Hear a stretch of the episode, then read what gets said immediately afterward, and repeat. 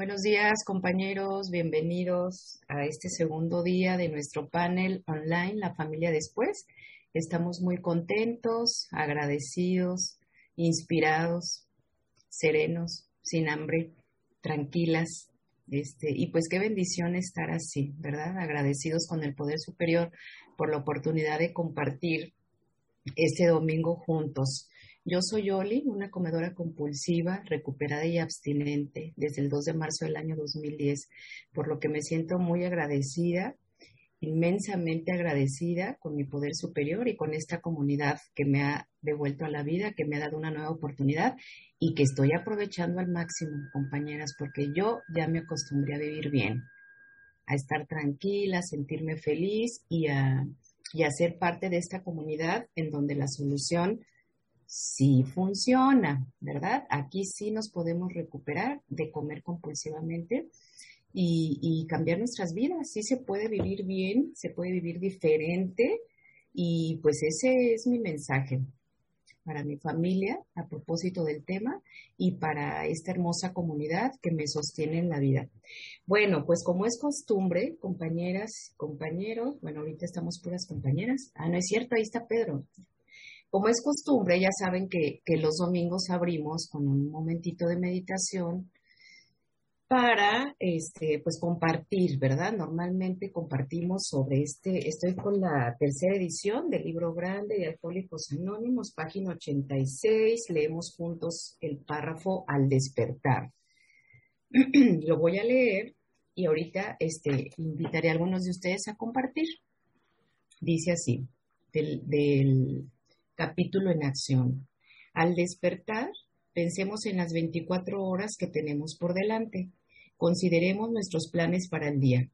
Antes de empezar, le pedimos a Dios que dirija nuestro pensamiento, pidiendo especialmente que esté libre de autoconmiseración y de motivos falsos y egoístas.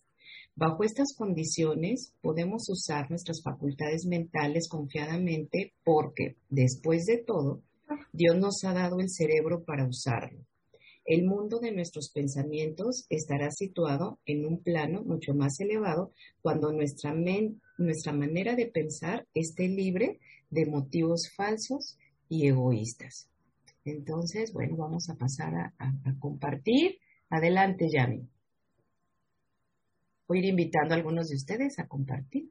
Qué bueno, muchísimas gracias, muchísimas gracias, Oli. No me esperaba ser la primera. Soy Yami, soy comedora compulsiva. Mi fecha de abstinencia es 11 de marzo de 2018 y estoy, bueno, es que no hay palabras para decir el agradecimiento que siento. Es infinito, es Mm, tuve la oportunidad de ya ir escuchando el, taller de ayer y, hoy levantarme otra vez, ¿no?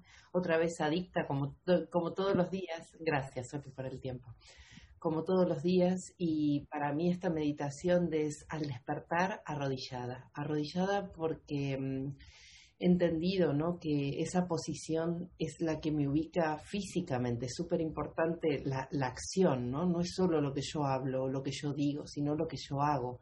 Cuando yo me arrodillo, y de hecho ahora estoy medio como, yo creo que son los musulmanes que también ponen la frente y los codos en el suelo, ¿no? Me, me llego a arrodillar y es como una conexión directa de yo estoy aquí abajo, pero no por sometida, no por, que era lo que antes desde mi prejuicio dentro de la adicción siempre pensaba, no, no, no, al despertar lo que hago es, es mi paso uno, es que es el único, como dice mi madrina, que hay que hacer perfecto, mi paso uno de rendición, de yo estoy aquí soy una comedora compulsiva, soy adicta y, le pido a mi poder superior que por estas 24 horas eh, dirija mis pensamientos, como leía Oli, ¿no? O sea, el libro grande dice, dirige mis pensamientos, porque yo soy una adicta que siempre quiere hacer las cosas a su manera. Yo ahora mismo estoy en un fin de semana tremendo de trabajo, de mucha presión y sin embargo o sea, no ha habido cuestionamiento en mi cabeza de levantarme temprano para hacer mis oraciones, levantarme temprano para trabajar con mis ahijados y ahijadas y luego poder venir a trabajar y decir, bueno, a ver si puedo participar un poquito en el taller o no. Si, bueno, eso será lo que el poder superior quiera, pero que esté todo dispuesto. Mi comida medida y pesada. Ayer mm, ya me había traído previsión porque iba a ser una jornada larga. Hoy directamente me traje el almuerzo y la cena, porque sé perfectamente que si yo estoy dispuesta a hacer lo que haga falta para seguir en recuperación tiene que ver con estar dispuesta a dar lo mejor de mí. ¿Y cómo puedo dar lo mejor de mí solo por hoy, por estas 24 horas? Si primero, si estoy dispuesta a eso, a arrodillarme cada mañana, a medir y pesar mi comida, o sea, eso es parte de mi oración. Mi madrina siempre lo dice, es, si no es práctico, si no es sostenible en el tiempo, no es espiritual. No se trata de ir a un templo, no, no, no, yo me he arrodillado y he orado a mi poder superior adelante de una taza de un váter en un baño público. Da exactamente igual donde sea. La conexión es directa siempre porque el poder superior va conmigo a todas partes. Entonces, bueno, eh, poder estar aquí, poder verlos a ustedes, poder haberlos escuchado esta mañana y que me acompañaran, gracias, Oli. De verdad es un regalo inmenso y, y entiendo eso, que es simplemente seguir unas sencillas normas todas las mañanas, pase lo que pase y sea lo que sea, como digo yo, las aventuras que me tenga preparado, eh, preparado el poder superior, da igual, porque si yo sigo abstinente, sigo dispuesta a hacer servicio, todo va a ir bien, todo va a estar bien, sea lo que sea y pase lo que pase. Muchas gracias. Gracias, Yami. Marielo, ¿nos quieres compartir algo sobre el párrafo? Tres minutitos. Gracias, Oli. Gracias a Yami y a todos los que están aquí. Yo soy Marielos de Costa Rica, una comedora compulsiva más con fecha de abstinencia 16-11 del 19, por la infinita misericordia de mi poder superior. Pues yo siempre que tengo oportunidad, este, recomiendo esta página 86, que es en mi libro, que es fantástica porque en realidad ahí están todas las instrucciones para cualquier circunstancia.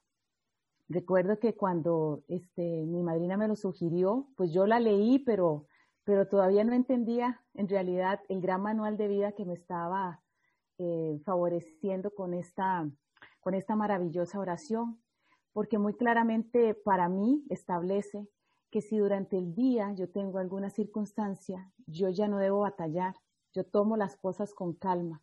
Eso para mí es un mantra muy importante porque dejando el control, que además nunca tuve, lo que hace es que yo viva descansando, eh, sabiendo que me toca hacer lo que humanamente puedo hacer y lo que el poder superior establece que yo tenga que hacer. El gran milagro, que fue lo que nunca logré hacer ni podré hacer jamás, es lo que hace él. Entonces, ahí vienen muy claras las instrucciones. Yo la leo a diario y pues como ahí mismo dice, cada vez más y más se hace esa conexión y es más libre y como tomo las palabras de Oli, que pues yo me puedo acostumbrar a esto, ¿verdad? Esta vida me gusta. Esta vida es de descanso, de alegría, de servicio. Y recordando además de que esta adicción, ¿verdad? Es astuta, desconcertante y poderosa, pues yo tengo que entrenarme. Y en realidad este entrenamiento es sencillo, práctico y acompañado de gente maravillosa como ustedes. Muchas gracias por estar aquí y que disfrutemos este gran día que nos da el poder superior. Por ahí y felices 24. Gracias, Marielos. Kena, ¿nos quieres compartir algo sobre el párrafo? Muchas gracias, Oli. Eh, gracias a todos y a todas. Yo soy Kena, comedora compulsiva, recuperada en abstinencia completa desde el 10 de julio de 2019, gracias a mi poder superior. Bueno, pues eh, leyendo este párrafo, siempre a mí me ha parecido, siempre me, me viene a, mi corazón esa, esa, canción que cantaba Angélica María que dice, andando de tu mano, qué fácil es la vida. Y creo que así es, pues andando de la mano de Dios, todo es fácil. Y creo que cuando le dejamos el día a Él, o yo quiero hablar por mí, cuando yo le dejo el día y dejo que Él sea el que lo guíe, es, la vida es sencilla, la vida es fácil. Eh, y solamente, y lo dice, lo dice ese, párrafo, eh, solamente tenemos una salvedad, decirle pues que, nuestras intenciones estén libres de, intenciones falsas y egoístas, ¿verdad? Si, si nosotros, bueno, así lo veo yo, si yo no meto mi cuchara con motivos falsos y egoístas, entonces Él hace su obra y lo que haga estará bien, aunque yo de momento, en lo inmediato, en ese día, en esas horas, no pueda mirar eh, lo que Él está haciendo en mi vida, más tarde o más temprano, a lo mejor pasan días, a lo mejor pasan meses, A lo mejor incluso pasen años para que yo me pueda dar cuenta que eso que, me tenía el poder superior era exactamente lo que yo necesitaba eh, para mi mayor bien. Y entonces con esa confianza es fácil la vida. Muchas gracias. Con esta paz. Felices Muchas gracias, Kena. Buenos días a los compañeros que se van integrando. Estamos en un momento de meditación previo al inicio de nuestra junta de compañerismo. Eh, solamente vamos a invitar a cinco o seis compañeros a compartir su, su, reflexión para poder pasar a la junta. Y si después de enviar los globitos a VPT hay un poquito más de tiempo, con mucho gusto podemos reabrir esta meditación. Eh, ¿Quieres compartirnos algo, Santiago, sobre el párrafo? Adelante. Muchas gracias, buenos días. Soy Santiago, soy un comedor compulsivo en recuperación. Acá revisando mi, texto sobre ese párrafo, eh, siempre tengo el por favor. Yo, por la mañana, dos palabras que siempre salen en mi boca es una, gracias por el día. Yo tengo acá al ladito de mi cama una ventana muy grande, entonces veo cuando amanece, entonces digo gracias y luego digo, por favor, que este día sea abstinente. Después todo lo demás viene, tan, tan, tan, tan, tan, tan, y reviso mi agenda. Y pongo todo lo otro, pero que este día lo primero sea mi abstinencia porque estar libre de motivos falsos y egoístas es no creerme ninguna mentira. No creer que yo soy el centro y que las cosas giran en torno a mí, que era como mi antigua vida, así lo digo yo, ¿no? O sea, creer simplemente que hoy es un nuevo día y yo necesito la misma gracia que ayer me mantuvo abstinente, la necesito hoy. Por eso, por favor, a mi poder superior, como yo lo concibo, concédeme un día abstinente. Muchas gracias. Muchas gracias, Santiago. Gaby, ¿quieres compartirnos algo sobre el párrafo?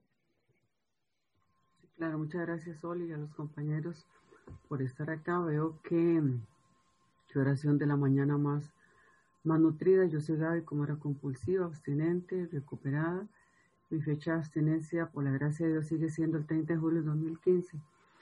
Y bueno, para mí este es un acto de humildad. Siempre, siempre he comentado que mm, en las mañanas, en actividad, pues era una obligación del poder superior levantarme, hacer que yo abriera los ojos y, y, y entregarme las 24 horas. Incluso ese término 24 horas para mí no, no existía. Hoy lo más lindo es levantarme, abrir mis ojos y decir gracias, gracias, gracias por absolutamente todo. Hoy tengo un rol de, trabajo, por decir así, un camino ya, ya trazado desde la mañana cuando me levanto, hago mi oración, me pongo de, rodillas, le doy gracias al poder superior por eso. Igualmente me medico, este, me peso y mm, ya con mi lonchera lista, por supuesto, dadas las, las, circunstancias laborales, pues las tengo que dejar listas desde el día anterior, pero ya no son, este, ¿qué voy a hacer? La improvisación ya está, ya está fuera de mi vida, ya no es a brincos y asaltos, no, es, es como un trecho, es un trecho de, de felicidad, de aceptación, de amarme a mí misma y que vengan las cosas tal como, como las, Dios las tiene predestinadas. Claro, este, se, puede, se puede variar el rol, claro, el guion puede ser variado por él cuantas veces quiera, buscarlo a él durante esas 24 horas y lo más importante, ni quejarme, ni victimizarme, sino entonces abrir, abrir esos brazos, abrir esos brazos a esas, a esas 24 horas. Importantísimo, no solamente la oración, el contacto consciente con él, sino también el servicio el servicio en la cadena, el servicio desde mi casa, a propósito del programa, el servicio especialmente las, las, las horas laborales, que es, el, es, el, es la mayoría del tiempo que paso ahí con compañeros, con jefes, con subalternos, poder decirle a ese poder superior en qué te puedo servir, este, mostrarme útil para, para, para las demás personas e igualmente para, las, para los compañeros de, de, de buena visión para ti. Para mí eso es un milagro, para mí eso es un milagro. Y este, ayer aprendí algo muy importante, que, este, que esto realmente me, es regalado todos los, todos los días, que esto sale del corazón, no tanto de, de, la mente, y que esto es vida. Este nuevo modo ya no lo cambio por absolutamente nada. Y que yo sé que el poder superior me quiere aquí, bien temprano, es cerquita de ustedes, me quiere feliz, me quiere libre y me quiere alegre. Muchísimas gracias por todo, compañeros. Les mando un fuerte abrazo desde San José de Costa Rica. Gracias, Gaby. eh, Diana Bogotá y cerramos con Rosana B. Su reflexión. compañeros. Soy Diana en Bogotá, Colombia. Abstinencia completa desde el 30 de agosto del 2018. Y este párrafo de al despertar del paso 11, eh, esa, ese párrafo es mi oración de las mañanas. Eh, um, se fue formando un, un rito alrededor eh, un ritual alrededor de esto y siempre pienso, eh, después de pedir por favor y por todos, por mi madrina, por su madrina y por todos los que estaban antes, por mis ahijados y sus ahijados y los de un lado del océano y los del otro, o sea, estamos todos juntos en este, en este barco, es mis pensamientos, autocomiseración, falta de honradez y egoísmo, y miro en estas 24 horas en donde yo me podría ir por eso. Eh, entonces, eh, haciéndolo aquí en vivo en directo, me autocomiseración hoy sería, ay, es domingo, tengo sueño, quiero dormir. eh, y el día de la madre. Y entonces me tendría que quedar en la cama para que Martín me llevara el desayuno. No, Martín está durmiendo, yo ya que estoy organizada y estoy haciendo la voluntad del poder superior. La falta de honradez que es, eh, yo podría montarme en un mundo imaginario y decir, no, si yo estoy bien, yo no necesito para nada más grupo, ya estoy clarísima. No, es cada 24 horas. La honradez sigo adicta igual que ayer. Y el egoísmo es estar pensando en mi, con, en mi comodidad todo el tiempo. Bueno, por la tarde voy a poder descansar, así que, eh, y no estoy cansada, estoy aquí celebrando el Día de la Madre eh, con todos con todos ustedes. Entonces me encanta el mundo de los pensamientos porque aquí en este párrafo lo que me dice, me habilitan para usar mi cabeza. Úsela, pero vigílela, no la deje sola como, como alguien dice el grupo, o decía la loca de la casa, eh, eh, a esa hay que tenerla vigilada y yo la vigilo ahí, al despertar. ¿Cómo estoy pensando? ¿Por qué carrilito estoy pensando? De hecho, el final del párrafo dice, ay, se me fue. No, acabo de quitar la marca. Eh, el final del párrafo habla de los motivos. Y, y, ahí es donde yo siempre pienso que si yo comía de una manera que no, que no me, no me, ah, encendía mi, mi ciclo de adicción, también tengo una ruta de pensamientos que lo enciende. Y el, ese párrafo lo que me dice es por 24 horas, le digo cómo, pensar desde la mañana para que usted, si se va a ir por el lado que la lleva al consumo, se, escoja irse por el otro, escoja irse por el otro, escoja irse por el otro. Y el otro no es complicado, como decía Yami, eh, el, simple y el sostenible es mis 24, ya mi, este día ya tiene un plan, que es estar aquí todos juntos en taller. Gracias, Oli. Eh, compartir, eh, en las pausas hacer lo que necesito hacer. Color aquí mirándome para que no se vaciar. Eh, y ya está, es simple. Alistar mi comida y, y disfrutarme estas 24 horas. Y como Gaby dice, yo tampoco lo cambio por nada del mundo. Gracias. Gracias, Diana. Adelante, Rosana B. Gracias, Oli. Buenos días a todos y gracias por su servicio. Soy Rosana B., comedora compulsiva recuperada. Mi fecha de abstinencia completa es el 9 de marzo de 2020. Y al empezar a revisar, eh, pensar en las 24 horas que viene, yo escuché y aprendí y practico en el grupo que lo primero que me conviene pensar es dónde está mi comida, que ya esté lista en dónde está mi madrina, en dónde está mi libro, que son mis herramientas de recuperación, porque a lo largo del día van a pasar muchas cosas que ya están fuera de mi control y es muy importante que nada me agarre desprevenida, ¿verdad? Que yo sepa eh, que mi comida esté lista y como mi, mi, mi, el lugar preferido de mi pensamiento eh, en general antes de la recuperación era comida, comida, comida, comida. Entonces, si mi comida ya está lista, y está, ya sé dónde está y a qué hora voy a comer, ya mi pensamiento queda libre, ahora sí, para dejarme dirigir por el poder superior y decir a dónde voy primero, ¿verdad? A dónde me conviene, qué hago primero, qué hago después. Y así pues el día ya fluye de manera, cada 24 horas pues fluyen de manera más, eh, más positiva y fácil eh, en, esta, en esta intención o en esta petición que, que hago al poder superior de que mi pensamiento esté lejos de los motivos falsos y egoístas, ¿verdad? Pero así es como, como, mi, como mi cabeza descansa, es quitando los pensamientos de comida, ya no tiene caso pensar en eso. Y también ayer eh, leíamos en el capítulo de la familia después yo lo, lo combino mucho con esto que primero es lo primero. Entonces, primero va mi recuperación. Yo, mi experiencia es que eh, en general, ya me pasa menos, pero casi todos los días tengo la prisa por ponerme a trabajar, porque tengo una agenda de trabajo muy llena y llamadas. Entonces, tengo siempre la tentación de irme rápido hacia mi trabajo profesional y ahora he experimentado y me funciona todos los días que si me pongo a hacer primero el trabajo de mis ahijadas, mi estudio, mi párrafo del día, en el resto del día me da tiempo de todo lo demás. Realmente es, esa es la parte, yo digo, como que me conecto a la, a la fuente de, de poder para que el resto del día pueda fluir de forma productiva y positiva. Y bueno, pues eso es lo que quiero compartir. Muchas gracias.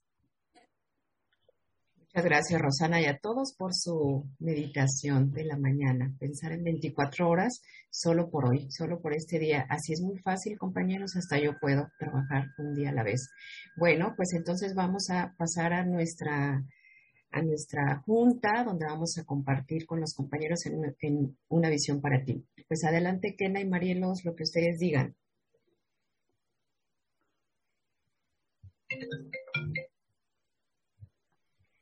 Creo que Kena se congeló. Pues. Ah, no. Ah, aquí estoy, ¿sí? Sí, aquí estoy, ¿me escuchan? Sí, te escuchamos. Bueno, pues sean todos y todas bienvenidos, a, bienvenidos y bienvenidas a esta eh, junta de compañerismo y posteriormente a este hermoso panel y la familia después pues que aprendamos mucho, que aprovechemos la experiencia, fortaleza y esperanza de todos y todas las compañeras. Y bueno, pues que este banquete de recuperación eh, sea una ola expansiva también en sus familias. Muchísimas gracias a todos y bienvenidos y bienvenidas. Muchas gracias. Adelante, Marielos. Gracias, Kena. Pues yo me uno a esta bienvenida. Para nosotras es un regocijo esta junta de compañerismo, siempre, pero hoy en especial que estamos aquí en vivo y en directo con todas las personas. Y bueno, tomando un poco lo de este capítulo que habla de que eh, debe haber tolerancia, comprensión y cariño, porque en realidad vivía yo en discordia e infelicidad, a través de los testimonios de diferentes personas, siempre me muestran que el poder superior en su grandísimo amor y gracia permite que desde diferentes matices las personas puedan mostrarnos cómo ese cambio, cómo esa experiencia espiritual cuando nos dejamos arrollar por él, este permite reflejar en mayor o menor grado esa transformación. Que cada testimonio es un espejito para específicamente alguien que está ahí escuchando y que llega justo a la medida. Entonces, todos los domingos es una cajita de sorpresas muy agradable, porque de por sí el mensaje es hermoso, pero va justamente diseñado para alguien que ha sufrido y que va a dejar de hacerlo si se permite esa experiencia espiritual. Espero que disfruten esta junta maravillosa y que disfrutemos este maravilloso panel que tenemos hoy. Muchas gracias. Gracias, Marielos. Pues ahora es momento de que enviemos nuestros globitos a una visión para ti, compañeros. Recuerdan, es un minutito. Este, y pues, ¿quién gusta empezar? Para compartir con nuestra comunidad lo que nos está ocurriendo, lo que estamos aprendiendo, alguna reflexión. Y pues adelante, ¿quién quiere comenzar? Oli, si gustas. Ah, adelante, Marielos. Bienvenidos compañeros y compañeras a esta nuestra reunión de junta y además que hoy tenemos un panel maravilloso donde continuamos hablando de la familia después. Un regocijo, una caja de sorpresas como acabo de mencionar y un gusto enorme de saber que el poder superior siempre tiene ese mensaje maravilloso para todos nosotros, que nada más debemos estar atentos para escuchar y recibir ese ramillete de felicidad, de paciencia, de amor que no solo vivimos nosotros, sino que se hace una onda expansiva en nuestras familias, comunidades y el mundo. Cada persona recuperada es un individuo capaz de gestionar su vida y de no seguir haciendo tanto daño. Ojalá que disfrutemos aquí pura vida y felices 24. Gracias, Marielos. Adelante, compañeros. El que esté listo, Diana Bogotá. Ya aquí está. Eh, buenos días, compañeros. Soy Diana en Bogotá, Colombia. Aquí todos juntos en taller, día 2. Eh, esto funciona, es impresionante. Eh, precisamente a las familias después yo no había parado ahí, hecho la reflexión y haber hecho la reflexión es como, oh, por Dios, la onda expansiva es real. O sea, igual que yo fui un huracán en adicción activa, en recuperación, esa, ese fenómeno de, de contagiar alrededor también funciona y, y, poder operar desde un plano diferente siendo yo misma. Ese es el milagro, con un tamaño de cuerpo diferente. Entonces, para los que llegan, vénganse para acá. hoy, hoy hay más, hoy hay más milagros, hoy hay más ánimo y como siempre, eh, yo después de estos dos días salgo con, pues así con combustible de cohete y yo sé que por superior me dice, allá vas, ahí hay, ahí hay para más tiempo. Chao. Gracias, Diana. Adelante, Santiago, y enseguida Kena. Listo. Hola compañeros, compañeras, buenos días, soy Santiago, soy un comedor compulsivo, abstinente gracias a mi poder superior.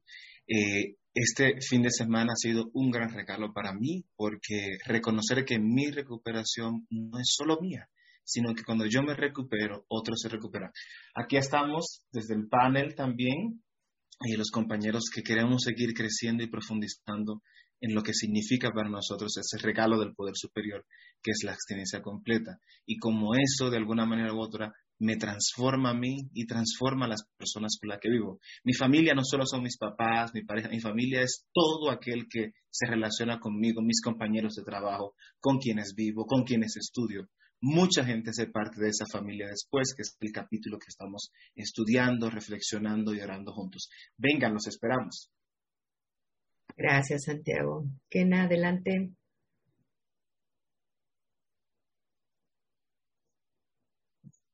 Hola, compañeros y compañeras de Una Visión para Ti. Soy Kena, comedora compulsiva, y aquí ahorita eh, en, el, en el panel, este segundo día de panel y la familia después, los invitamos a que se unan la verdad es que estamos en un agasajo con todo lo que los compañeros y compañeras comparten acerca de cómo ha sido esta transformación no solo de ellos y ellas en este proceso de recuperación, sino también de cómo ha sido esa transformación en sus propias familias. Les invitamos, únanse al panel y aquí estamos todos unidos. Eh, que estén bien y un abrazo y felices 24 horas. Hasta pronto. Bye. Muchas gracias. Que adelante, Rosana. Gracias. A ver. Hola compañeros, soy Rosana B, comedora compulsiva recuperada. Mi fecha de abstinencia completa es el 9 de marzo de 2020. Esta semana muy agradecida con el, el panel. Ayer en el primer día aprendimos cómo es posible eh, que nuestras familias vivan diferente y mejor y que todo eso empieza por nuestra recuperación, por poner eso eh, en prioridad, por el, eh, pues el, el, ejemplo que podemos dar de que se puede vivir bien, de que se puede vivir libres y felices. Y bueno, también como dice el párrafo de esta, de esta semana, pues vénganse todos a compartir en el camino ancho de la recuperación, que la estamos pasando muy bien, eh, muy contentos. Aquí estamos arrancando el, el panel el segundo día, en donde seguramente vamos a aprender que no importa cómo se encuentre o cómo sea nuestra familia, tenemos la forma de vivir todos felices, recuperados y libres. Feliz domingo. Gracias, Gracias Rosana. Adelante, Gaby.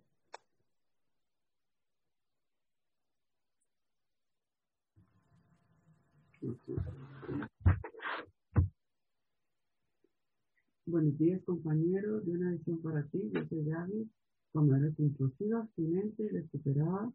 Les saludo desde San José de Costa Rica. Como siempre, feliz de estar aquí. Ha un panel de lujo. La familia después, capítulo 9 del libro grande de Alcohólicos Anónimos. He podido escuchar historias no solamente de mis compañeros, sino también de sus propias familias, de sus propios hijos. Y eso realmente es una bendición como digo todos los, todos los domingos de la Junta de, de esto sí es posible. Y algo que me regala este capítulo es la buena voluntad, la disposición, el creerme merecedora de felicidad, de alegría, de, de tolerancia también, de comprensión, de cariño de parte de mis, de mis seres queridos. Esto no queda aquí. Tenemos cinco horas más de recuperación durante todo el día. Esperamos. Muchísimas gracias por todo. Chao. Gracias, Gaby. Pues adelante, compañeros, el que guste participar, mientras lo voy a hacer yo. Buenos días, compañeros. Oli, comedora compulsiva, recuperada y abstinente, por la gracia de Dios, desde el 2 de marzo del año 2010. Pues aquí muy feliz con mi familia de Una Visión para Ti, quien me ha recibido incondicionalmente para que yo me pueda recuperar de esta enfermedad que por muchos años me quitó la alegría de vivir, la paz, la serenidad, la felicidad y la salud.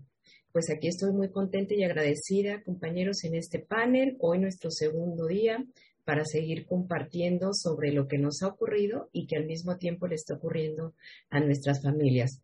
También en la mía ha habido grandes cambios y por ello estoy muy, muy agradecida con todos ustedes, con mi poder superior, por esta oportunidad que me da de vivir bien, de, de vivir diferente, tranquila y con una vida de servicio y de oración. Por fin tengo todo lo que necesito aquí con ustedes. Muchas gracias y felices 24.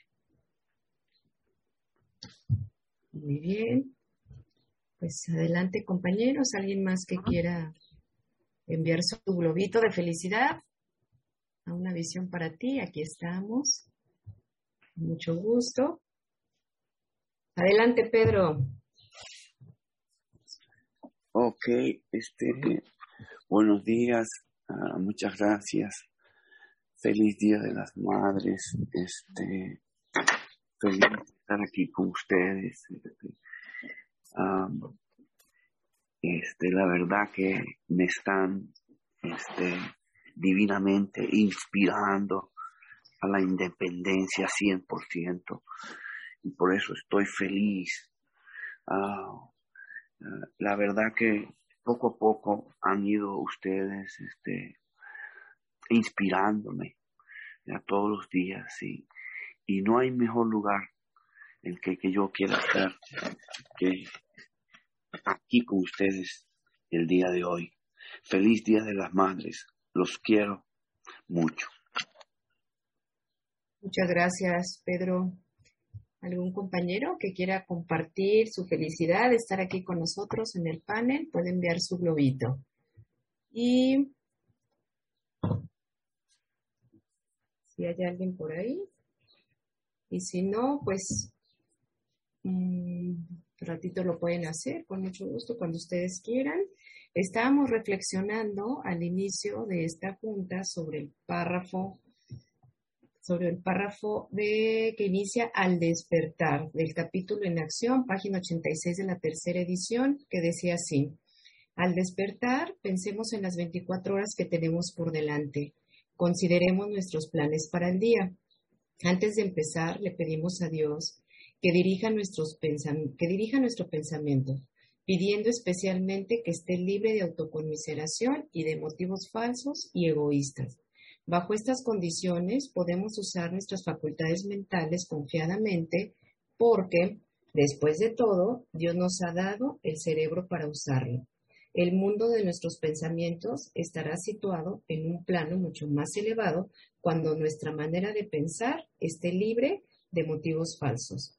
Bueno, pues los podemos invitar, compañeros, a compartir sobre este párrafo, que es nuestra meditación matutina, o también si están listos, nos dicen y pueden enviar su globito. Adelante, Diana. Ay, aquí ya encontré el, el, final del párrafo que se me había perdido eh, y escuchándolo nuevamente y es el plano más elevado de pensamiento. Y ahí es cuando yo entiendo que esos motivos falsos era mi adicción haciendo la construcción de argumentos de, de, por qué pobrecita yo tengo que consumir, porque el domingo, el Día de las Madres, hay que comer lo que me pongan enfrente, porque pues es que es el Día de las Madres. Entonces, eh, ese plano más elevado, eh, está aquí lo que me dice, por eso el despertar espiritual es fundamental.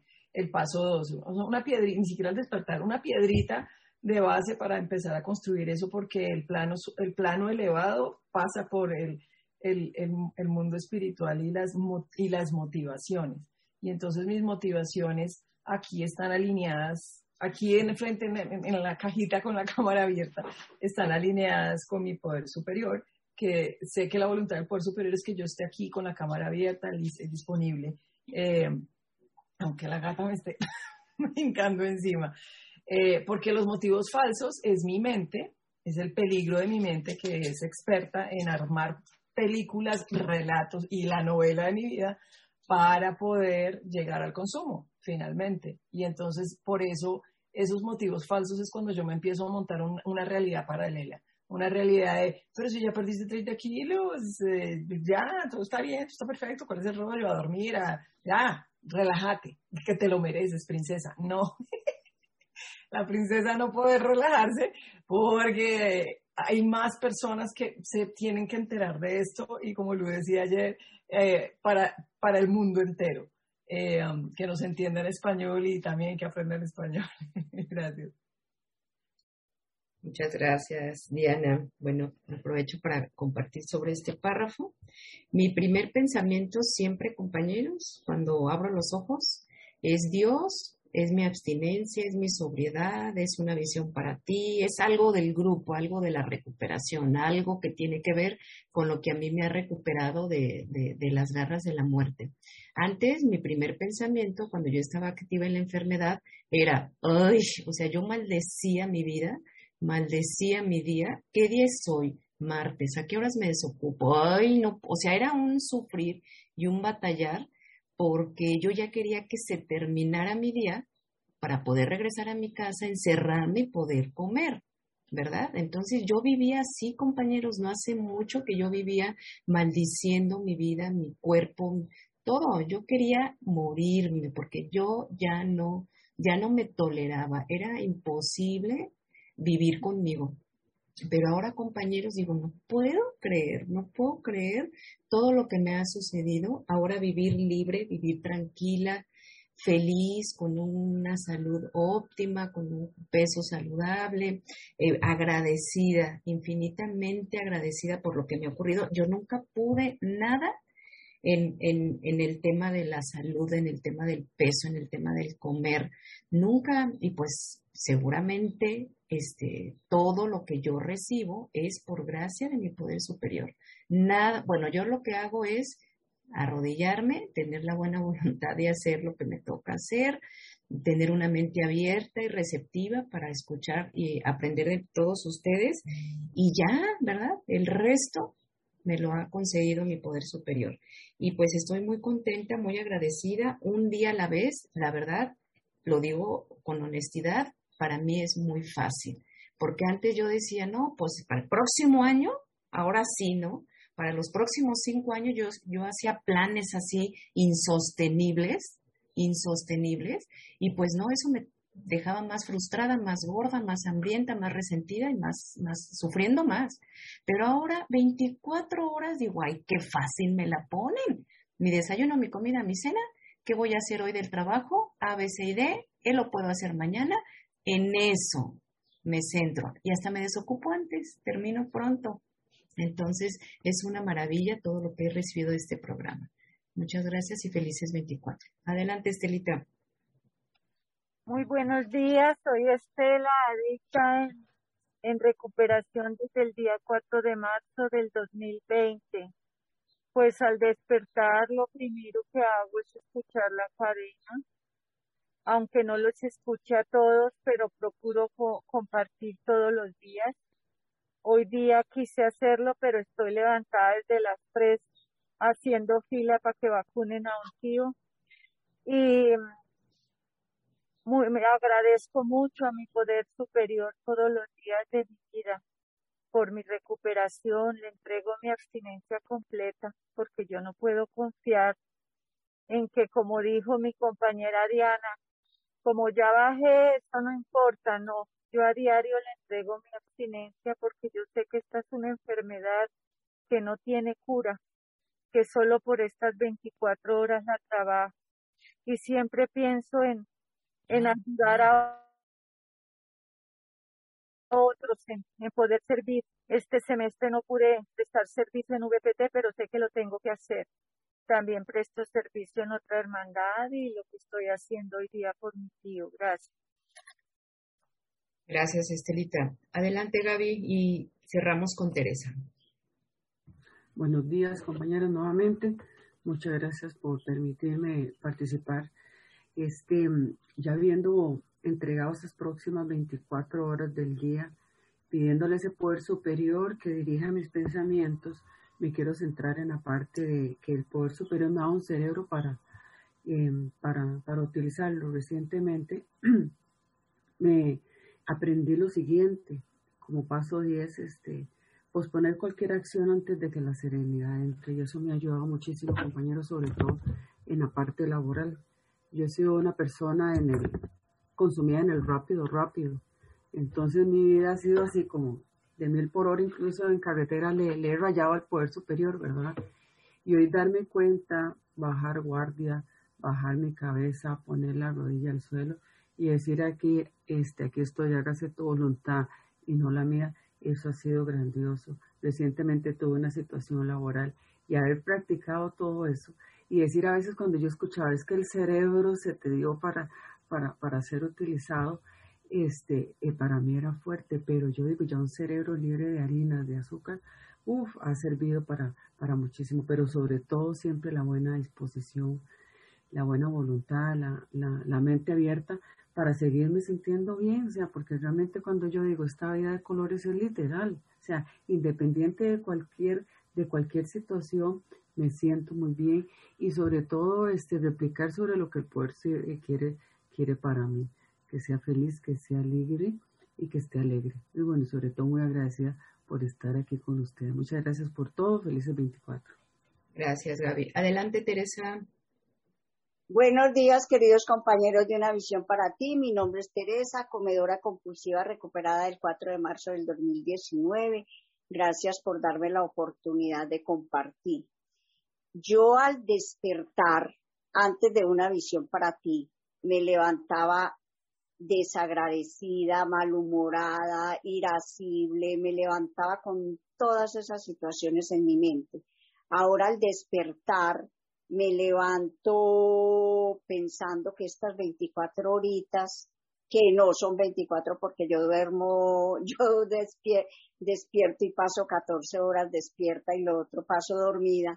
Entonces eh, paso, me dispongo todos los días y empiezo por agradecer, agradecer porque desperté, porque yo antes renegaba cuando despertaba. Ay, porque dormí tan poquito. Si me cogía la tarde, renegaba porque voy a ir tarde al trabajo. Ahora despierto todos los días temprano para comunicarme con mis ahijadas, para estar eh, trabajando el programa, para meterme a una visión para ti, a oír los compartires. Yo no, no alcanzo a compartir, a oír todos los compartires, pero sí escucho muchos. Y hago mis alimentos antes de bajar a trabajar. ¿Por qué? Porque yo primero, ¿qué hacía y por qué no podía estar abstinente? Porque yo no preparaba mis alimentos, entonces comía cualquier cosa en mi tienda porque ahí hay de todo para comer. Ahora mandé el globito con en mi tienda, lo hice en mi tienda el globito, no lo pasé por acá porque no me funciona el celular cuando lo paso por acá. Entonces eh, lo pasé porque yo veo que ahí está todos esos alimentos alcohólicos y que si yo no me dispongo a que mi poder superior esté en mi mente al bajar a mi trabajo, entonces yo hago lo que a mí, mi razón, hoy utilizo la mente, pero para estar abstinente, para estar libre de motivos falsos. ¿Qué motivos falsos es? Ah, no haga la comida porque usted ya tiene un peso saludable. No, haga la comida porque usted tiene un peso saludable y está disfrutando de una salud mental, física y espiritual de maravilla. Un abracito desde Medellín, Colombia. Muchas gracias, Teresa. Pues buenos días, compañeros. Bienvenidos de nuevo a este panel online la familia después, aquí en nuestro segundo día, una jornada eh, hermosísima, igual que la de ayer, con varios invitados, con sus familias y bueno, pues aquí todos muy contentos, dispuestos, con mente abierta a seguir escuchando y recibiendo todo lo que nuestro poder superior tiene preparado para nosotros. Aquí con nuestra familia de una visión para ti, nuestra familia que hemos elegido voluntariamente para vivir juntos para acompañarnos en la vida y pues qué felicidad. Pues vamos a comenzar con este primer bloque con los compañeros eh, Pablo y Kena. Les recordamos que Gaby está tomando el tiempo para que estén pendientes de su, de su ventanita. Tienen 15 minutos cada uno de ustedes y después de sus compartires tendremos 15 minutos para preguntas de los asistentes y 15 minutos de receso. Pues muchas gracias a todos, bienvenidos y vamos a comenzar con Pablo. Adelante, Pablo. Hola compañeros, yo soy Pablo, soy comedor compulsivo, una experiencia completa desde el 16 de noviembre de 2018, gracias a Dios. Y bueno, antes que nada quiero agradecerles eh, toda esta puesta en marcha de, este, de, de, este movimiento, ¿no? que es una manera de poder aportar luz eh, eh, en esta oscuridad, en la oscuridad de la adicción. ¿no? Eh, mm, y aquí venimos a hablar con el, tema de la familia después. A mí en el momento que me invitaron, en el momento que lo dijeron fue como, como un flash, ¿no? Dije, qué bueno esto, ¿no? Que la familia esté también. Porque el enfermo también tiene una familia, ¿no? Y esta familia eh, mm, sufre con el enfermo y después también se recupera con el enfermo. Y, aquí, eh, bueno, y justo qué casualidad que estoy trabajando este, este capítulo con mi madrina. Por X tema dijimos, bueno, le, comenté, bueno, vamos a trabajar el, el, el, capítulo este, ¿no? Y bueno, nos pusimos a trabajar y qué casualidad que apareció esto, ¿no? otra de las casualidades, ¿no? Eh, mi esposa no iba a venir porque a esta hora no podía venir porque estaba trabajando. Sin embargo, eh, el poder superior ha hecho todo y, bueno, y aquí estamos, ¿no? Eh, aquí estamos, acá estamos juntos compartiendo este mensaje, ¿no? de amor, de fe y de esperanza. ¿Y qué es lo que me dice este, este, este capítulo? ¿no? Porque todo, todo va en el, todo está aquí. La solución está en el, en el libro azul, en el trabajo que nos han dejado estos primeros 100. Y, y en una visión para ti, eh, lo que han hecho con, conmigo ha sido volver a meterme en el libro, volver a meterme en el programa. Eh, una de las cosas que, que, ha pasado o que está pasando a nivel de, vosotros muchos sabráis, otros, sabéis y otros no. Yo pertenezco a, empecé en mi recuperación en Narcóticos Anónimos, Alcohólicos Anónimos. Hace 22 años que estoy en recuperación. Sin embargo, el tema de la comida, recién hace dos, dos años y medio. Durante todo ese tiempo no he podido parar de comer compulsivamente. He, tenido etapas que sí, etapas que no, subidas de peso, bajadas de peso, eh, médicos, acupuntura, eh, locura, eh, derrota, más derrota.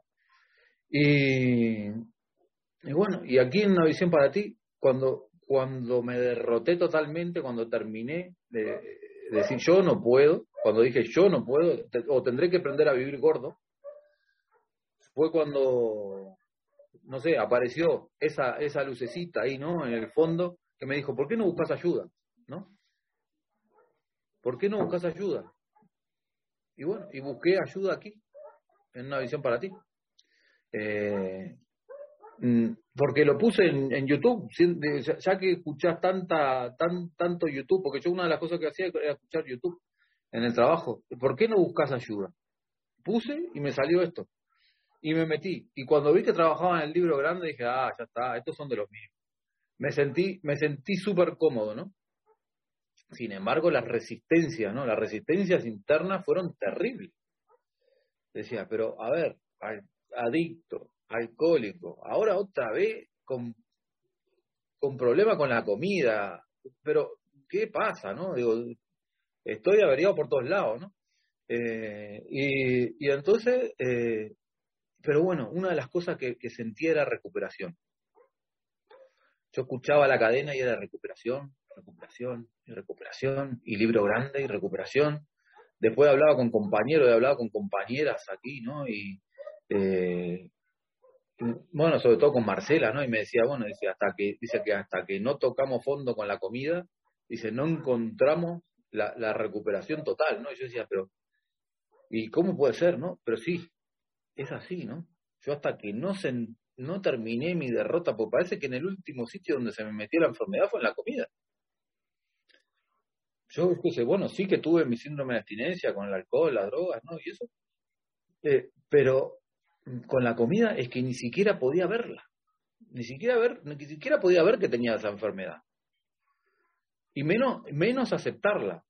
Bueno, eh, cuando llego aquí me doy cuenta, ¿no? Escuchándolo compartir, escuchando, eh, sobre todo al principio lo que hice fue escuchar, escuchar y escuchar, solo escuchaba, porque una de las cosas que tengo, yo tengo, mm, bueno, ahora, ahora estoy mucho más suelto, pero al principio es que no tenía ni acceso a, al Telegram, porque creo que mi teléfono móvil no tenía ni, ni capacidad para, para meter Telegram, y lo único que hacía era escuchar los audios de YouTube y escuchaba y escuchaba y escuchaba y escuchaba y, bueno, y fue eso lo que me lo que me metió de nuevo en el programa, lo que me metió a trabajar con, con la parte esta de, de la comida que tan, tan escondida y, y, tan arraigada la tenía.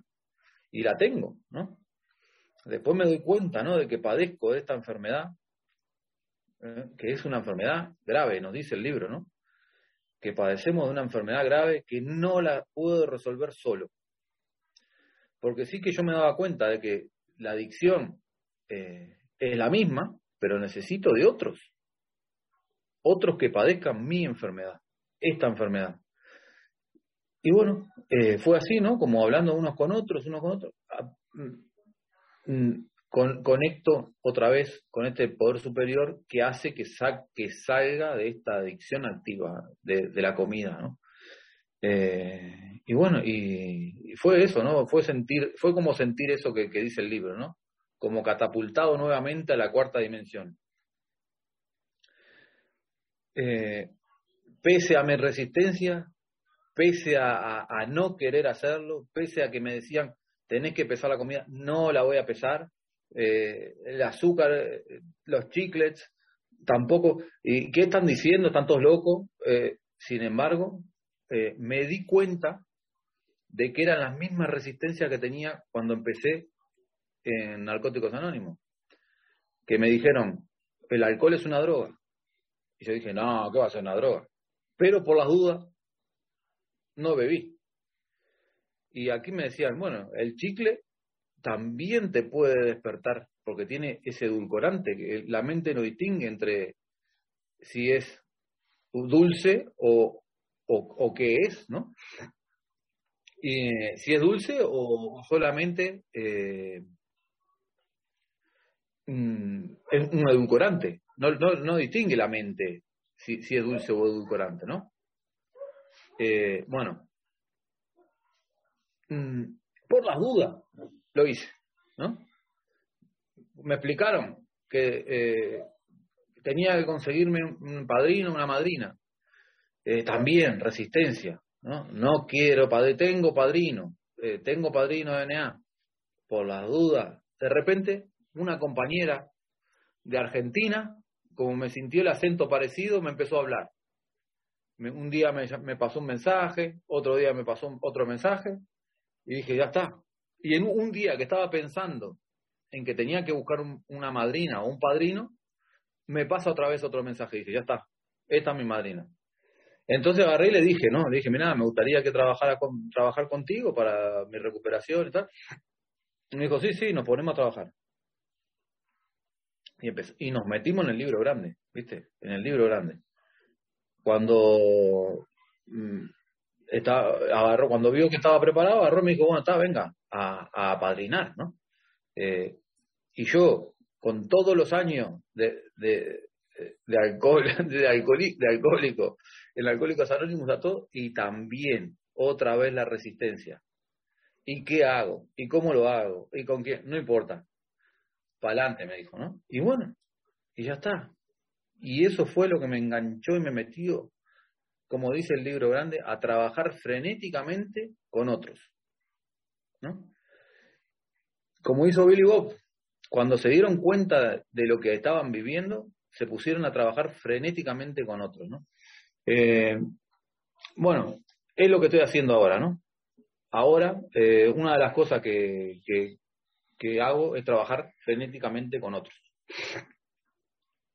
Peso mi comida, como lo que me toca a la hora que me toca, pero solo porque mi poder superior, para que para mí es Dios, me da ese día a día, que lo voy consiguiendo con eso. Y, y bueno, eh, no sé, yo ahora, ahora voy a le, voy a, le voy a pedir a mi esposa que diga algo, a ver si quiere decir algo, porque yo qué sé, a mí me gustaría que ella me diga algo de lo que ve, ¿no? Porque yo hago, ¿no? Pero no sé bien, ¿no? ¿Cómo, hasta dónde hago, qué hago, qué no hago. Yo sí que voy a, a, fondo, ¿no? Porque yo sé que la enfermedad es terrible, ¿no? Esta enfermedad, eh, la adicción es terrible. Ahora he conectado con un grupo de, alcohólicos anónimos y estamos trabajando el libro grande. Eh, y me viene mejor en los horarios, por los horarios de YouTube de aquí, eh, de, de, Zoom aquí, me vienen mal por, por mi trabajo, ¿no? pero bueno, y aparte me veo también identificado en el otro lado, ¿no? Bueno, le voy a pedir que diga algo, no sé si quedan tres o cuatro minutos, ¿no, Gaby? ¿Sí? Vale. Hola, buenas tardes aquí. Eh, bueno, yo soy Sonia y bueno, como mi marido bien dice, eh, es un trabajador nato en este en este aspecto, ¿no? De que bueno está muy puesto en el programa. Es, yo recuerdo, ¿eh? recuerdo que, que bueno cuando averiguó de este grupo y tal él escuchaba audios, escuchaba y escuchaba y escuchaba. Y me decía, anda, va, que te paso un auricular y escuchas tú también conmigo. Va, no, tú escucha, tranquilo. Va. Al final accedí y, y me enganché un auricular con él, ¿no? Y empecé a escuchar y como que me atrapó. En ese momento a mí me atrapó. Me atrapó tanto que en pocos días, ah, bueno, ya estaba en el grupo y, me conseguí una madrina. O sea, y, él decía, uy, ya tienes madrina, ¿te acuerdas? que decía, uy, ya tienes madrina, no, no, yo, yo creo que no estoy preparado para esto, ¿no? Me decía. Y, y bueno, eh, pasó el tiempo, como él dice, escuchándolos, hasta que consiguió, consiguió la madrina. Él se quedó, ya lo veis, como está de bien, y yo pues no me pude quedar, no me pude quedar, no. Sí que es verdad que, hice pues durante unos meses un, bueno, una dieta pues como de, abstinencia, ¿no? No tanta abstinencia como él, pero sí que mm, me puse las pilas y logré, logré pues perder unos 20 kilos. Perdí, perdí 20 kilos pero como adicta que soy a ello, a la comida, a la comida compulsiva, pues en cuanto pruebas algo que te compulsa, pues ya, lo vas perdiendo todo y al principio pensaba, bueno, mira, nada, es engordar un kilito, no pasa nada, no pasa nada, no pasa nada, hasta que, bueno, hasta que pasa. Y, bueno, te, te, desmoralizas y, y ya pues, bueno, pierdes el contacto con la realidad, la verdad. Y bueno, eh, estoy, estoy, en el, estoy en el programa, la verdad que en el estudio del libro grande, por mi otra adicción, que es la nicotina. Hace muy poquito que he empezado con mi madrina a estudiar este libro. Ella siempre me recomienda mm, cógelo para las dos cosas, tanto como para la nicotina como para la comida, ¿no?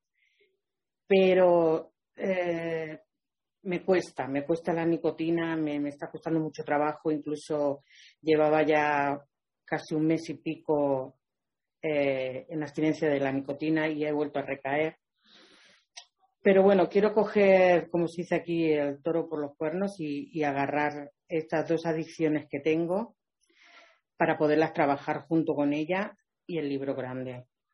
Eh, estoy, bueno, pues a un mes y pico tengo una operación de, estómago eh, para reducción de estómago, que por cierto pregunté a varias, varias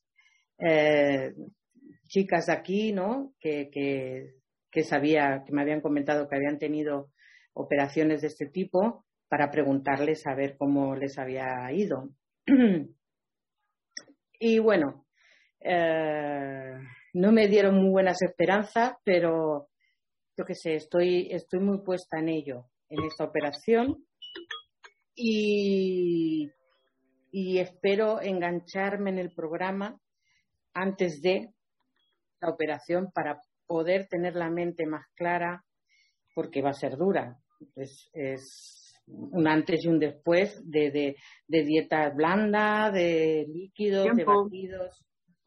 Y bueno, mm. muchas gracias. Muchas gracias, Pablo. Adelante, eh, Kenan.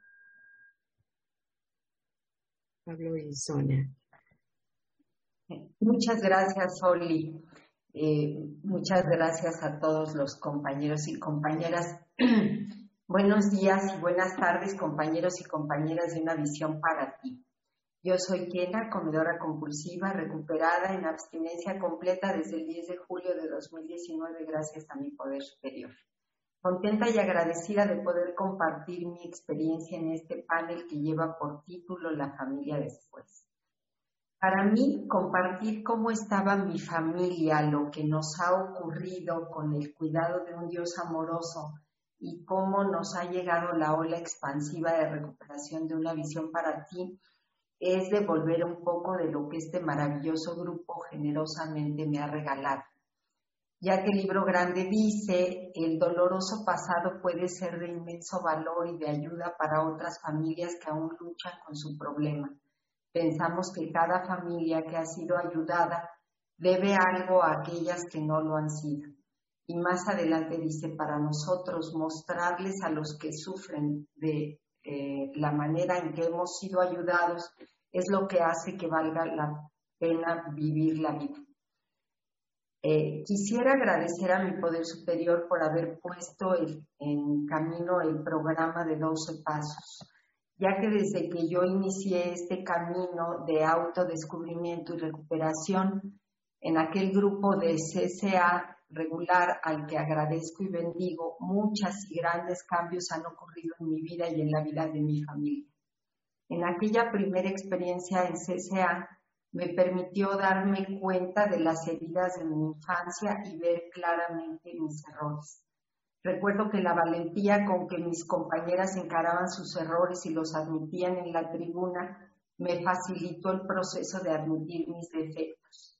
Como dice el libro grande, encarar los errores y corregirlos transformándolos en un activo. Esa experiencia fue muy fuerte y me encaminó a un proceso terapéutico que aunque no fue muy afortunado, movió muchas cosas en mí y eso me llevó a estudiar la maestría en psicoterapia humanista y después el doctorado en psicología.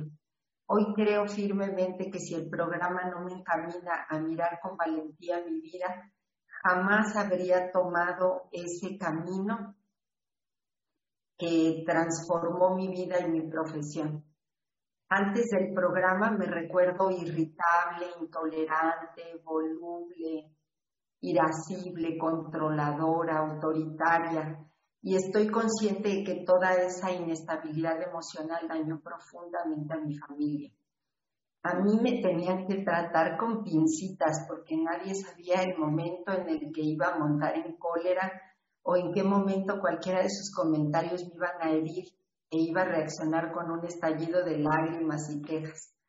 Afortunadamente, mi formación como psicoterapeuta fue teórico-vivencial, eh, lo que me llevó a un proceso de transformación muy profundo, muy confrontador, que también me permitió hacer cambios grandes.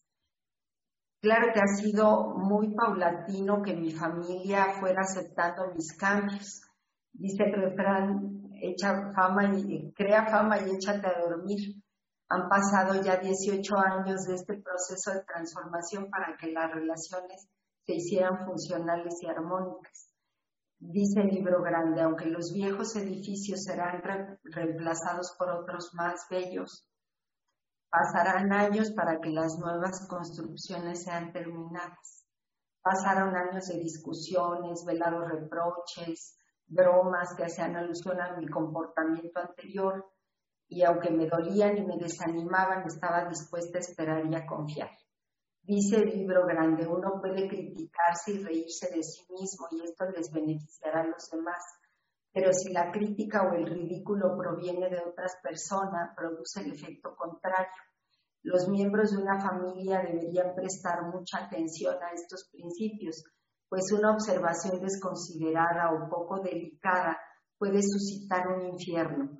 Los alcohólicos somos gente susceptible. Algunos de nosotros les lleva mucho tiempo superar esa innata debilidad. Creo que durante estos años para mí habría sido muy útil tener presente este párrafo para poder poner límites y no permitir esas burlas y reproches. Sin embargo, eh, llegar a una visión para ti y estudiar el libro grande me ha permitido poner límites asertivamente a los miembros de mi familia nuclear y vivir de una manera más armónica. Indudablemente que llegar a una visión para ti y estar completamente limpia de todos esos alimentos compulsivos, el trabajo diario, concienzudo, honesto y comprometido de los pasos y el estudio del libro grande me llevó a ver muchos otros defectos de carácter que estaban arraigados en mí y que ya ni siquiera los veía y que no permitían una verdadera transformación. Asimismo, estar en este programa y acceder a esa cuarta dimensión y estar en contacto consciente con Dios en cada momento de mi vida, preguntándole cómo puedo servirte mejor, pedir su orientación y guía, y estar dispuesta a aceptar que se haga su voluntad y no la mía, ha sido un parteaguas en mi vida, ya que la vida es vida y sigue planteando muchos desafíos eh, siguen presentando momentos de disturbio emocional. Sin embargo, unos minutos de oración y meditación me han llevado a enfrentar la vida eh, con más serenidad, con más inteligencia y sobre todo a mirar más allá de mi ego y considerar mi posición existencial con respecto a los otros me he dado cuenta cómo la vida fluye con más facilidad cuando yo encaro mi vida con buena voluntad, honestidad y apertura como me invita este programa. Es cierto que como dice el libro grande, todos los miembros de la familia deben reunirse sobre un terreno de común tolerancia, comprensión y amor. Esto implica un proceso de consideración recíproca entre los miembros de la familia. Y si bien no ha sido tan rápido, es un proceso que hemos ido transitando poco a poco. A mi familia de origen y a mí con ellos nos ha tocado enfrentar enormes desafíos que estaban más allá de nuestra capacidad de gestión, como la enfermedad mental de varios familiares con los que nos tocó vivir, el trabajo tenaz para salir adelante y un sinfín de desafíos. Pero evidentemente muchos conflictos que se suscitaron debido a la, se suscitaron debido a la neurosis y al comer compulsivo. Fue así que esa neurosis y malestar emocional la llevé yo a mi familia nuclear y ha sido un proceso doloroso y difícil ir removiendo todos los estragos que mi comportamiento neurótico y mi forma de comer ha dejado en mis hijos. Cuando yo entré a una visión para ti, estaba tan emocionada de estar encontrando la solución al problema del comer compulsivo que yo quería traer a todas las personas que tenían sobrepeso, y hablaba sin parar del programa esperando que mis hijos accedieran a venir al programa y así recuperarse. Pero el resultado fue contraproducente porque lejos de entusiasmarse conmigo, lo vivieron como una crítica de mi parte y hasta ahora lo siguen intentando con nutriólogos. Bien dice el libro grande, cuando el padre toma esta vía, la familia, madre e hijos puede reaccionar desfavorablemente. Al principio me invadía la culpa, ya que yo consideraba que el sobrepeso de mis hijos era mi responsabilidad. Afortunadamente, la atinada y amorosa guía de mi madrina en una visión para ti me permitió soltar ese penoso lastre que había cargado desde que ellos eran pequeños y dejar en manos del poder superior la salud y el peso de mis hijos. Con ellos he practicado día a día el axioma vive y deja vivir. Los dos son adultos, son inteligentes y tienen el derecho a buscar sus propios caminos de autorrealización. Por supuesto que me encantaría que estuvieran aquí y que se ahorraran años de sufrimiento. Sin embargo, hoy solo lo dejo en manos del Poder Superior. Mi esposo no es un comedor compulsivo, en realidad es muy moderado en su manera de comer y él no tiene ninguna adicción. Sin embargo, al dejar yo de llevar a casa tantos alimentos compulsivos, mi esposo también ha llegado a su peso saludable y ha mantenido en niveles saludables su glucosa, lípidos y tensión arterial. Es una bendición que esta ola expansiva de bienestar que da este programa haya llegado también a mi compañero de vida. Dice el libro grande, otros cambios profundos van a producirse en la casa. Como el alcohol debilitó al papá durante años, la madre se convirtió en jefa de familia. Ella asumió valientemente esta responsabilidad. Las circunstancias la forzaron a tratar al padre como a una persona enferma o como a un niño caprichoso aun cuando éste quería hacer valer su autoridad, no podía porque el hecho de beber lo ponía constantemente del lado del error. Era la madre la que cumplía con la tarea de planificar y dirigir todo. Cuando no bebía, el padre generalmente obedecía. Así, así, sin que nunca lo hubiese querido, la madre se habituó a llevar los pantalones en la casa. En mi caso, mi esposo, como ya dije, no tiene ninguna adicción, sin embargo trabajaba en petróleos mexicanos en un trabajo sumamente absorbente. Así que por esa situación y por supuesto por mi manipulación y control, por años yo tomé el control y llevé los pantalones. En mi casa, como decimos en México, nada más mis chicharrones tronaban. Indudablemente, eso generó en mi esposo resentimientos y discusiones. Hoy he aprendido a tomar en cuenta su opinión, a tolerar la frustración cuando las cosas no se hacen según mi voluntad y a estar atenta a las necesidades y perspectivas de los demás. Una de mis mayores áreas de oportunidad era el sentido del humor. Con mi maltrecha autoestima lo que menos podía era permitir una broma. Las vivía dramáticamente y ahora mucho más estable emocionalmente estoy aprendiendo a reírme de mí misma, a reír alegremente con otros. Como dice el libro, grande, tratamos sobre el alcohol en sus peores aspectos. Sin embargo, no somos tristes ni melancólicos. Si los recién llegados no encontrasen ninguna alegría ni buen humor en nuestra existencia, no querrían una igual para ellos. Nosotros estamos plenamente convencidos de que hay que disfrutar la vida. Y con respecto a la comida, quizá mi familia esperaba que yo me pusiera con ojos de perrito en carnicería al ver lo que ellos comen o que me pusiera en plan de víctima frente a mi plato. Sin embargo, ha sido completamente al contrario. Mis alimentos son generalmente tan coloridos y sabrosos que no me importa en absoluto lo que ellos coman he descubierto un, radical cambio en mi paladar y eso me hace muy feliz.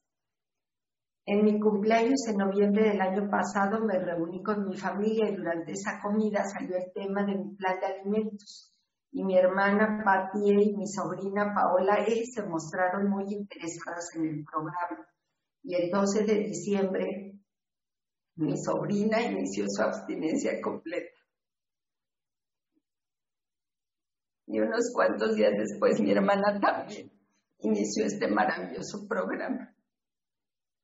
Su recuperación está siendo asombrosa y maravillosa. Y yo me siento muy feliz de que ellas dos estén trabajando el programa con tanta dedicación, honestidad y disciplina. Y más recientemente mi sobrina Carmino, hija de mi hermana mayor, quien ya descansa en paz, se animó a entrar al programa y también está comprometida con su recuperación, viviendo la abstinencia completa un día a la vez. Son muchas las bendiciones que este programa me ha dejado. Y como escucho muy a menudo en la cadena, lo mejor está por venir. Muchas gracias por escucharme y que su poder superior siempre los guíe por el sendero de la verdad y la recuperación. Muchísimas gracias a todos y a todas y felices 24 horas. Muchas gracias. Muchísimas gracias a ti, Kena, por lo compartido, también a Pablo. Y bueno, compañeros, los invitamos a participar en este bloque de preguntas para nuestros compañeros que han venido a compartir lo que les ha ocurrido y lo que está ocurriendo en sus familias también. Pues pueden levantar sus manos, por favor. Y empezamos con Marielos. Adelante, Marielos. Gracias, Oli. Eh, una pregunta para Pablo. Eh, este proceso, indudablemente, de tus otras comunidades, pues es muy importante, pero la rendición, que es algo fundamental en la recuperación,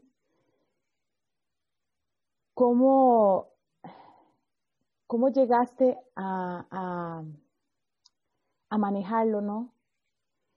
Con esta otra situación con la comida, dado que, como explicabas, eh, estuviste en, dos, en otras comunidades y tuviste que pasar por eso. Tal vez si me puedes ampliar un poquito de eso, Pablo. Hola, Marielo. Eh, bueno, yo te puedo decir que la rendición llegó del poder superior. Eh, no por mí. yo, porque yo lo seguía intentando.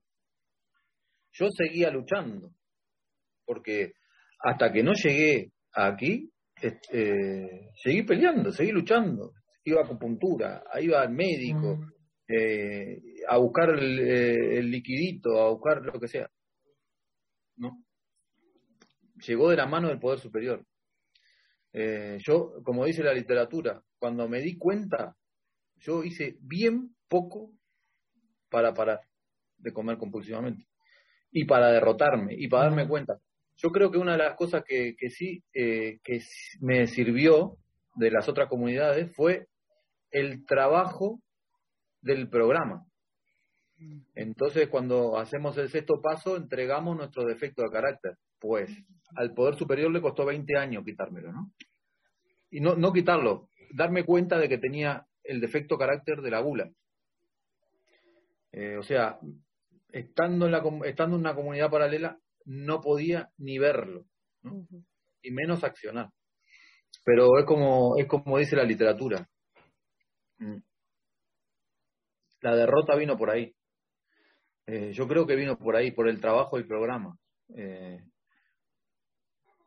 y no te puedo decir, no te puedo decir otra cosa, porque yo, yo lo veo así, no lo veo como que él es el poder superior el que ha hecho por mí y me ha sacado de las adicciones, me ha sacado de la adicción al alcohol. Estoy vivo gracias al poder superior. Vivo y suelto mm, y, no estoy ni, en ningún hospital, ni manicomio, ni nada, no. Solo porque Dios ha querido que yo esté aquí hoy. Mi poder superior. Gracias. Gracias, Pablo. Adelante, Diana. Eh, no, yo, eh, yo pienso a veces, no, ¿qué más voy a entender? Y esto es súper poderoso. Y en esta parte, en todos estos compartires, lo que veo en común es que la derrota, eh, con la pregunta de Marielos, es personal e intransferible, pero igualmente la ola expansiva se produce. Entonces quiero preguntarle a Kena esa experiencia de la observación de un tercero, cuando uno va directamente a la persona a decirle que tenga la experiencia, pero es que yo no la puedo tener por esa persona. Eh, ¿Cómo corriges eso? De, compartiste sobre tus hijos. Eh, ¿Cómo hago para hacer ese cambio de pensamiento de cómo hago para que mi ola expansiva la suelto y llegue donde tenga que llegar? Muchas gracias, Diana. Bueno, pues creo que, que ha sido este, leer eh, trabajando con otros me sirvió mucho porque allí me di cuenta cuando pues ya, ya, la había regado, ya, ya había metido la pata cuando llegué al capítulo trabajando con otros, ¿no? Allí ya, ah, cuando iba leyendo ese capítulo dije, me hubiera quedado calladita, pero bueno, yo y mi gran bocot. Este, entonces, bueno, pues ya ahora la verdad es que me quedo calladita y digo, bueno, yo hago lo que me toca y este y al ir observando los demás pues ya ya se van dando cuenta este pues ahora por ejemplo en esta vez que nos reunimos con, con mi hermana y mi sobrina ellas solas me preguntaron y yo contesté y dije bueno pues entonces este, qué bueno. Y ahora ven tan bonita a Paola este, y, a, y a Patti, que, este, que ya los demás, pues yo digo que ya se animarán, ¿no? Entonces, pues espero que, que, que Dios haga su parte y ya no andar metiendo mi cuchara, porque en lugar de componer las cosas las echo a perder. Gracias. Gracias, Kena. Adelante, Santiago. Muchas gracias. Eh, Oli, gracias Pablo y Kena. Mi pregunta es ¿cuál para cualquiera de los dos o para los dos. Eh, ¿Qué ha significado para ustedes, pues, tener, eh, vivir con personas que de alguna manera u otra saben y, o uno piensa, mira, puede tener un problema también con la comida o con alguna sustancia y no poder como como decir, ven, yo te llevo y, no sé, yo como que soy muy intenso, entonces yo quiero caerle como encima a la gente y ellos, vamos, aquí te vas a recuperar y no sé qué, pero hay que dejarlo como ir, hay que, ¿no? Cuando tenga el tiempo, Ken habla de Patty, Paola, Pablo y su esposa dio su, pues su compartir también y eh, cuando ella misma entró, o ¿qué ha significado esa relación con otros que tienen un problema o tienen el mismo problema que yo o yo lo veo pero yo no puedo hacer más que pasar el mensaje o no sé, por ahí. Adelante, Pablo, Ken, quien guste. Ken, adelante. Bueno, pues creo que, yo de veras soy un caballo desbocado, así. Este, yo quiero como que todo se haga y que se haga rápido. Y este programa me está enseñando eso de que es un día a la vez, de que poco a poco se va lejos este otro axioma y de permitir que las cosas, las personas este, tengan su momento y que el poder superior les, les lleve a, a darse cuenta. También me parece que cada quien tiene que tocar su fondo de dolor para poder este, aceptar. Yo me acuerdo que cuando estaba en CCA, decía mi esposo, cada que veía a alguien con sobrepeso, decía, mira, está buena para tu grupo, mira, está bueno para tu grupo. Y yo le decía, pues en realidad creo que estamos buenos para el grupo todos, pero este, porque este grupo va más allá del peso, pero es para el que lo, no para el que lo necesita, sino para el que lo quiere. Y pues cada quien tiene su momento y pues, pues yo me siento contenta con que llegó mi momento. Gracias, Kena. ¿Quieres agregar algo, Pablo, o avanzamos a la siguiente? Sí, sí, quiero decir algo, sí. Eh, bueno, a mí me ha pasado que el poder superior ha trabajado conmigo en la soberbia. Porque yo, después de tantos años, ¿no? de estar en grupos y, de, y, de tener programa y de tener ahijados y ir a dar hablar a los hospitales, a las cárceles, a los colegios, y, y yo y, después, para darme cuenta de que yo no puedo ni con mi adicción. Yo tengo que darme cuenta de que yo no puedo con mi adicción, que soy impotente, ¿no? Entonces, si no puedo con mi adicción, ¿cómo voy a poder con la adicción de otro? ¿no? Lo único que puedo hacer es transmitir el mensaje, es vivir eh, vivir como dicen aquí, sentirme útil, estar feliz y sereno. Y ya está. ¿Qué es lo que vio, lo que vio Bill cuando vio a Eddie? ¿no? ¿Qué pasa aquí? ¿no? Como comentaba recién Kena, ¿no? Dice, yo no voy a andar atrás de la gente. Cuando me preguntan, lo que sea, ¿viste? Estoy a disposición desde la primera hora del día hasta la última hora de la noche. Porque la adicción es así, no tiene hora, Al igual ese es el momento de que puede llegar alguien, ¿no?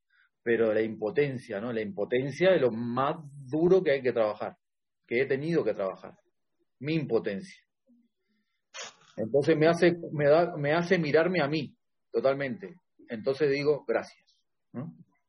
Gracias, Padre, gracias, Poder Superior. ¿Por qué? Porque hoy estoy libre, limpio y sereno. Y bueno, y que me vean, viste, que me vean. Y si ven mi cambio y, y, y, y les, y les apetece, vamos arriba. Aquí estoy. Gracias. Gracias a los dos. Adelante, Paco.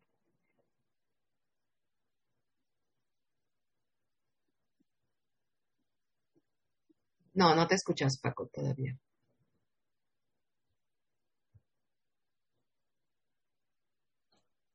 Hola, buenos, ¿cómo están todos? Eh, gusto saludar. Eh, una pregunta, gracias Pablo, a, la esposa de Pablo también muchísimas gracias por compartir. Y Kena, una pregunta, eh, ¿cómo le haces para combinar tu programa con tu vida profesional, con la psicología? ¿Cómo, cómo, le haces para combinar las dos cosas con tus pacientes? Ay, pues mira, yo lo que creo es que el libro grande es todo un compendio de, de psicología impresionante, ¿verdad? Este, pues bueno, creo que como bien dice en el libro grande, en sus primeros inicios, este, los fundadores estuvieron con Carl Jung y bueno, pues muchos otros aportaron. Yo la verdad no veo que haya una controversia.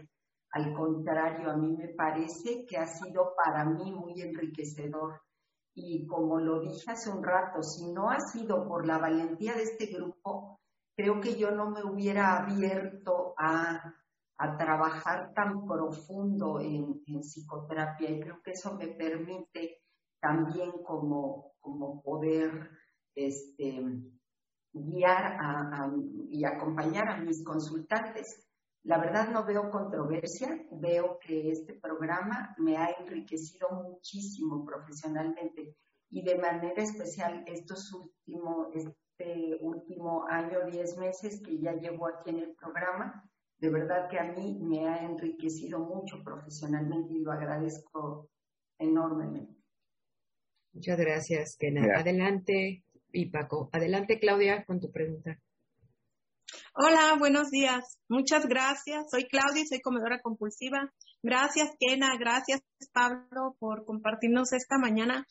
Eh, la familia después, hay un párrafo donde dice que, que si la familia va a tener un rol en la vida de nosotros, ¿verdad? Efectivo, pues se tiene que tener una actividad equilibrada, porque sí vamos a tener mucho trabajo con otros comedores compulsivos, pero esa actividad debe ser equilibrada mi, mi pregunta va a las dependencias, codependencias, la línea tan delgada de tengo un trabajo que hacer con ahijado, pero también tengo mi familia que me está esperando, ¿verdad? Entonces dice, de vez en cuando las partes tienen que ceder y la familia tiene que comprender, pero ¿hasta cuándo la familia va a estar esperando, verdad? Que nosotros nos recuperemos. Pero dice muy claro aquí, la actividad debe ser equilibrada. Te digo porque tenía que coordinar y mi hijo quería que lo llevara a, X parte, ¿no? Y estaba en la, en la disyuntiva, ¿no? Y me dijeron, atiende primero lo primero. Y atendí a mi hijo porque me dio la oportunidad de no ser tan egoísta. Yo estaba servicio, servicio, servicio, servicio. Y no sé qué opinas, Kena. Bueno, pues en realidad, eh, este, no, no, sé, no estoy tan segura. Este, eh, antes yo amadrinaba a mis ahijadas por la noche pero sí ciertamente sentía que le robaba a mi esposo, porque solamente vivo con él, que le robaba ya tiempo para estar con él después del trabajo y luego todavía las ahijadas. Y entonces pues me acordé que mi madrina lo hace muy tempranito y entonces he empezado a hacerlo muy tempranito, así no le robo tiempo a nadie, para mí es empezar el día, este, digo yo, con el pie derecho, este, participo en la cadena, este, trabajo con mis ahijadas y ya me siento como, pues como que ya tengo mi día para todo lo que sigue. Y me siento contenta, sí, ha sido un aprendizaje bonito. Muchas gracias, Kena, y a Pablo también por su participación. A los compañeros que se quedaron con ganas de hacer preguntas, les pedimos que de manera privada lo puedan hacer. Ya se nos terminó el tiempo. Solamente, eh, pues, aprovechar para darle la bienvenida a los nuevos, a aquellas personas que nos visitan por primera vez o que tienen poco tiempo aquí en Una Visión para ti. Fíjense que este panel es una actividad que se organiza desde nuestro único grupo, que es Una Visión para ti, que se encuentra en Telegram, donde sesionamos las 24 horas al día, los 7 días de la semana, los 365 días al año. Ahí tenemos un gran listado de madrinas y padrinos recuperados que les pueden ofrecer ayuda hoy mismo. Nuestra página oficial es oavpt.info, ahí encuentran información de nuestro grupo, de estos paneles, de estos talleres que ofrecemos online, reuniones en Zoom que tenemos en España y en la Ciudad de México, por ahí en nuestras redes sociales, YouTube, Instagram, Spotify, Twitter. Y este, bueno, pues somos una gran comunidad de personas que hemos encontrado la recuperación a nuestra manera de comer. Pues aquí estamos de regreso a nuestro segundo bloque de este panel, muy contentos y muy agradecidos con todo lo que nos han compartido. Y pues vamos a comenzar con nuestro segundo bloque. La compañera Lilia Luz nos va a compartir. Gaby sigue tomando el tiempo para estar pendiente. Ajá, son 15 minutos de participación. Adelante, Lilia Luz, muchas gracias. Gracias, Oli. Buenos días y buenos días a todas, compañeras, compañeros. Les agradezco esta oportunidad. Estoy un poquito nerviosa, pero en el nombre sea de Dios, ¿no? Bueno, este es la primera vez, ¿verdad?, que me toca a mí participar en, un panel. El, tema es la familia después, el capítulo nueve. Bueno, pues yo me puse a preparar mi tema y este y, me sirvió mucho el haber escrito sobre cómo era mi familia antes y, recordando, este, bueno, primero me quería apoyar en, en, un párrafo que dice, dice, aquellos de nosotros que hemos pasado mucho tiempo en un mundo de ensueño, eventualmente nos damos cuenta de la puerilidad de ello. Yo me di cuenta que siempre he sido una, una mujer, una mujer y una niña siempre muy fantasiosa.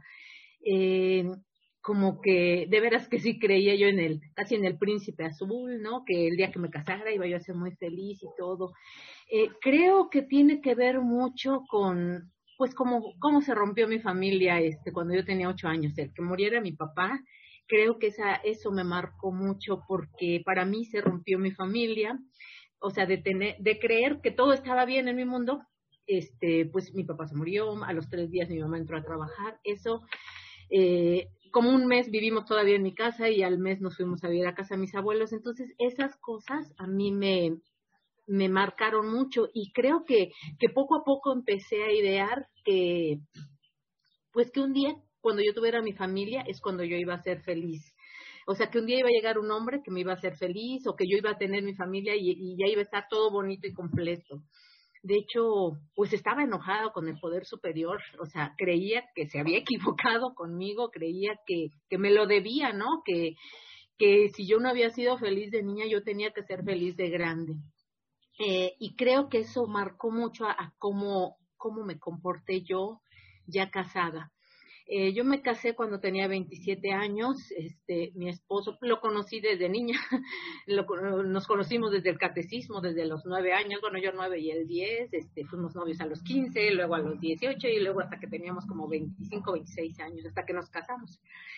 Eh, pero, eh, o sea, yo me casé con él porque la verdad es que yo estaba segura que él me quería o sea, yo lo quería, pero bueno, yo había tenido varios, varios novios y al ver que mis, mis noviazgos cada vez iban peor, un día dije, no, yo, yo, o sea, ¿hacia dónde voy? Voy hacia un barranco, necesito como enderezar mi vida y entonces me caso con él creyendo que pues con él voy a ser feliz y, y, segura que él es el, el, único que me ha querido y, que voy a estar bien con él.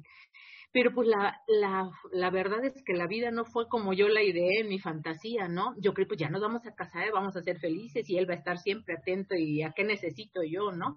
Y pues no es así. Eh, recién nos casamos, pues él, él siempre ha sido muy trabajador y de hecho pues siempre se la pasaba trabajando, yo con los niños.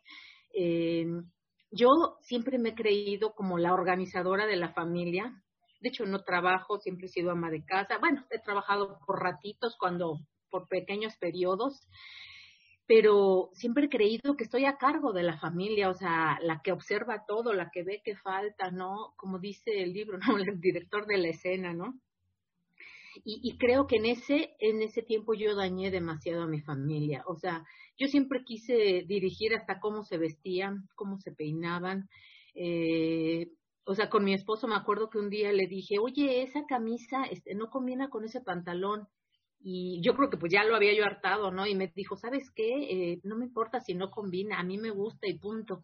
Y, y sentí feo, ¿no? Y hasta dije, ay, qué grosero es, ¿no? Pero pero la verdad es que yo hoy me doy cuenta que así era, metiche, como si, como si alguien me dijera, tú tienes que decirle, esta obligación, ¿no? Eh, como esposa es tu obligación decirle. Mm, él también un tiempo, él es ingeniero, pero un tiempo se dedicó a la carpintería y yo le decía, oye, no has entregado tu mueble, o sea, siempre estaba yo ahí fregándolo, perdón, este, molestándolo, ¿no? Insistiéndole, ¿no? Que ya entregara sus cosas. Y él me decía, yo controlo mis tiempos, ¿no? Y, y, eso ha sido mucho de nuestras, nuestras peleas. Digo, en algunas cosas él me deja que, que yo decida, pero yo creo que conforme ha ido avanzando, avanzando nuestra relación, pues él como que ha tenido que sacar más su carácter porque yo siempre me quiero subir a las barbas de las personas, o sea, yo siempre quiero estar como en la cabeza. Lo mismo ha sucedido con mis hijos, con mi hija desde chica, eh, siempre quise, yo, o sea, la quise traer como muñequita, quería yo que anduviera con sus vestiditos, con sus dos coletitas muy bonitas. Y mi hija nunca se dejó hacer eso. Mi hija siempre quería andar de pantalón, este, unas peleas horribles para que la, la peinara, ¿no? Eh, y yo siempre decía, ay, es que es muy rebelde. Pero más bien ella, pues no quería una mamá que la gobernara, que la controlara. En especial eso me doy cuenta que mis mayores defectos, este, el control, ¿no? Y, y, bueno, y pues igual con mi hijo, ¿no? Este, a lo mejor él, él no fue tan contreras como mi hija, que mi hija siempre fue un poco, yo decía siempre fue más rebelde, él a lo mejor fue de darme más por mi lado, pero pues también te das cuenta que dañas, ¿no? Este, dañas, sobreproteges, este, quieres controlar la vida. Llega un día en que pues las personas se cansan. Mi hija, de hecho, hace como año, como, como un año, o sea, primero se fue a estudiar fuera, dijo que, quería estudiar en otra ciudad, pero después por la pandemia regresó y después se volvió a ir porque yo creo que no aguantó. Entonces creo que el que ella se fuera de la casa a mí me sirvió para darme cuenta que, que debo respetarles su vida. No sé, es lo que ha empezado a pasar en mí, ¿no? Bueno, gracias al, al programa, estar practicando los pasos. Eh, me he dado cuenta, por ejemplo, cuando hice mi cuarto y mi quinto paso, o sea, mi madrina me ayudó mucho a darme cuenta que todos mis resentimientos eran porque mi familia no hacía lo que yo creía que ellos debían hacer. O sea, yo he sido una persona que nunca ha sabido qué hacer en su vida, pero siempre ha querido controlar la vida de los suyos, también la de mi mamá y la de mis hermanos, pero pues pobres de los que están en mi casa, ¿no? De mi esposo, mis hijos. Ahora, eh, hay otro parrafito que dice, hemos llegado al convencimiento de que Dios quisiera que, que, tuviéramos la cabeza con Él en las nubes, pero que nuestros pies deben estar firmemente plantados en la tierra. Aquí es donde están nuestros compañeros de viaje y donde tiene que realizarse nuestro trabajo. Estas son nuestras realidades.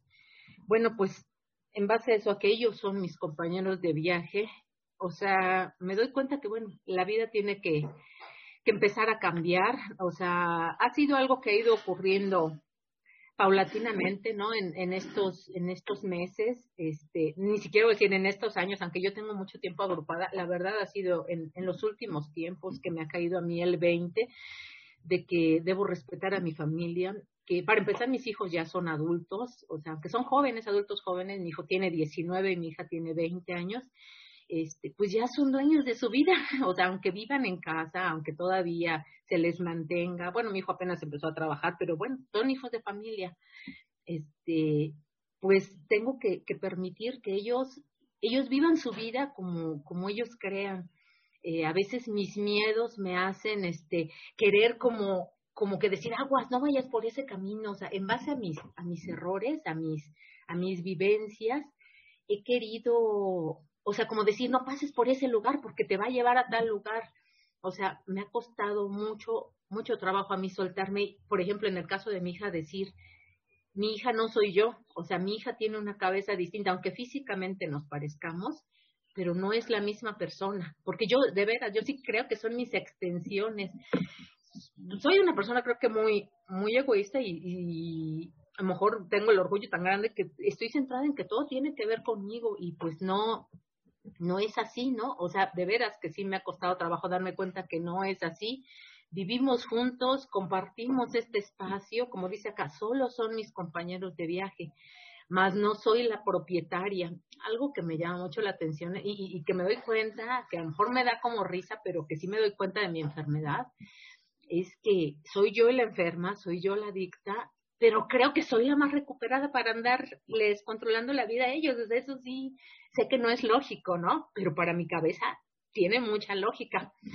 Eh, ayer por eso le preguntaba al papá de Coti cómo le hizo para rendirse, porque no, no está fácil esa rendición, ¿no? Pero estamos trabajando, estamos trabajando en ello, ¿no? O sea, sí a veces todavía cometo errores, pero, pero ya le, le, retrocedo, le retrocedo al, al, error. Otro párrafo que me gustó, hay un tiempo, a ver, ya más o menos. Dice, que cada, dice, si es que cada familia debe divertirse junta o separadamente, todo lo que las circunstancias lo permitan. Bueno, ese punto de la diversión es un punto que, que yo no lo tenía en mi vida. O sea, para mí antes divertirme, pues era tomar, era fumar, era comer. Pues ahora sí que ya me quitaron todas estas, pues ya digo, ya quedan bien poquitas, ¿no? Me costó trabajo encontrar cosas con que divertirme de hecho, creo que sí soy una persona como media amargada, como media cuadrada, que le cuesta trabajo, este, o sea, como que, o sea, como que llegó un punto en que me di cuenta que mi vida no la he vivido bien y como diciendo, despierta, tienes que reaccionar, tienes que, que, que empezar a vivir diferente, o sea, como, ¿cómo decirles? o sea, ya perdí mucho tiempo, yo ya necesito hacer algo de provecho con mi vida. Estoy a punto de cumplir 49 años y dices, ya no, ya no puedo seguir perdiendo tiempo. Entonces, a veces eso me hace exigirme mucho. Eh, digo, yo trabajo acá dentro de la casa, trabajo en, en las labores del hogar, pero yo esto lo llevo como si fuera una gran empresa. Este, o sea, quiero hacer eh, mil cosas en un día, ¿no? Y, y, y, pues eso deja poquito tiempo para la diversión. Entonces ahora trato de darme unos pequeños espacios. Eh, tomo dos, dos días a la semana, tomo una clase de pintura, me voy como dos o tres horas. A veces antes de irme a la clase me cuesta trabajo, digo, ay, pero no sé, quisiera todavía dejar ropa en la lavadora, este, quisiera dejar la comida hecha, pero a veces digo, no, ya vete, o sea, porque si yo quisiera pintar acá en la casa, difícilmente me pongo a pintar o sea, porque me cuesta trabajo detenerme a pintar. Entonces sé que si me voy, por lo menos esas tres horas, mi cabeza se despeja. Dejo de pensar, o sea, dejo, dejo de estar como loquita, ¿no? Haciendo, haciendo cosas, ¿no? Una vez a la semana también mi esposo y yo vamos a un masaje. Es un masaje descontracturante porque siempre hay tensión, siempre tengo tensión en, en el cuello, en la espalda, por mi forma de ser, ¿no? Y este, hoy, hoy ella, la chica de, del masaje es mi amiga, eh, tenemos cosas en común, es hija, es hija de alcohólico, entonces como que nos identificamos, hablamos el mismo idioma, pero también siento que es otro ratito que yo me doy, o sea, que a lo mejor no les voy a decir que es la cosa más divertida porque es doloroso, es doloroso porque siempre traigo bolas en el cuerpo, en los brazos, en las piernas, pero, pero ya siento que es un ratito que me doy a mí, o sea, para hacer una pausa. Hay días que sí tengo, que soy floja, soy de extremos, hay veces que sí estoy sentada viendo la tele toda la tarde y me echo cuatro o cinco capítulos de una serie, ¿no? Pero hay otras veces en que cuando mi obsesión, sí, gracias Gaby, está en hacer y hacer cosas, o sea, me cuesta trabajo dejar de hacer quehaceres. Eh, siempre pienso como que voy a adelantar para que mañana descanse. La cosa es que mañana hay otras cosas que hacer. Bueno, pues mire, fíjense que tenía miedo que no, que no abarcara los minutos, que se me acabaran las palabras. No sé por qué me da miedo, este, por decir, como cuando íbamos en la escuela y dar una clase, o sea, oral, o sea, dar el tema, eso era lo más terrible que me podía pasar a mí.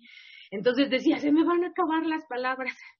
Entonces, bueno, espero que lo que haya dicho le, le sea de provecho a alguien, pero este, tenía miedo, ¿no? De no poder abarcar y, y, bueno, pues creo que, creo que eso es todo, ¿no? Este, el, el decir que, que estamos empezando a cambiar. No le voy a decir ya tengo una vida toda feliz y contenta, pero hoy estoy más a gusto con mi vida. Eh, llegar a una visión para ti fue lo mejor que me ha pasado fue un parteaguas después de un problema fuerte que tuve en otra agrupación y que me hizo salir de mi, de mi zona de confort del grupo en el que estaba. O sea, fue lo mejor que me pasó. O sea, nunca pensé que yo podía bajar de peso, ni siquiera lo andaba buscando. Sí tenía problemas fuertes de salud, pero creo que si la vida no me da ese giro con esa mala experiencia, pues no estaría acá. Y solo esto me ha hecho, pues, empezar a practicar realmente el programa. Y en eso estoy. Todavía no, no acabo mis pasos, pero en eso estoy. Les agradezco, compañeros, que me hayan escuchado y felices 24 horas. Muchas gracias, Lilia Luz, por tu compartir. Y bueno, compañeros, pues aquí estamos muy contentos eh, trabajando la familia después, o sea, la familia hoy, ¿verdad? La familia hoy en nuestros días, una vez que empezamos a trabajar este programa, que Dios nos ha concedido la recuperación. Y pues hay mucho que compartir claro, todos nos sentimos muy emocionados y muy estimulados porque el resto de nuestras familias estén aquí ya, recuperados. Pero bueno, pues eso es en los tiempos del poder superior. Nuestra misión aquí y ahora con nuestra familia es permanecer recuperados. Que vean en nosotros que es posible vivir bien, vivir diferente, un día a la vez, ¿verdad?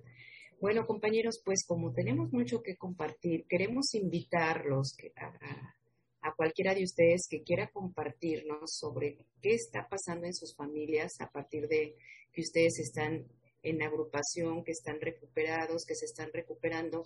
Eh, quien guste compartirnos, como en las reuniones de Zoom, tres minutitos cada quien, lo que quieran compartir. A la media, las 9.30, empezamos con las preguntas para Lilia Luz, pero ahorita les queremos dar oportunidad de que pueda participar el que guste compartiendo sus milagros con su familia. Y pues aquí estamos. Pueden levantar su mano con mucho gusto. Y eh, Gaby nos ayuda a tomar los tres minutitos. Adelante, Santiago. Pues muchas gracias, eh, Oli, y a todos los compañeros y compañeras que están acá presentes. Soy Santiago, soy un comedor compulsivo en recuperación. La verdad que yo tengo 10 años, casi 11 años que no vivo con mi familia. Por eso ahorita cuando saludé esta mañana decía que familia es todo el que vive conmigo, para mí hoy día, ¿no?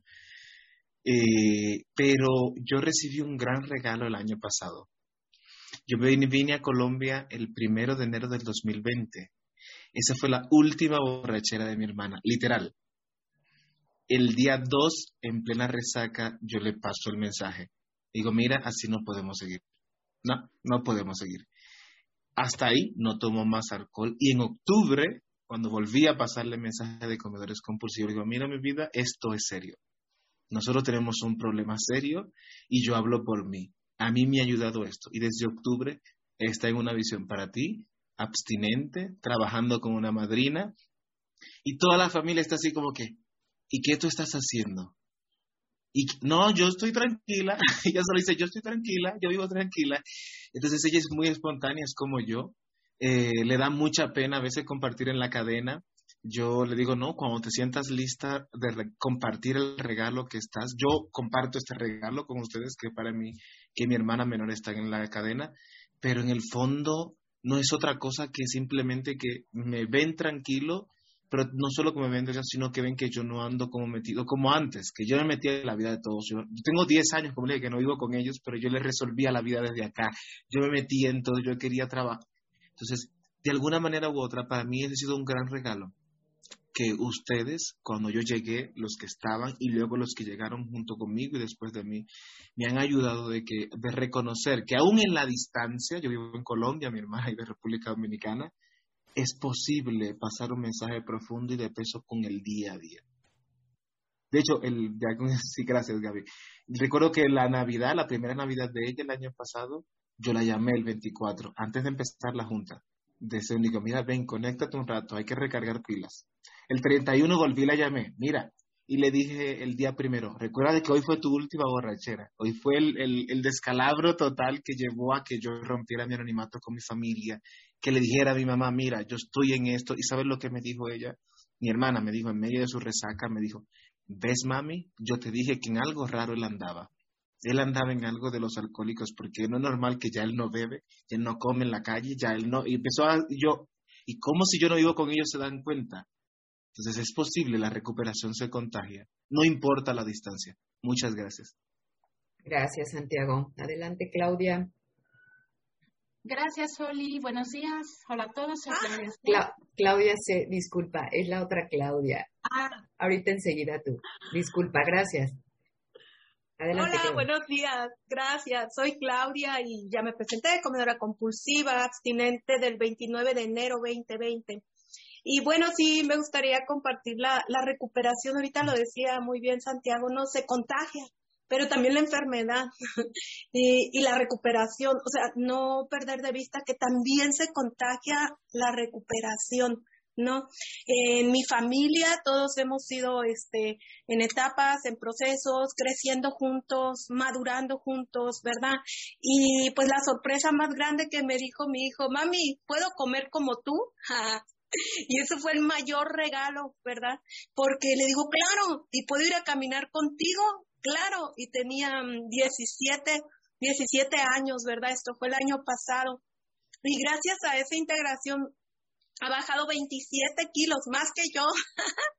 ha bajado 27 kilos y, sigue. Y ahorita puedo ir al gimnasio, claro. Puedo ir a un nutriólogo, claro. Esa apertura, ¿verdad? No, no estamos peleados como yo coma. Yo no le exijo que él coma lo que yo como, ¿verdad?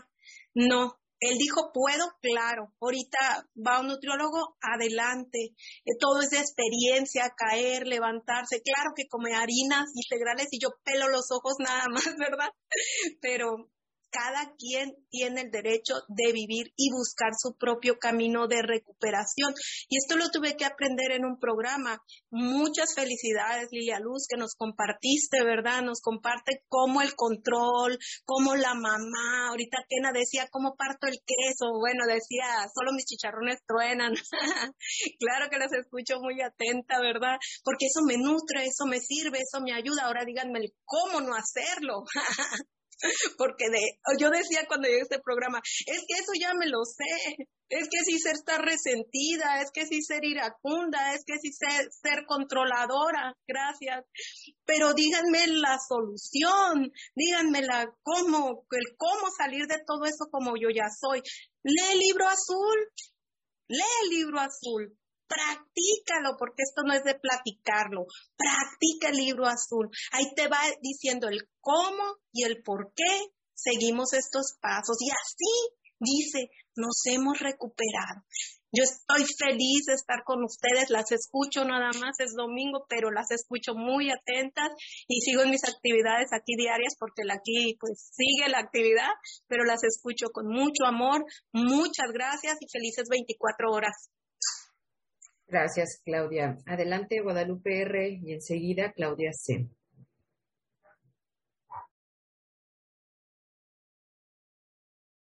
Hola, compañeros. No sé si ya me veo ahí.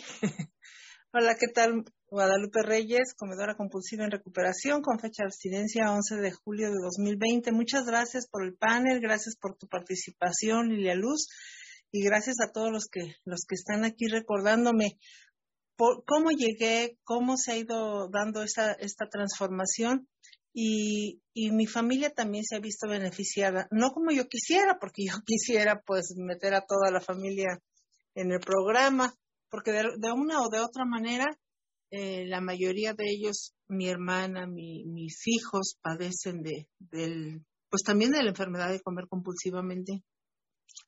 Eh, uno de los más grandes beneficios que, que el Poder Superior me regaló fue que entrara una sobrina mía, sobrina lejana geográficamente y, y, también pues es hija de una prima. Y este, y ella pues a través de las redes sociales veía mi, mi cambio y un día me contactó y gracias al Poder Superior ella se ha recuperado aquí también y después su hija Y luego mi hermana también tuvo a bien entrar un rato, no fue su momento. Eh, desgraciadamente ahora está fuera del programa, muy enferma, pero yo confío en que su poder superior la traerá en el momento adecuado. Pero definitivamente este programa no se puede vivir sin afectar a otros. Así como la enfermedad afecta a la familia y a todos los que nos rodean, pues la, recuperación también. Y les agradezco mucho por el tiempo y gracias a los, a los eh, servidores, a los organizadores, gracias a todos. Hasta pronto. Gracias, Guadalupe. Adelante, Claudia C. Gracias, Oli. Ahora sí, Claudia C., enferma de comer compulsivamente, recuperada y abstinente, gracias a Dios, desde el 7 de abril del año pasado. Y bueno, antes que nada, muchas gracias por este panel, ha estado interesantísimo. Gracias, Lilia Luz, y a todos los que han expuesto y los que van a exponer. Y eh, bueno, en, mi caso, eh, yo entré al programa pues ya en plena pandemia, vivo sola, pero de alguna manera ha sido bien interesante cómo yo quisiera que mi familia estuviera aquí, varios de ellos, pero pues ya entendí y me queda claro que hay que vivir y dejar vivir, ¿no? Ayer, ayer aprendí tanto de lo que compartían de sus familias, y que pues cada quien en su momento igual y llega o igual y no, igual y no es, no es esta la solución para ellos, pero para mí sí. Y algo que ha pasado en mi familia es que ahora, desde que yo vivo de esta manera, es interesante que ahora, mañana, por ejemplo, que va a haber una comida por el Día de las Madres, va a ser en casa de una de mis sobrinas y ya me mandó el menú y me dijo, puedes comer todo menos el risotto. Es decir, como que ya soy parte de la dinámica y la gente con la que veo, a la que veo normalmente, pues está consciente de que yo ya no como cosas, ¿no? Por otro lado, en la mesa se han puesto, en la sobremesa se platica del exceso de azúcar, y no porque yo lo saque, sino porque me ven comer y mis sobrinos chiquitos, ¿no puedes comer dulces? No, no es que no pueda, es que no quiero, porque no me gusta, ¿no? Y entonces, como que el tema del azúcar ahora es un tema muy frecuente en la sobremesa y creo que todo el mundo se ha ido haciendo que sea un poquito consciente. Una de mis sobrinas como que ya le está haciendo ojitos a, dejar de comer azúcares, pero no se anima. Pero pues creo que, creo que es interesante cómo eh, a través de verme contenta, tranquila, saludable, con un peso pues mucho más adecuado que el que tenía hace un año, y que me ven de buenas y que no sufro y que sí disfruto lo que como, creo que eso sí llega a ser una cosa muy positiva. Gracias, Gaby, para pasar el mensaje. Más que pasar el mensaje, pues es, soy el mensaje y vivo contenta y es demostrar que sí se puede vivir eh, ayudando a otros, comiendo bien y disfrutando lo que como, ya sin obsesión mental de comer en exceso como en, pues en mi familia suele pasar. Así es que muchas gracias por esta oportunidad, gracias al Poder Superior que me tiene aquí y gracias a todos ustedes y que tengan un hermoso domingo. Muchas gracias, Claudia C. Pues adelante, compañeros, si alguien gusta participar, todavía lo puede hacer. Tres minutitos. Adelante, Ángela María. Eh, sí, hola, buenos días. Mi nombre es Ángela María o desde Medellín, Colombia, una adicta crónica y abstinente desde el 6 de febrero del 2019. Eh, me dio muchísima, muchísima, me dio hilo para, para compartir mi experiencia, precisamente la compañera que acaba de compartir, porque yo vivo algo muy similar. Yo vengo de estar más de 20 años en comedores compulsivos anónimos, digámoslo tradicional, sin querer que nadie de mi familia fuera comedores compulsivos anónimos, o sea, con un miedo que alguien más fuera, porque de pronto iban a pillar el tipo de persona que yo fuera y eso. Una vez que llego a una visión para ti, y empiezo el trabajo también de los pasos y ha bajado mi peso, yo ya quiero que todo el mundo esté. Porque es que miren ahora si funciona una cantidad de, de, cosas pues que mi ego y mi mente dice, pero quiero contarles sobre todo la experiencia con respecto a que yo ya llevo eh, dos años y meses, 26 meses más o menos en abstinencia completa y de esos 26 meses llevo año y medio más o menos en mi peso y sosteniéndolo. Entonces, claro, toda mi familia, que yo creo que es comedora compulsiva, yo lo creo, no sé ellos, pero yo lo creo, me mira y me dice, ay, todos deberíamos comer como comen la negra. A mí me dicen la negra, como come la negra. Y entonces yo, yo solamente me río. el asunto es que todos quieren comer como yo estoy comiendo cuando yo estoy sirviendo mi comida o cuando estoy sacando mis cocas, pero no quieren asumir el resto del trabajo. ¿Por qué lo menciono? Cada uno tiene que encontrar su ritmo y una de las enseñanzas más grandes que yo he tenido en este proceso es justamente eso, o sea, valorar que a mí me llegó el momento de que funcione para mí y que mientras yo me mantenga en proceso de recuperación, yo puedo ser mensaje para que cuando a cada uno le llegue su tiempo, sepan que hay una oportunidad, que pero no estoy viendo en este momento quién tiene el tiempo. No veo, es que estoy desde el celular, pero bueno, no me, voy a demorar mucho más.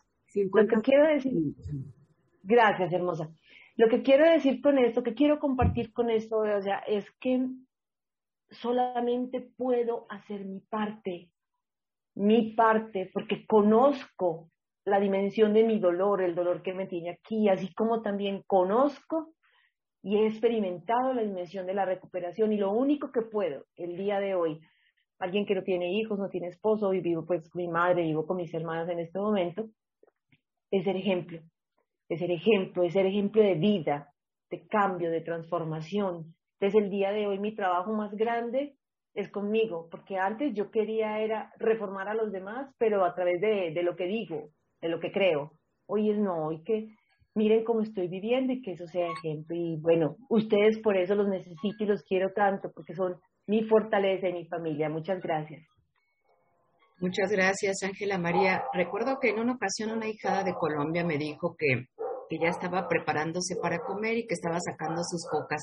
Y le digo, oye, ¿a qué te refieres con cocas? Nosotros no tomamos Coca-Cola. No, es que acá en Colombia cocas son cosillas, son los topercitos, los, los chunchillos ahí donde carga. Ah, ok, yo creí que Coca-Cola. Bueno, pequeño paréntesis. Ok, compañeros, pues miren, ya son 9.30, vamos a dar tiempo para las preguntas para Lilia Luz. Y aquí estamos. Quien quiera hacer sus preguntas, adelante Diana Bogotá. Yo tenía una pregunta para Lilia Luz. Y eh, ese, ese, en el que tú compartir hiciste un viaje desde el control al soltar. El ambiente en tu casa cada 24 horas, ¿cómo se siente eh, cuando soltaste el control? Ha, mejorado el, el ambiente. Eh, por ejemplo, mi hija, que es con la que yo tuve más, más problemas, somos muy parecidas, tenemos enfrentamientos, teníamos muchos enfrentamientos, me dice, es que, dice, ahora puedo confiar en ti. Antes, como que ella siente que no era yo digna de confianza, porque me rompía yo con cualquier cosa, terminaba yo llorando. O sea, como una típica borracha, ¿no? O sea, o sea, sin estar consumiendo, pero mis emociones así. Entonces ellos no podían decirme nada porque yo lloraba o gritaba, o sea, hacía un, un drama, un relajo. Eh, siento que, que, se puede hablar. Mis hijos, ya no lo, no lo mencioné, pero mis hijos han estado agrupados, un, un rato también estuvieron agrupados. Actualmente no, pero tuvieron su tiempo los llevé yo a un grupo de cuarto y quinto paso cuando yo estaba en esos lugares. Y este, entonces podemos hablar ya abiertamente más de los problemas que hay, ¿no? A lo mejor mi esposo es el que menos toca esos, esos, esos temas, pero como que sin querer, pues se, se contagia de, del, de, digamos, del lenguaje que hay acá en la casa, ¿no? De cómo hablamos las cosas. Entonces, pues sí, sí ha mejorado, ha mejorado. Creo que en eso no dije mucho mi compartir, pero ha mejorado el ambiente. O sea, ya hay más comunicación, porque si no había, o sea, había como más enfrentamientos, más locura, pero digo, siento que ya hay más comunicación, ya hay más armonía. Eso es todo. Gracias. Sí, muchas gracias. Muy bien.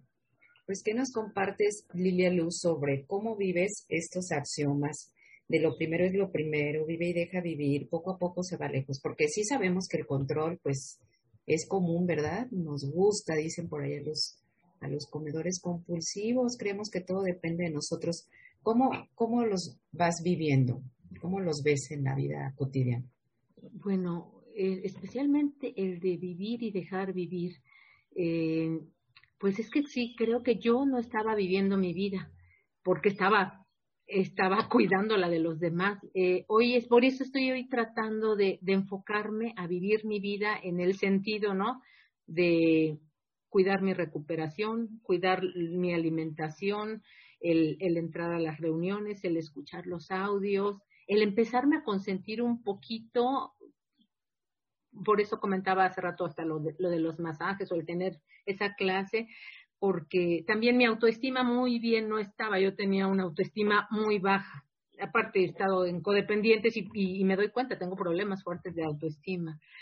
Eh, el primero, lo primero, mmm, también, también lo empezaba a practicar porque porque soy, como les comentaba hace rato, soy mucho de extremos. Por ejemplo, hubo un rato, cuando recién entré a una visión para ti, quería estar en todas las reuniones, o sea, este, yo todo, yo soy así como, como que me, me, me voy de lleno a un punto, ¿no? Y, era pura junta, pura junta, puro, puro compartir, casi, casi, no me hablen porque estoy escuchando un compartir. Entonces, al, hace rato decía un, una compañera, ¿no? Y la familia también, creo que era en el compartir de Pablo, decían, y la familia, pues sí, yo también trato, por ejemplo, yo ya puse, dije, bueno, en la mañana, este, escucha, o sea, por ejemplo, yo mientras hago todas mis labores del hogar, ¿no? Eh, trastes, la comida y todo eso, yo estoy con mis audífonos, estoy escuchando todo este los audios. Cuando ya empieza a bajar alguno de mis hijos, este, por ejemplo, a mi hija le pregunto, ¿quieres platicar? Porque hay veces que ellos también bajan con su mundo y sus audífonos, digo, bueno, si están ellos con sus audífonos, pues yo sigo con los míos. Pero si quieren platicar, bueno, pues me los quito y platico con ellos mi esposo casi llega alrededor de las 7 de la noche, ahí también ya trato, por eso ya mucho no entro a la reunión de la noche, yo sí quería entrar a las 2, es que yo soy, yo a veces pienso que si más me meto de, terapia, más rápido me voy a curar, ¿no? Y, y al final dicen, esta enfermedad, o sea, te recuperas, pero, pero no te curas, o sea, no, no estoy, o sea, sanada, o sea, el exceso no va a hacer que, que a mí se me quite la enfermedad. O sea, eso lo digo porque yo antes este, que estaba en Alcohólicos Anónimos hacía algo parecido, ¿no? Decía yo, si más me meto al servicio, tal vez acabe yo antes conmigo, ¿no? Me recupero y ya me voy. Pues pienso que de esa forma estoy intentando practicarlos. Muchas gracias, Lilia Luz. Fíjense que el último párrafo de este capítulo que nos ocupa en el panel dice así, desde luego que nuestro amigo estaba equivocado, completamente equivocado tuvo que admitirlo dolorosamente y reparar sus defensas espirituales. Aunque actualmente es un miembro muy eficaz de Alcohólicos Anónimos, todavía fuma y bebe café. Pero ni su esposa ni nadie más lo juzga. Ella se da cuenta de que no tenía razón en discutir acaloradamente un asunto como ese, cuando sus males más graves estaban remediándose rápidamente. Bueno, aquí habla de nosotros también, ¿verdad? Hemos parado de comer harina y azúcar, pero podríamos seguir fumando o bebiendo café todavía. Hace ratito nos compartías tú, lo dice el libro grande, hace ratito compartías, Lilia Luz, que tú dejaste de beber, de fumar y de comer compulsivamente y que creías que todo ya no, no había más que hacer, porque eso era lo que a ti te divertía. ¿Qué opinas ahora la distancia que estás sobria completamente de cigarro, de bebida, de comida, no sé si de café, pero ¿cuál es tu experiencia al haber dejado todo esto? Bueno, sí creo que, que todas ellas eran drogas para mí. Eh, porque yo a veces me preguntaba, ¿por qué no puedo, o sea, digamos, ¿por qué yo no parecía una persona sobria? Antes, yo, yo estoy a punto de septiembre, cumplo 14 años que dejé el alcohol. Llevo tres años sin fumar, pero ¿por qué yo no parecía una persona recuperada. Yo me preguntaba, o sea, obviamente no me daba cuenta que pues no había llevado un, un, una práctica así muy, o sea, organizada del programa, ¿no? O sea, yo estaba en un grupo de cuarto y quinto paso y hacía yo cuartos y quintos pasos, pero me faltaban cosas. Hacía yo servicio, pero no, yo no seguía el paso bien. Pero también me doy cuenta que una cosa que que no me permitía estar sobria, o sea, con mi mente clara, como para poder entender el libro, porque yo lo leía y no lo entendía se los prometo, o sea, yo, yo lo trataba de leer y me quedaba dormida, no entendía. Creo que mi mente no estaba clara. El cigarro, el alcohol, sí afectaban mi mente. Yo, de hecho, también dejé el café. Es más, curiosamente, ahora lo, lo que más a veces me, me despierta es el olor al café. O sea, mi esposo le gusta hacer café o se pone la cafetera, o sea, me, llama la atención, pero yo también lo dejé porque escuché que lo dejaron ustedes. En ese sentido sí, sí fui obediente. Creo que, que sí se necesita quitar primero, pues ahora sí, todas esas drogas que afectan el ánimo para estar en condiciones pues de empezar a buscar esa vida espiritual. Muchas gracias, Lidia Luz. Sí, de acuerdísimo contigo, yo también no bebo ni fumo, estoy completamente sobria, pero compañeros, yo ni con la comida sufrí el síndrome de supresión que he sufrido con el café, tengo más de dos años abstinente de café y todavía tengo de repente obsesión mental. Para mí es una droga muy poderosa. Este, que bueno, este, bendito sea Dios que estoy abstinente. Lilia Luz, en otro párrafo de este mismo capítulo dice que la bebida nos aísla del mundo exterior a la mayoría de los hogares. Eh, ¿Cómo fue tu experiencia, si es que lo viviste así como familia aislada por tu adicción y cómo es ahora esta socialización, esta vuelta al mundo? En mi caso, es que me, me fui rápido hacia mi pasado, pero bueno, en mi caso, bueno, en mi caso creo que no, no, no me aisló la, la bebida. Te digo que al final yo la usaba como para, para relacionarme. Eh, me identifico más en cómo, cómo te aisló, bueno, cómo me aisló en el hogar alcohólico en el que yo crecí.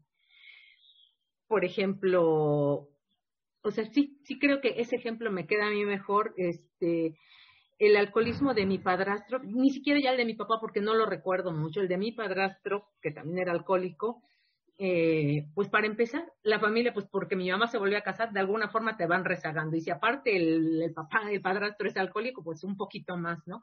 Pues empiezas a, aparentar, ¿no? Que todo está bien. O sea, de repente dicen, ¿por qué no vino Mario a, tal fiesta? Ay, no, pues este, es que tenía trabajo o algo. Empiezas a, a mentir por otra persona empiezas a cubrirlo, a, a, o sea, aparentar que le está muy bien, o sea, porque no quieres que la gente se dé cuenta, ¿no? Pues que tu situación en este familiar es, es desagradable, ¿no? Está, o sea, hay alguien, bueno, ni siquiera lo ven como enfermo, iba a decir, es, es enferma, pero la gente afuera solo juzga un alcohólico. Pues, pues de esa forma creo, porque en mí no, no puedo ahorita identificar si a mí me aisló. Sí fui alcohólica, pero no fui, o sea, no, no fui tampoco de quedarme tirada en la calle. O sea, era, o sea, era así, bebía cada, cada ocho días, ¿no? Este, pero realmente tampoco, mi cuerpo físicamente, yo creo que desde ahí empezó para mí la alergia, no aguantaba muchas copas de alcohol. Yo, eh, con seis copas, o sea, nunca me acabé una botella, con seis copas yo quedaba borrachísima, o sea, ya, este, o vomitaba o me dormía, era, era la forma en la que, en la que yo terminaba. Bueno, a lo mejor de esa forma podría un poco enfocarse a lo que me preguntas, o sea, no me aislaba de meterme en mi casa, pero no podía seguir conviviendo, solo era un periodo muy corto, de cuando yo empezaba a beber, y yo creo que antes de dos horas yo ya había desaparecido de la escena. O sea, bailaba, gritaba, hacía relajo y ya, acababa este durmiendo o, vomitando y, y, pues durmiendo también. Gracias, Lilia. Sí. Adelante, Gaby. Muchas gracias, Lilia Luz. Eh, un abrazo desde San José de Costa Rica. He visto tu proceso de recuperación este, muy de cerca. Muchas felicidades. Este capítulo habla del balance. Si bien yo, como ahorita la comida, este, soy de extremos, pero ¿cómo has logrado ese balance? Familia, los muchachos, tu esposo, el servicio que estás dando en este momento, la cadena. Muchas gracias. Gracias, Gaby. Este, pues, ¿cómo he logrado ese avance? Híjole, pues, pues creo que... Balance, perdón, balance. Ajá, sí, el balance. Y creo que, pues creo que Dios lo ha hecho. La verdad es que ustedes ya me vieron, hasta en mi hablar soy así como se me agolpan las palabras, o sea, soy como impulsiva, ¿no? Eh, creo que Dios ha empezado a orar en mí, aunque me, aunque a mí me costó mucho trabajo encontrar a mi poder superior o creer que ya lo tenía, porque sí, sí estaba, siempre he estado, pero, pero el que, el que yo diga, si es verdad, yo no soy el poder superior de mi vida ni de mi familia, es otra persona, otro ser, ¿no? Eh, ha, empezado a hacer este cambios en mí.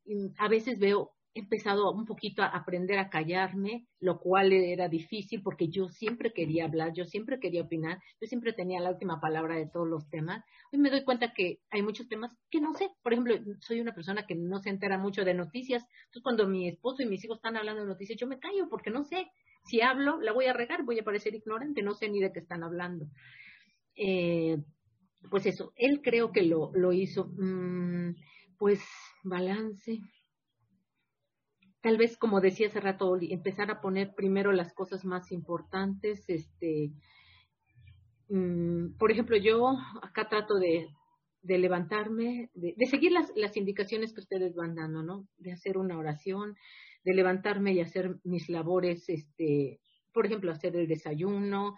Últimamente, estas últimas semanas ya, ya no me estoy levantando. Me levantaba antes, antes que todos para hacer el desayuno. Todos mi esposa dijo, no, ya, ya quédate dormida, porque también queremos que mi hijo este, como que le costaba trabajo cumplir con sus, con sus cosas, entonces me di, como que mi esposo me dijo hasta un lado para que él haga sus cosas, y, y, finalmente está funcionando, o sea, Dios también está arreglando ese problema que yo tenía, ¿no? Yo quería que mi hijo se levantara, se fuera a trabajar, pero yo me levantaba, lo despertaba y le daba el desayuno, entonces ya me hizo a un lado y entonces él, él, él está haciendo lo que tenía ya que hacer, ¿no? Entonces, pues yo me levanto, hago mis labores aquí, este, trato de, de seguir cuidando mi alimentación, ¿no? Como dice, empezar, medir, Ahorita, gracias a Dios, este, tenía yo una hijada y se la había perdido y bueno, se había ido y ahorita otra vez tengo una hijada.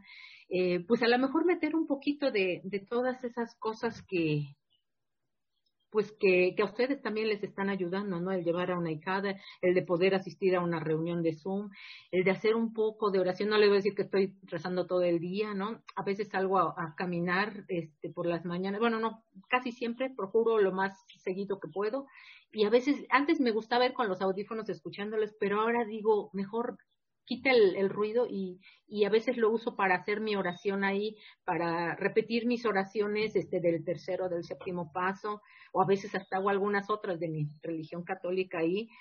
Eh, pues creo que, no sé, no sé qué otra cosa decirles, pero pues creo que ahí poco a poco lo, lo ha ido haciendo Dios.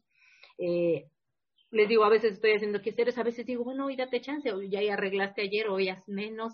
Eh, eh, creo que tengo que estar trabajando todo el día conmigo, ¿no? Porque, porque me conozco, o sea, yo, como ya, yo pienso que como ya no puedo ingerir ninguna cosa, no comer, no fumar, no nada de eso, pues entonces mi enfermedad se quiere ir por la actividad, por las obsesiones, ¿no? Entonces tengo que, que estar alerta. A veces sí, me voy tantito y a veces como que trato, me doy cuenta y trato de regresarme pero creo que, que Dios también me, me ayuda porque ya me, me doy cuenta, antes no me daba cuenta, creía que yo estaba muy bien porque a veces tengo mucho eso como de competir, como de querer ser la mejor ama de casa, la mejor mamá. Entonces, pues, pues eso es otra vez mi ego. Gracias. Vamos por nuestro tercer bloque del día de hoy, muy contentos y muy agradecidos con el Poder Superior y con una visión para ti por todo lo que nos ha regalado este fin de semana. Bueno, pues es turno de dos de nuestras compañeras también, eh, María y Lu, que van a compartirnos por 15 minutos cada una. Gaby aquí está ayudándonos con el tiempo, así que vamos a comenzar con María. Adelante, María. Muchísimas gracias, Oli. Buenas tardes, como espero que estéis todos muy bien. Muchísimas gracias por estar aquí, por seguir eh, este panel tan interesante y gracias a las personas que ya han compartido y a las personas que están organizando. Pues eh, yo me llamo María, soy comedora compulsiva y, y estoy abstinente desde hace dos años y tres meses, un poquito más, desde el 21 de enero del 19. Vengo de pesar 136 kilos y medio, vengo de ser absolutamente insoportable, de no escuchar, de vivir completamente dentro de mi egoísmo y mm, soy 100% culpable de raptar a mi familia. Em, cuando yo tenía el día malo, no se metían debajo de la mesa porque no cabían todos, porque si no es lo que hubieran tenido que hacer. Porque si yo tenía el día al malo, por mucho que hubiéramos planeado algo fantástico, em, yo empezaba con la cara triste, eh, acababa llorando y luego seguro, seguro que de alguna manera mm, mi pareja pagaba por algo. No sabíamos todavía qué, pero algo encontraría yo para que, para que él pagara. Em, y eso era, pienso, hace tres, cuatro años y era algo normal. no puedo decir que fuera eventual, sino algo bastante normal. Em, es algo que también le hacía concretamente a él cuando, cuando él tenía algún plan divertido sin mí. Entonces, en ese caso, como yo no estaba, pues de manera muy inconsciente, pero de una manera un poco perversa, también encontraba la manera de fastidiarle el plan y de que se fuera con mal cuerpo o que no se fuera. Em, y bueno, voy a empezar por el final y el spoiler es, cuando uno llega al peso saludable, no se convierte en una princesa Disney y la vida es fantástica, ni le rodean los pajaritos y de repente no eres feliz por tener el peso. Y, yo eso no lo sabía. yo, yo pensé que eso es lo que iba a pasar. Pero cuando llegué al, peso y me encontré que, oye, había todavía problemas, fue, fue, fue sorpresivo, fue sorprendente. Lo que sí se consigue llegando a un peso saludable y estando en el programa de una visión para ti es aprender a vivir de una manera más feliz. Yo mm, pienso que yo me quedé como en algún punto de inmadurez y no completé ese proceso de, crecimiento y de madurez que, hay, habrá personas por allí que sí completan y, que eso me ha hecho tener una discapacidad mental que me ha llevado a, estos mecanismos de compensación, eh, como para mí son em, la afición por, por, comprar, la tendencia a comprar y, en concreto, sobre todo, pues la adicción a la comida. Em, Voy a empezar hablando de, mi pareja. Eh, cuando ya llevamos un tiempo juntos, mm, yo empiezo a, absolutamente despreciarle. Y la razón de mi desprecio era mm, que yo no entendía cómo alguien podía tener tan poco poca estima de sí mismo como para estar con una persona como yo. Y que, que alguien me eligiera a mí me parecía que decía cosas horribles de él y, eso me lo recuerda el capítulo de las esposas y, lo comentaba antes la compañera sobre la codependencia también, ya se ha mencionado en este taller. Em, entonces, mm, una vez más, como la única visión del mundo válida es la mía, al yo aplicar mis propios parámetros de mí, mm, entonces él ya, o sea, él ya no podía, su visión, su criterio no tenía ningún tipo de valor. Em, cuando una, una, una, cosa que yo ahora veo también que yo requería era eh, pleitesía absoluta, eh, donde no la había. Hola, chiqui, tienes que cerrar un momentito la puerta, porfa. No, cierra, porfa. Perdón. Cuando no la había, eh, yo me aseguraba de que eso no volviera a pasar. Y entonces em, buscaba, me, acuerdo al principio de nuestra relación, que él tenía un plan conmigo y en medio del plan, bueno, teniendo ya el plan conmigo, decidió cambiar y eso fue, bueno, se abrieron las puertas del infierno y diciendo, esto a mí no me lo vuelves a hacer y quedó muy claro, muy claro, muy claro mm, que aquí hay un orden de una jerarquía y solo había esa posibilidad y si no la quería pues estaba la puerta, pero solo había esa posibilidad. Entonces, bueno, pues me doy cuenta de que marqué muy claro lo, la única dinámica que era posible y que ahora pues intentamos crear una nueva, pero esa, esa desde luego es la que yo establecí. Em, eh, entonces, luego entro en programa y nuestra vida Mm, sufre una gran pérdida. Yo alguna vez lo he comentado, pero claro, nosotros teniendo dos niños pequeños, pues ya no salíamos por la noche, no teníamos un gran grupo de amigos, estábamos un poco en esa fase de, crianza. Y entonces de repente ya no salimos a comer, porque ya salir a comer no es salir a los sitios a los que salíamos, ya todos sabemos que sí se puede salir, pero en ese momento dejamos de hacerlo. Ya mm, él tiene sobrepeso y yo estoy empezando a dejar de tenerlo. Eso tampoco lo compartimos. Ya mm, un viernes por la noche no nos tomamos una cerveza con unas patatas fritas. Eso tampoco. Ni vemos show de cocina. eso tampoco. Y, entonces eso va, va creando una cuña o va evidenciando una, la carencia de otras cosas que había entre nosotros. Y entonces, hará un poco más de un año se produce una gran, una gran crisis que, que yo creo que ha sido mayoritariamente muy positiva. Eh, sin embargo, pues en ese momento, pues claro, fue, fue difícil, perdona.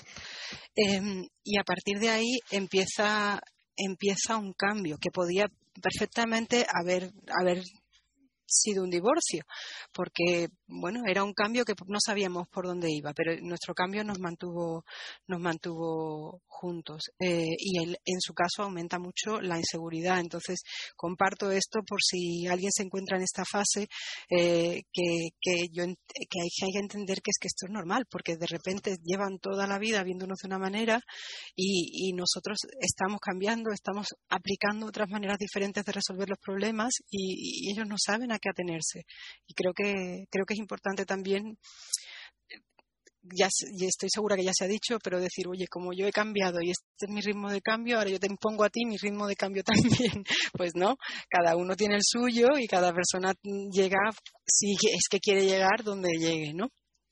Eh, me acuerdo de una parte del libro en la que está hablando de que somos el actor, el director y, todos los personajes de la obra y, esa yo creo que puede ser la parte del libro que a mí más me llegara porque yo lo vi en él, vi como, como el amor que él me tuvo desde el principio fue un amor muy bueno, muy puro y muy, muy de verdad del corazón y que de tanto yo usarle a él, decir, ahora te uso para esto y ahora te necesito esto de ti y ahora tal, y, mucho uso y poco aprecio, eh, de alguna manera ese amor se, se desgastó y luego pagamos un precio y bueno, ya veremos hasta qué punto tiene, se recupera o no.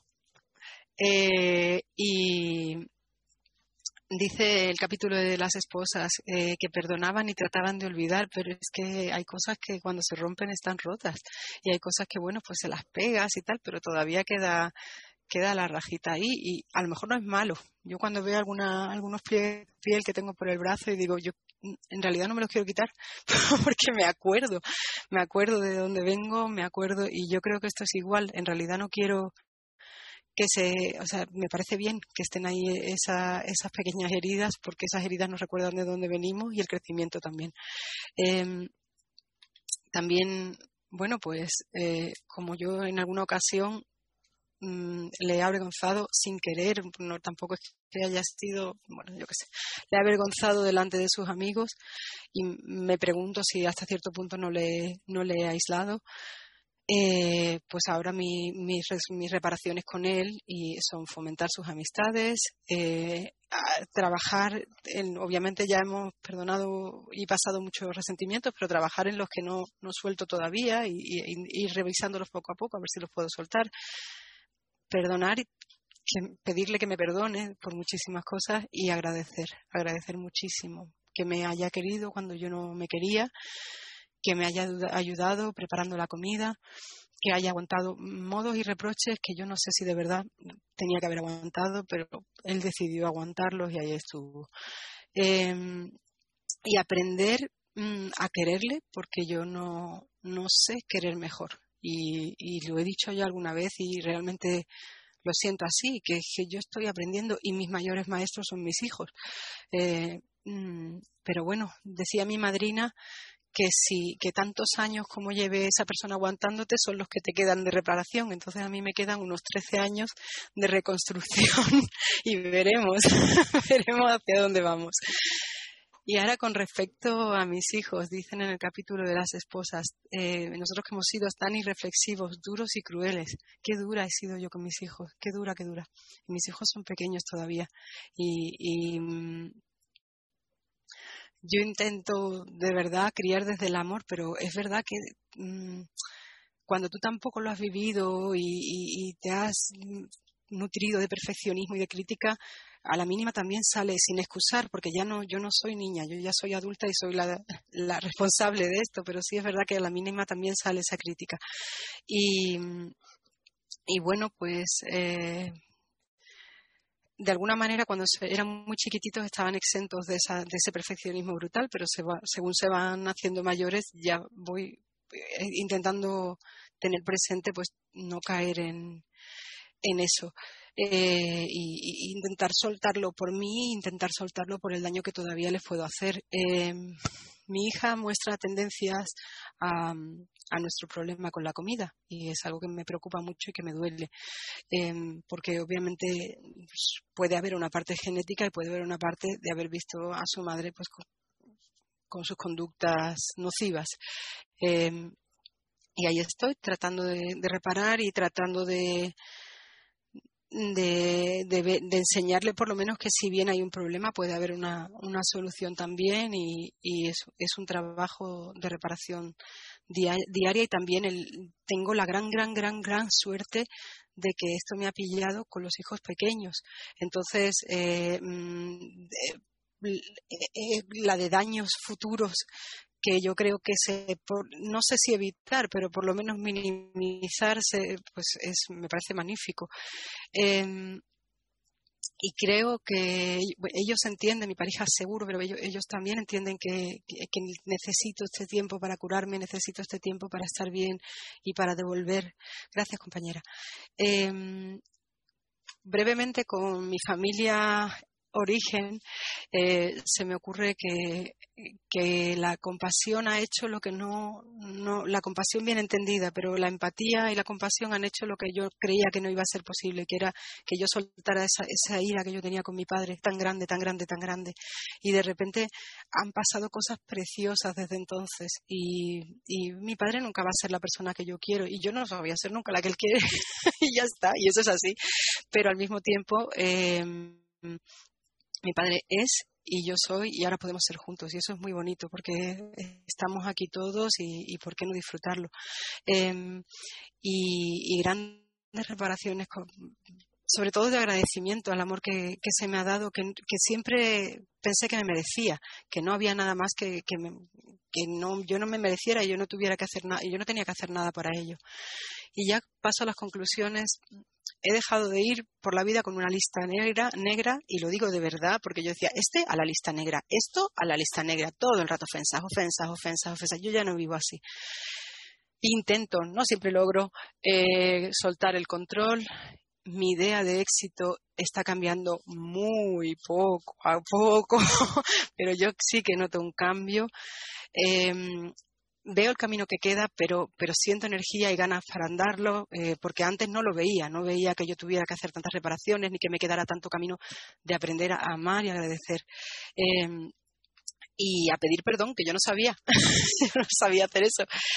Em, y bueno, como no se puede dar lo que no se tiene, si, si mi corazón se está llenando de, de agradecimiento, pues em, hay mucho más es mucho más posible que ese agradecimiento y esa empatía y ese, ese amor se vaya traduciendo en mis acciones, eh, cosa que antes, por supuesto, no pasaba. Y también comparto, pues si a alguien le sirve, y me lo digo también a mí, que, ocupar mi tiempo, yo, tengo, yo soy una persona muy ocupada y cada vez que ocupo mi, tiempo con una cosa que es para el trabajo o para mi ego en el fondo, eh, o, por mis miedos, por, para ganar más dinero lo que sea, es tiempo que robo que le robo a mi familia y es tiempo que, que, no es mío, que se lo estoy quitando a ellos.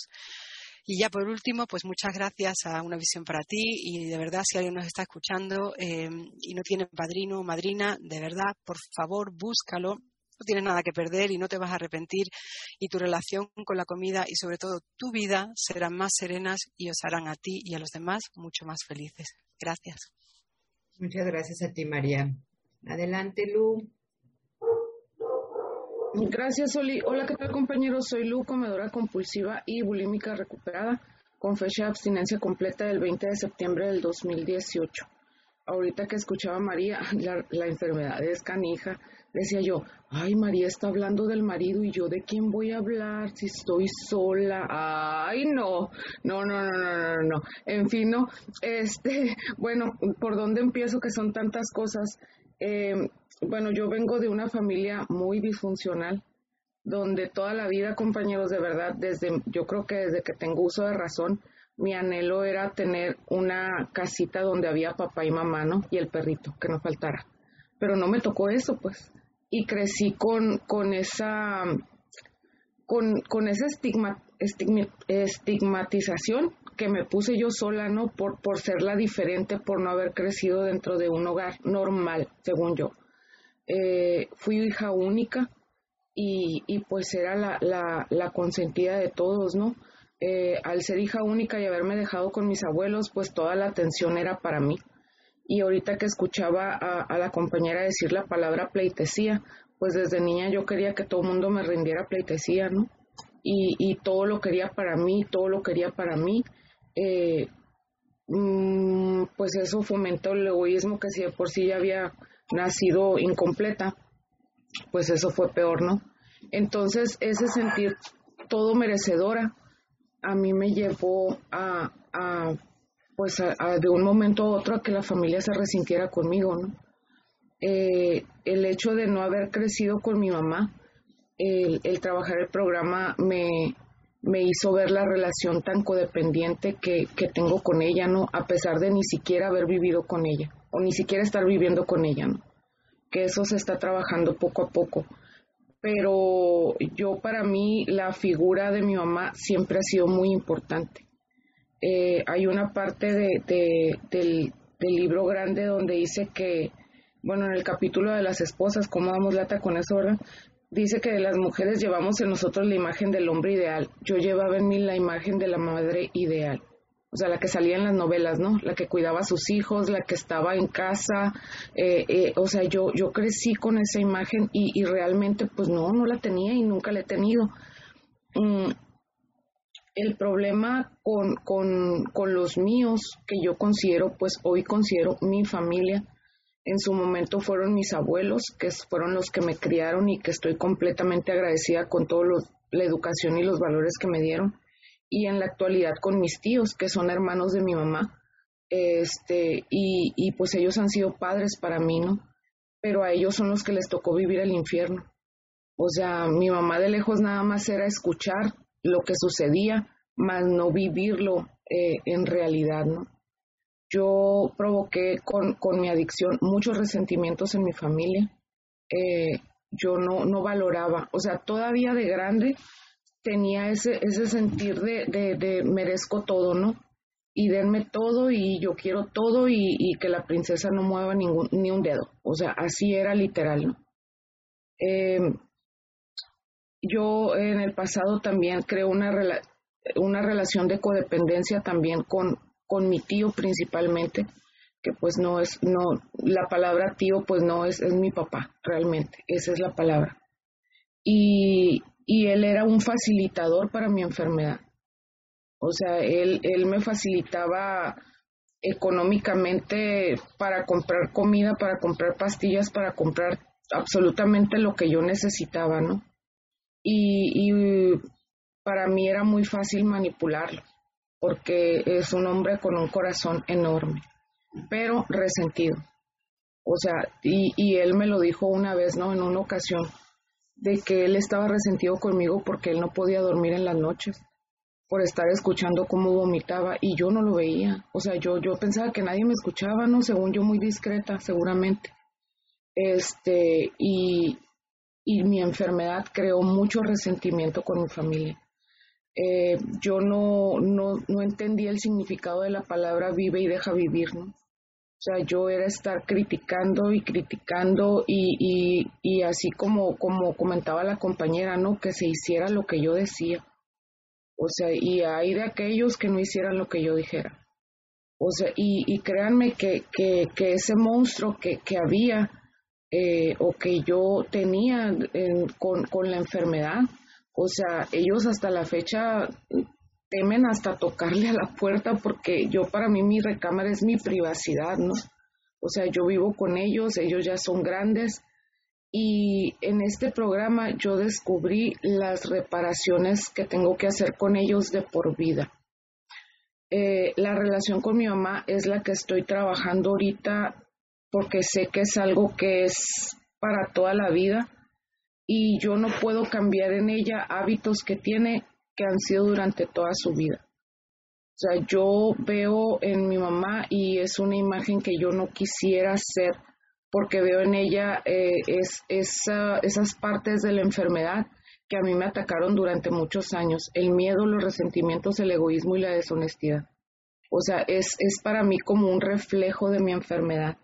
Entonces yo no espero demasiado de ella porque son hábitos de, mucho tiempo y, aquí el programa me enseña esa parte de la paciencia, la tolerancia, la comprensión y el amor.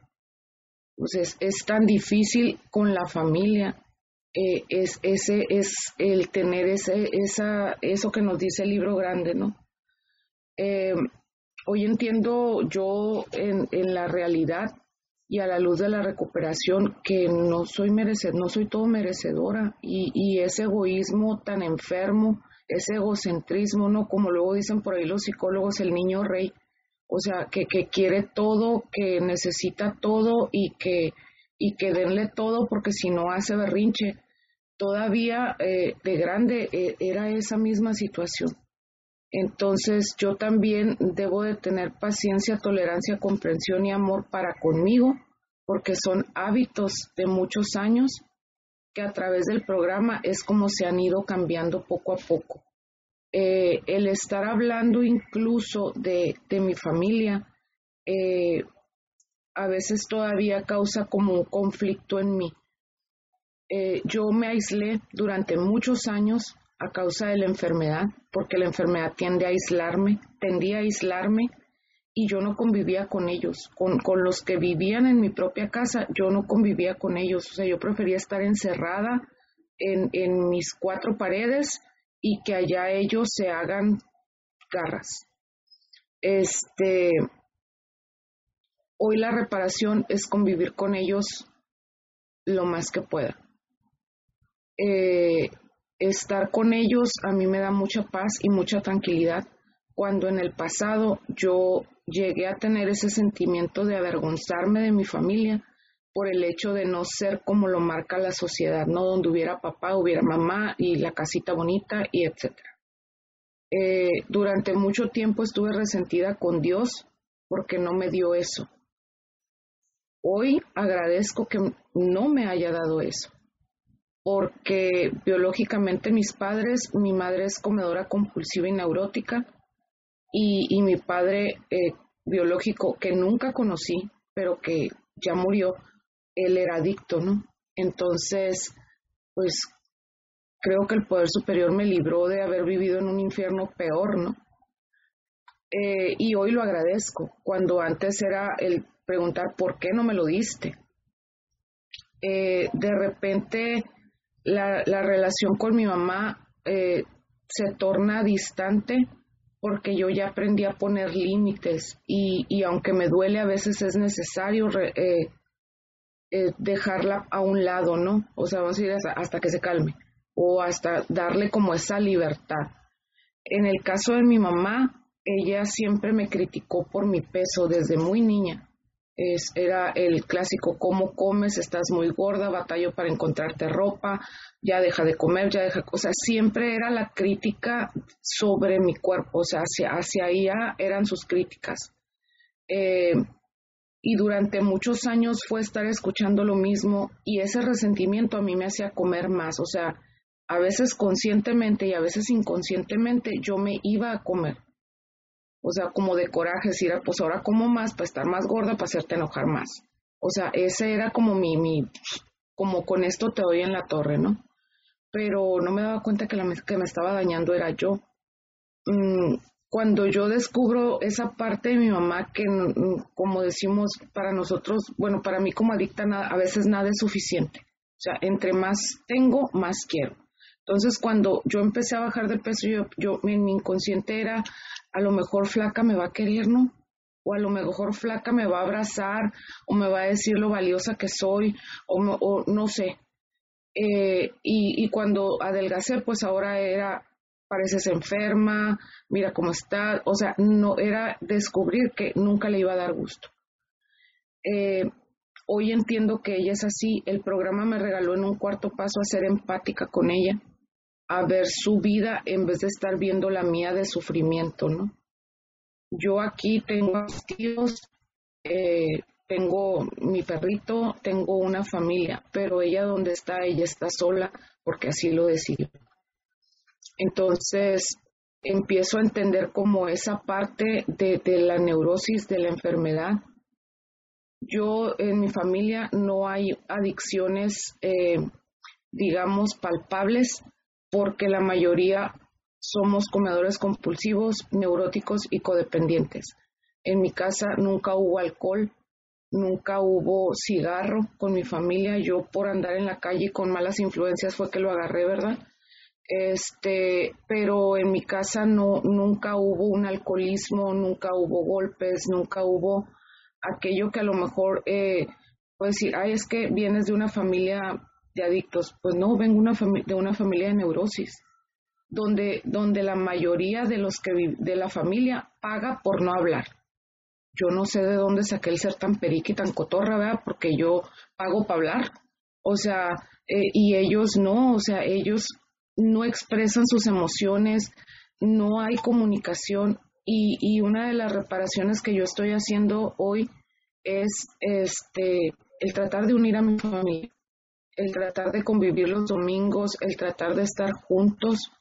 Y, este programa eh, me ha dado, siento que desvaríe mucho, pero gracias Gaby, pero es mi realidad familiar, ¿no? Eh, yo estaba muy, yo anhelaba mucho este panel porque quería ver eh, y lo viví, lo experimenté ayer con las familias y este, de, que, de que se puede eh, vivir en recuperación y se puede unir a la familia, aunque yo sea la única que tenga programa, aunque yo sea la única que siga los 12 pasos, que los conozca.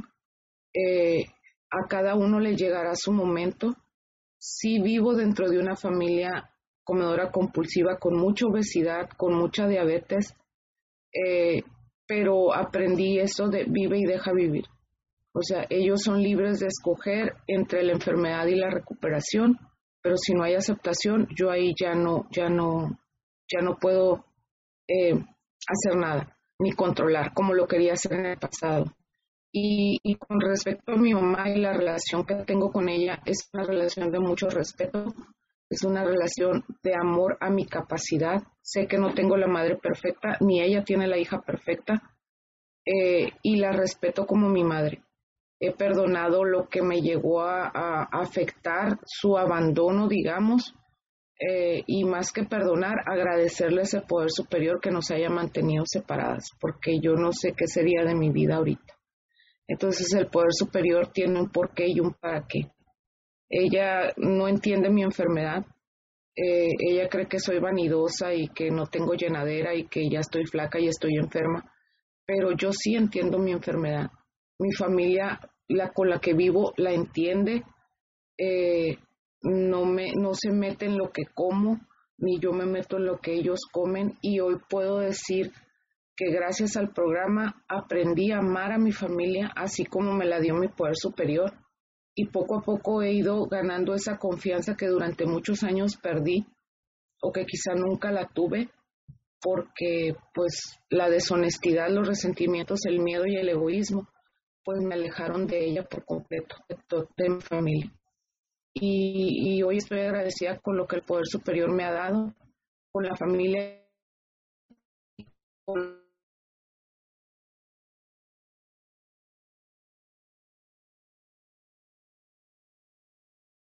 compañeros felices 24 horas.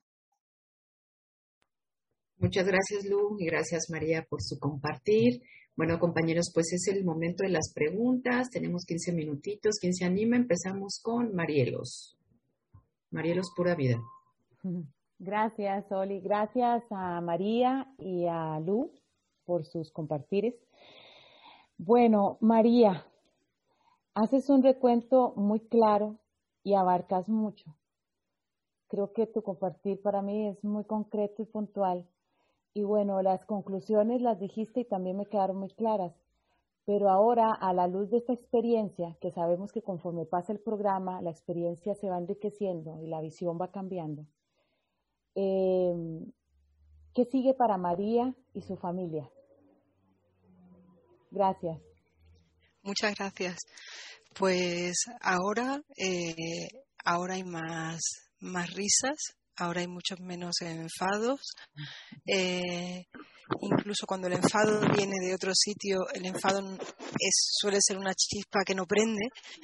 Entonces esto, eso está muy bien. Y ahora em, yo creo que en, en lo que yo tengo que trabajar eh, y aprender a soltar es en, el, foco. Yo tengo todavía que reconducir ese foco y esa es mi reparación con, ellos constante.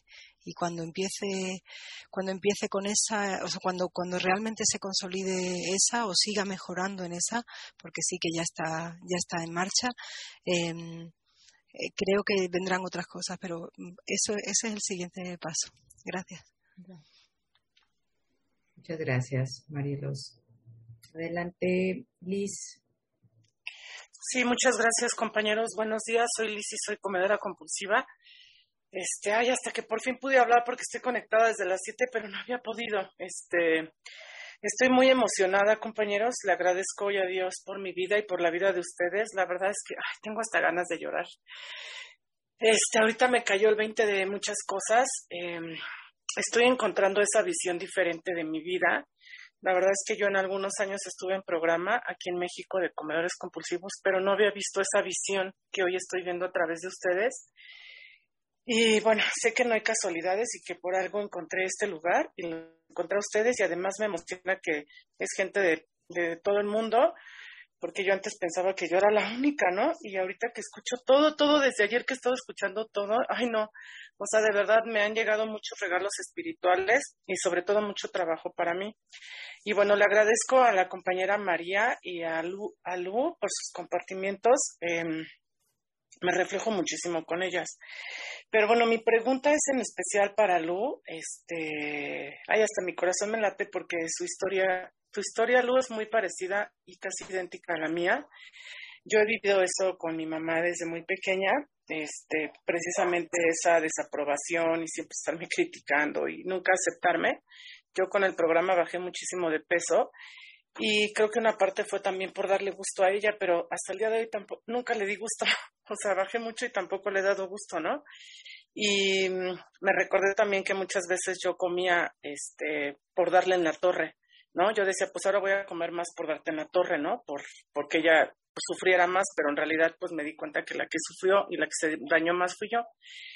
Pero tú hablas en general de tu familia. Yo te pregunto esto, para mí ahora es muy complicado, ahorita que entré a una visión para ti, empezar otra vez a cambiar mis hábitos de comida. Este, mm, ayer precisamente viví una situación con, con mi familia, con mis sobrinas que son adolescentes, mi hermana, y así que son de mucha de ir a comprar mucha comida así chatarra y todo eso.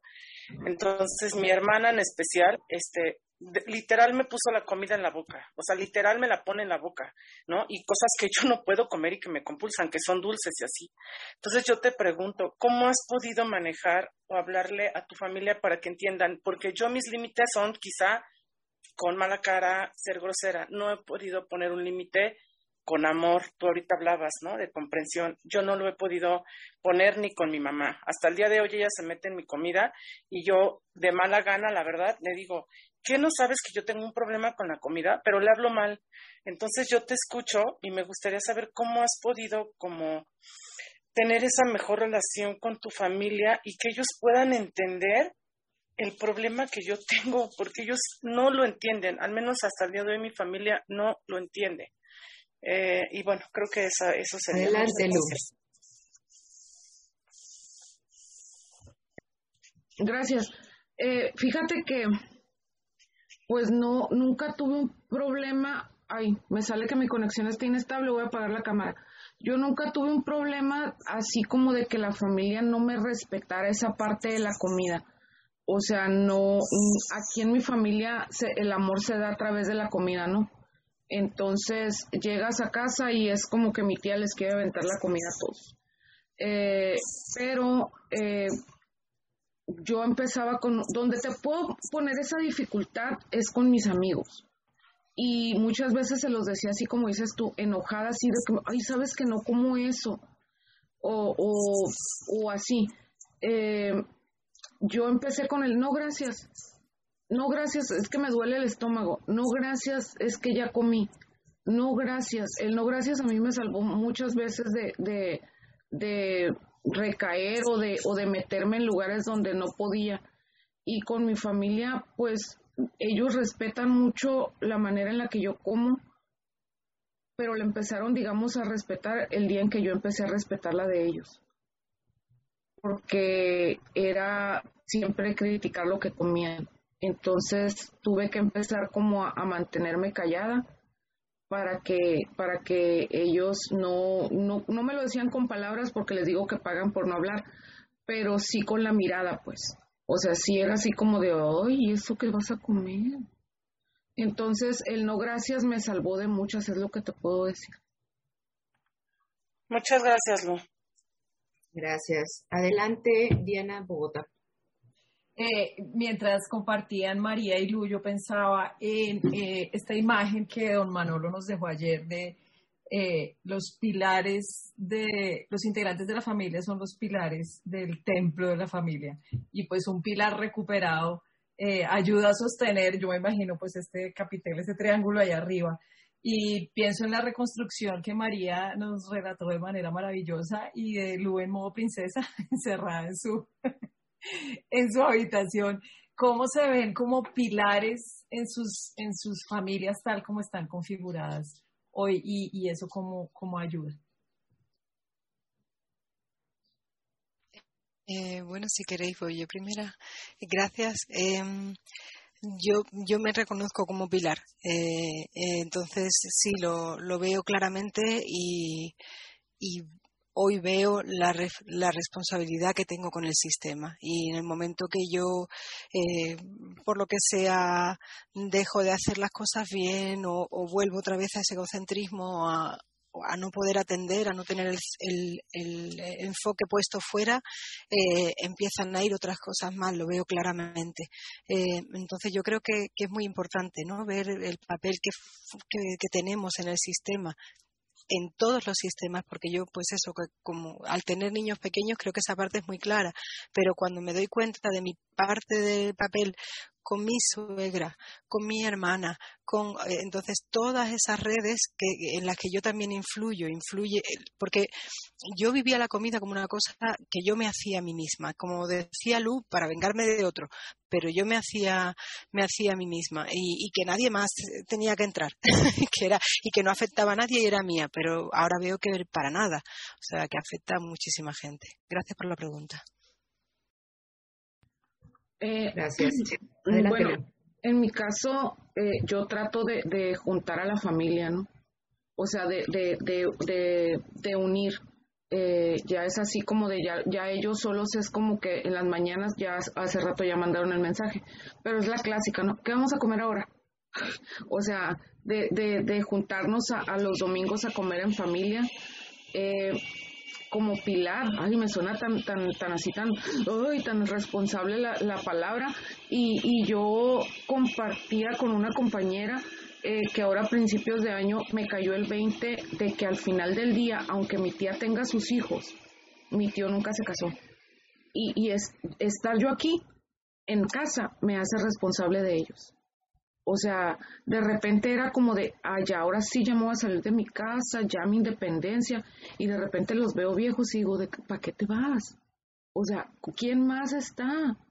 Entonces me cayó el 20 como de, yo tengo que llevarlos, traerlos, hacer, y, y para mí, para la princesa, imagínense, o sea, para mí fue así como, y que bueno, o sea, el poder superior sabe cuándo darnos las cosas porque enferma, yo ya me hubiera pelado, hay viejitos ahí, quédense.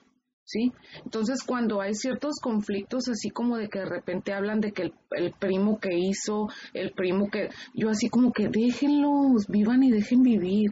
O sea, como que es una parte así como de, hey, vivan su vida, no hay que meternos en la vida de los demás. Que si hizo, que si dejó al marido, que si dejó, es problema de ellos.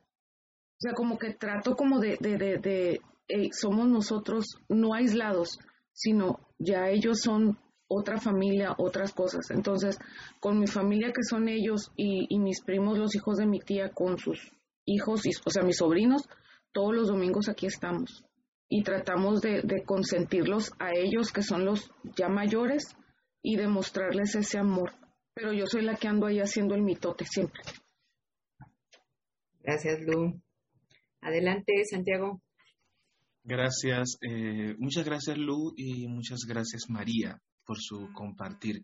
Eh, dice Bill que eh, en el paso 9, que en el 12 y 12, que de repente empezamos a hacer reparaciones como cotidianas. cuando empezamos, o sea, no hay que llegar al paso 9 para uno empezar a hacer como reparaciones en la vida diaria. Yo quisiera que si podrían como compartir alguna experiencia de ese tipo de reparaciones, quizás diaria o una reparación que cuando llegué al paso 9 tuve que decir, mira, esto sí, y mi familia a partir de ahí también como que eh, si tuvo, o sea, si hay, si no como eh, alguna reparación que pudiera decir, mira, esto fue fundamental porque fue retomar eh, alguna cosa o fue reconocer esto en, torno, en el entorno familiar que ayudara a, pues, me callo, gracias. No sé si te entendí la pregunta, pero ahí voy a lo que entendí, ¿no? Este, yo hago con, con mis tíos reparaciones todos los días en algo bien sencillo. Asomarme a sus recámaras y preguntarles si necesitan algo. O sea, para mí, yo, Princes, vea, tráiganme la corona, para mí eso es un acto de, reparación que, que, es constante, andarlos consintiendo con lo que les gusta comer, o sea, ¿qué necesitas? ¿Qué te doy? ¿Qué puedo? Para mí es un logro que, que hasta digo, soy yo, porque yo siempre quería que me sirvieran a mí, que se preocuparan por mí, que me dieran a mí. Este, y ahora es, es para mí actos sencillos de todos los días, ¿no? O sea, se te ofrece algo, ir al mercado y a mi tío le encantan los dátiles, traerles una caja de dátiles. O sea, darles, darles, darles, aparte amor, ¿no? Mi tío odia que lo abracen y yo soy así una plaga de estar con él así nada más y me dice, quítate y yo, no, no, te abrazo, te abrazo. O sea, eh, esos son esos detalles. No sé si contesté bien lo que era lo que quería. Gracias, Lu. ¿Quieres agregar algo, María? Sí, gracias. Eh, pues se me ocurren varias cosas. La primera es que ya digo que yo vengo de una larga saga de gente que en vez de pedir perdón gruña una palabra que se parece y ahí, eso, en eso es el perdón. Entonces la primera reparación que, sí que practico diariamente es el perdón y, la encuentro muy vacía porque creo que es más, importante no hacerlo que hacerlo y pedir perdón. Pero bueno, eh, ahí está también. Y la segunda que practico a menudo es mm, la no omisión y, ya digo, mucho margen de mejora, pero es algo que, que, yo era una auténtica especialista en hacerme la loca. Si veía que había un problema y que yo me podía ocupar o no ocupar, yo no me ocupaba. Y entonces dejaba normalmente a mi pareja que se ocupara. Eh, y esa es una reparación que tengo muy presente y que no siempre consigo, pero en eso estoy. Y la tercera, mm, es, es esa, es regar la, la planta de la autoestima de mi pareja porque creo que he sido la que ha contribuido a, a, restar esa autoestima durante mucho tiempo. Entonces, esa, esas son mis reparaciones diarias así de primeras. Gracias. Gracias María y muchas gracias a Luz también por su compartir de este bloque. Muy buenas tardes, gracias por estar aquí con nosotros en este magnífico panel sobre eh, una visión para sobre la familia después, de una visión para ti. Gracias a todas las personas que están compartiendo y haciendo posible que esto que esto esté pasando y gracias a ti por estar aquí escuchando con nosotros. Antes de dar paso a Paco y, a su señora, eh, me gustaría em, recordaros que existe la posibilidad de colaborar con la séptima tradición. Em, sabéis que nosotros no, nos sostenemos únicamente de nuestras em, contribuciones y que hay varias maneras de hacerlo que se encuentran en la cadena y también en nuestra página web y podéis acceder a ellas. Y sin más dilación, le doy mm, paso a, a Paco. Pues Paco, cuando tú quieras. Pues hola, hola compañeras, compañeros, mi nombre es Paco, comedor compulsivo, recuperado más no curado, con fecha de abstinencia completa del 6 de enero del 2020. Ahí comienza la, la nueva aventura, ¿no? Y la familia después, este, este tema pues obviamente está dedicado a los familiares del adicto, no es un tema para el adicto. Bueno, sirve de consulta para el adicto porque como buen manipulador, como buen controlador, puede utilizar el tema a las esposas y la familia después para decir, mira mi amor, lo que dice aquí, hey, ¿cómo me tienes que tratar? ¿Cómo tienes que ser conmigo? Porque si no, por tu culpa me puedo ir a comer otra vez o me puedo ir a beber otra vez, ¿no? Puedo manipular muy bien esos, esos capítulos. Vean nomás, aquí está la madrina de madrinas, aquí la tengo a un lado, ¿no? Mi madrina de madrina también, ¿no? Un beso a mi, a mi madrina de VPT, que gracias a ella, pues aquí seguimos compartiendo nuestra experiencia, fortaleza y esperanza. Quiero agradecer también mucho a las servidoras también, perdón, me arranqué, estoy bien emocionado, el tiempo es corto, pero muchas gracias a, a todas las compañeras de VPT que están haciendo posible este, este maravilloso servicio, de poder compartir nuestra experiencia de cómo ha sido en nosotros esta familia y después, ¿no? Pues yo vengo arrastrando un alcoholismo muy fuerte de mucho tiempo, eh, hice mucho daño, eh, cargué con mucha culpa por mucho tiempo y esa culpa me hacía permisivo con mis hijos, ¿no? Eh, permitió que yo también cediera a muchas demandas que tenía con, con mis hijos de mi primer matrimonio y este y mis hijos pues lógico hicieron exactamente lo mismo que el papá agarraron el mismo camino igual que el papá no eh, el comer compulsivo también se vio en mis hijos el desarrollo de su alcoholismo también y, con un dolor tremendo porque pues yo ya estaba dentro de Alcohólicos Anónimos trabajando mi, mi recuperación no esto ha sido un proceso de tiempo he aprendido que eh, este proceso de cambio en mi familia y en mí ha sido a través pues, de la práctica que he, aprendido aquí en este programa de practicar la esperanza, ¿no? De saber esperar en los tiempos de Dios. Las cosas en la familia se van a arreglar en los tiempos de Dios, no en mis tiempos. Eso es lo que yo tengo bien aprendido, bien comprendido, de que el único, lo único que puedo hacer por mis hijos, por mis seres queridos, porque en experiencia propia, ¿eh? yo no puedo hacer nada por su abstinencia, absolutamente nada por su abstinencia, ni por la de mis hijos, ni por la de, mi nieto precioso también, que hace rato compartían que si genéticamente, pues mm, yo veo un precioso eh, nieto igual con las tendencias obsesivo, compulsivo, igual que el abuelo, ¿no? Entonces, ¡hey! Abusado, ¿no? Y bendito sea Dios, mi nieto a los cinco años, ah, tú no puedes comer dulces, acuérdate, no, mi amor, no, yo no puedo comer dulces y me cuida mi nieto y él también, él come muy poquito, yo nomás como muy poquitos dulces, dice mi nieto todo el tiempo y, y, la fruta y la verdura, o sea, es bien importante porque sí hay, hay una, una herencia genética, ¿no? Cargar esa culpa del daño que hice, sí, sí, sí, sí, ok, ok, bueno, ok, lo entiendo, lo comprendo, no fue mi culpa, así nací. Dice el quinto capítulo que por mi propia naturaleza no puedo ser sincero conmigo mismo, que ese es mi principal defecto. Eh, no tengo esa virtud de la autosinceridad conmigo en lo que respecta en muchas cosas en mi vida, ¿no? En la comida, en el alcohol, en las drogas, en relaciones tóxicas, hay muchas cosas que yo no, no tengo ese control y, esa, esa gobernabilidad, ¿no?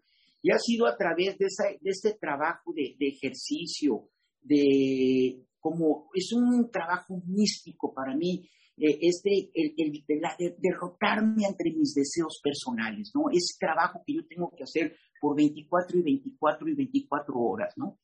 El daño a la familia, la culpa, cuando yo empiezo a investigar, ¿sí?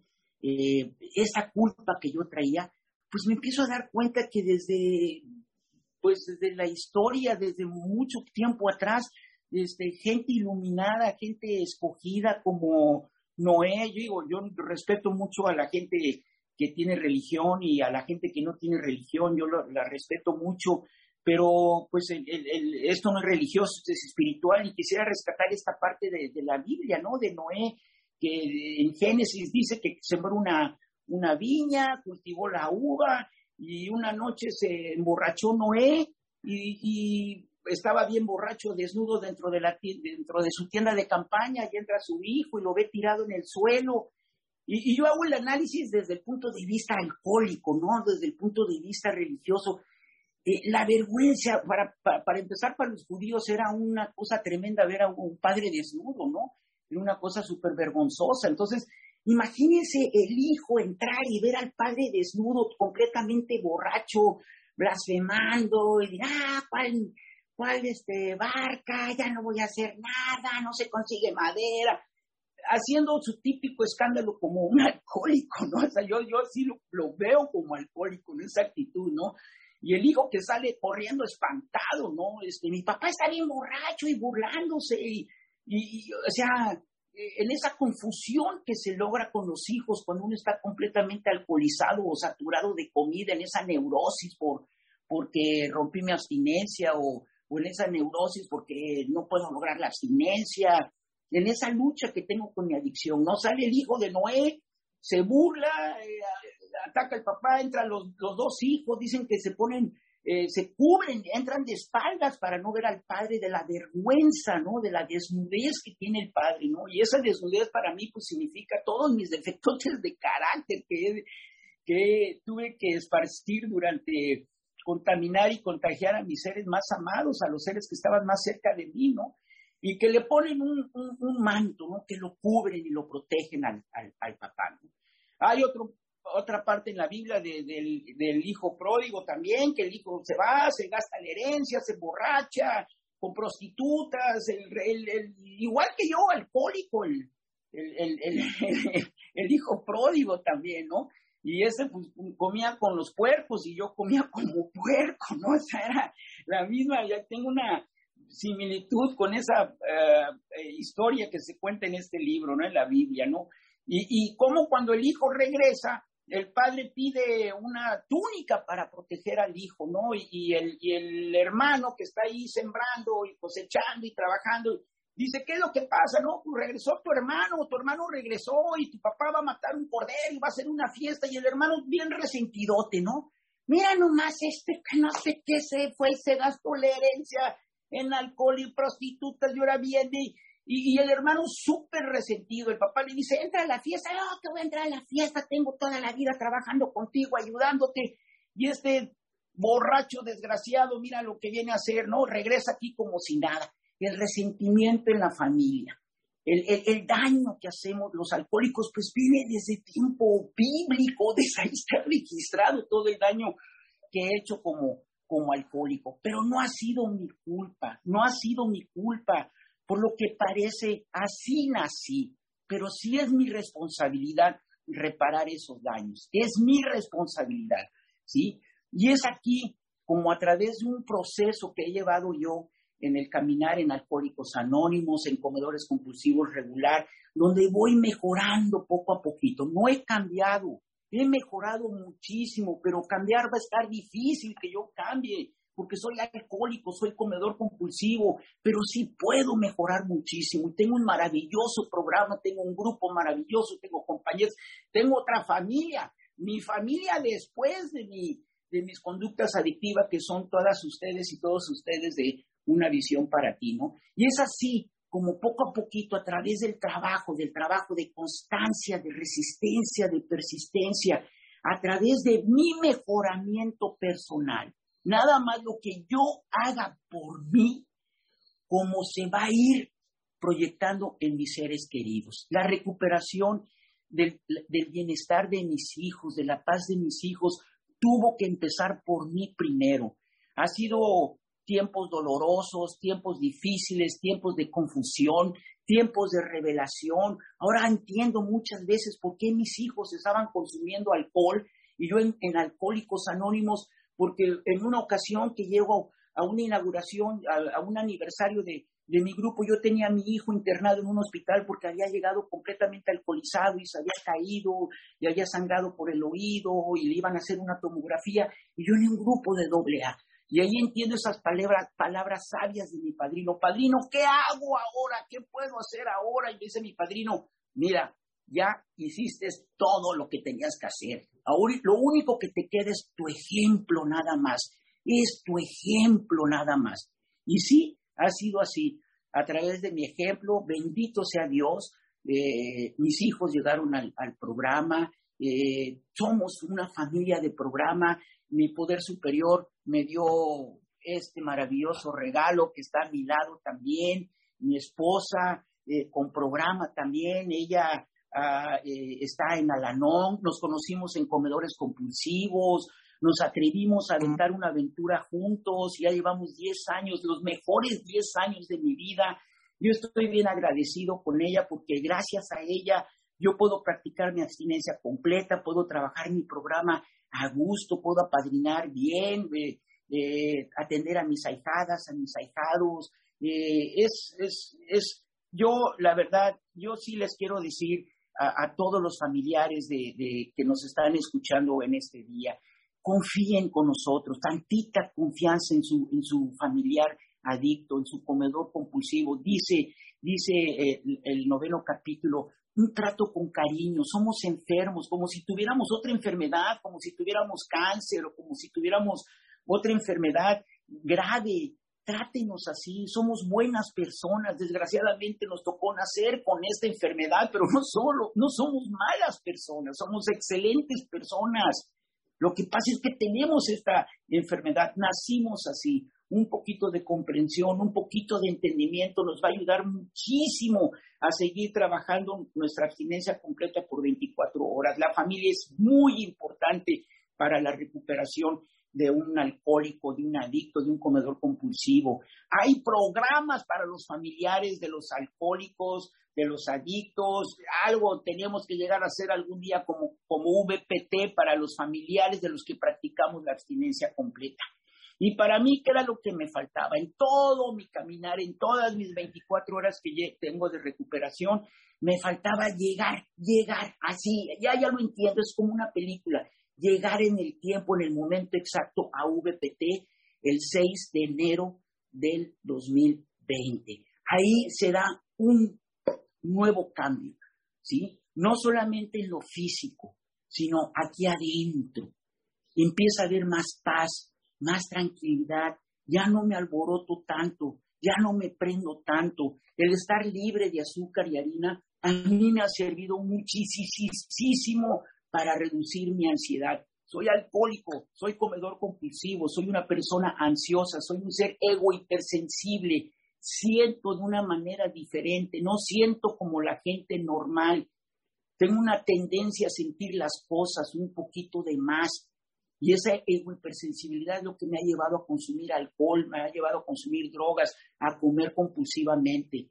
Mis 150 kilos eran por un miedo tremendo que tenía a la vida y ese miedo lo contagié a mis seres más amados y los volví negróticos pero gracias a, un poder superior, gracias a un acto de la providencia, eh, algo ha sucedido en mí. Yo no sé qué es, yo no sé qué es, no sé qué me ha pasado, pero sí he mejorado mucho y trato de mejorar cada 24 horas a mi capacidad, a mi entendimiento, como puedo. Trato de que mi, mi momento presente sea lo más agradable. Decía Carl Jung que la espiritualidad la espiritualidad es la conexión emocional, sentimental que yo le pongo a mi conexión con la realidad, con el aquí y con el ahora.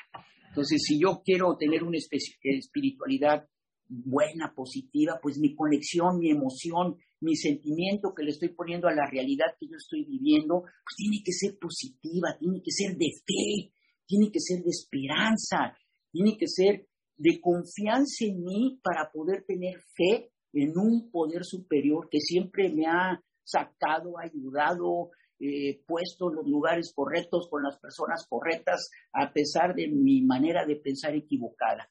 La libertad más grande que yo tengo, el único, el único regalo que, la única cosa que yo tengo en este mundo que realmente me pertenece son mis pensamientos, es mi manera de pensar. Dios me regaló un libre albedrío, el poder de escoger lo que yo quiera en mis pensamientos, en mi mente. Ahí Dios no puede entrar.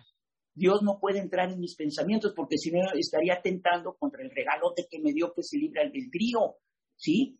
Entonces, no, no, depende de mí. Si yo quiero, funciona. Si yo quiero cambiar las cosas de mi familia, tengo que empezar por mí primero. El respeto, el amor, el silencio, tiene que empezar de mí primero. Yo tengo que empezar a amarme, a respetarme, a quererme, a quererme, a, no meter en, controversias. Tengo que aprender a soltar, tengo que aprender a dejar. Para mí ha sido muy difícil dejar a mis hijos, porque soy codependiente, soy alcohólico, y son adultos. Y me cuesta trabajo, o sea, porque pues, es difícil. Cuando conocí a mi esposa, eh, empezamos a convivir con mis hijos y un día me dice, oye, qué barbaridad, están tan bien locos tus hijos, igual que tú yo, mi amor, ¿qué puedes esperar? Son hijos de un alcohólico, o sea, hemos mejorado muchísimos como familia, pero sí, sí nos ha afectado muchísimo la enfermedad, pero también, bendito sea Dios, existe una solución. Y este capítulo es sugerido, sugerido para toda la familia. Pónganselo al marido, pónganselo al hijo, pónganselo a la esposa, porque va a haber cambios. El cambio físico va a llevar también a un cambio en la relación a lo mejor la mamá ya empieza a ponerse una minifalda y tacones altos, o el papá empieza a vestirse, o como dice mi esposa, te dejaste las harinas y te salió pelo. pues sí, porque yo muchos años en mi vida ingobernable pues, me, rasuraba, ¿no? Y, dice, dejaste la harina y te salió pelo. Dice, eso sí está fenomenal. Pues sí, o sea, tiene que ser un cambio completo. El libro grande es lo que, lo que me, me, me lleva el libro grande, a ser un nuevo hombre, una nueva persona, unos nuevos sentimientos, unos nuevos juicios, unas nuevas actitudes, una nueva manera de ver la vida, de entender la vida y de comprender la vida. Eso es lo que me lleva el, trabajo, el estudio del libro grande y de los doce pasos. No sé cómo ande de tiempo, a mí me fascina hablar, soy compulsivo, ya, me, ya tomé la guiada, este, no sé cómo ando de tiempo, este, pues yo sigo aquí con el, con el avión compartiéndoles, ¿no? Este, si alguien me puede decir el tiempo. Sí, por ahora llevas 18 minutos, Paco. Ah, ok, pues miren, y también, por ejemplo, si no hay nadie en tu familia, ok, bueno, o sea, no hay nadie en la familia, este, yo estoy solo, eh, eh, ¿qué hago? ¿Cómo le hago? Pues hay una anécdota también muy bonita que les quiero compartir también. Hoy voy a utilizar un poquito de la Biblia para compartir, para que vean que es Dice, este capítulo me lo señala también, el noveno capítulo, no te cierres, no te cierres a las cosas de, religión, de espiritualidad, ábrete, conoce. Caro me invitó a un, yo no soy católico, no pertenezco a ninguna religión. Caro me invitó a un taller de oración y vida de la Iglesia Católica. ¡Wow! Sorprendido, aprendí a orar. A eso fui a un taller. Y yo no soy católico, pero eh, tomé esas sugerencias que me da el libro, ¿no? Compartí con ella algo de su, de su fe, de su religión, ¿no? Y fue maravilloso porque fui a un taller para aprender a orar y sí me funcionó bastante a mí. Obviamente utilizo lo del programa, tomo lo que me funciona y lo que no me funciona, simplemente lo hago a un lado, ¿no? Y esta esta anécdota, ¿no? De que había una fuente en una parte ahí de Israel, donde a veces aparecía un ángel, el agua se ponía turbia y hacía milagros la fuente, ¿no? Y había un pobre hombre minusválido que tenía 38 años tirado cerca de la fuente, ¿no? Llega Jesús y le dice, ve, ve al hombre tirado que tenía 38 años, ahí le dice Jesús, ¿te quieres recuperar? ¿Te quieres curar? ¿Te quieres sanar? Y le dice el hombre que llevaba 38 años tirado ahí en la fuente, le dice, Señor, no tengo a nadie que me ayude. Jesús le preguntó, ¿te quieres curar? ¿Te quieres recuperar?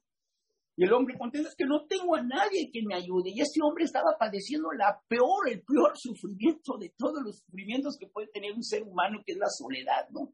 El no tener a nadie que, que, que te ayude, ¿no?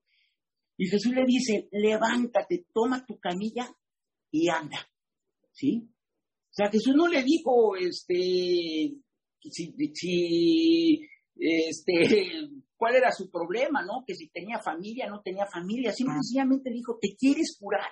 Y esa sí es la recuperación. Si yo quiero, funciona el programa. Si yo quiero, me va a funcionar. Tiene que empezar por mí todo para que se dé el milagro. Siempre estoy, no, que el poder superior me dé la, que el poder superior. No, yo tengo que poner mi parte también. Tengo que poner esa parte, ese, la buena voluntad de entregarme al sencillo programa, ¿no? De lleno al sencillo programa. Y es como me va a ir funcionando poco a poco a mi capacidad, a mi entendimiento, como yo puedo, pero es mantenerme, mantenerme, mantenerme, mantenerme lo que tengo que hacer. Y el problema le dijo, toma tu camilla y anda, y el, y el minusválido tomó la camilla y andaba con la camilla y toda la gente pues, se le quedó viendo, pero dijeron los fariseos, no, no, no, no, blasfemia, esto no puede ser porque el milagro fue en sábado deja la camilla. Nadie se fijó en el milagro, todo el mundo se estaba fijando en el error que estaba cometiendo el minusválido que en sábado llevaba caminando la camilla, ¿no? Y esa camilla significa el pasado. ¿Quién era? Recordarme todo el tiempo. ¿De dónde vengo? ¿Qué es lo que me ha sucedido?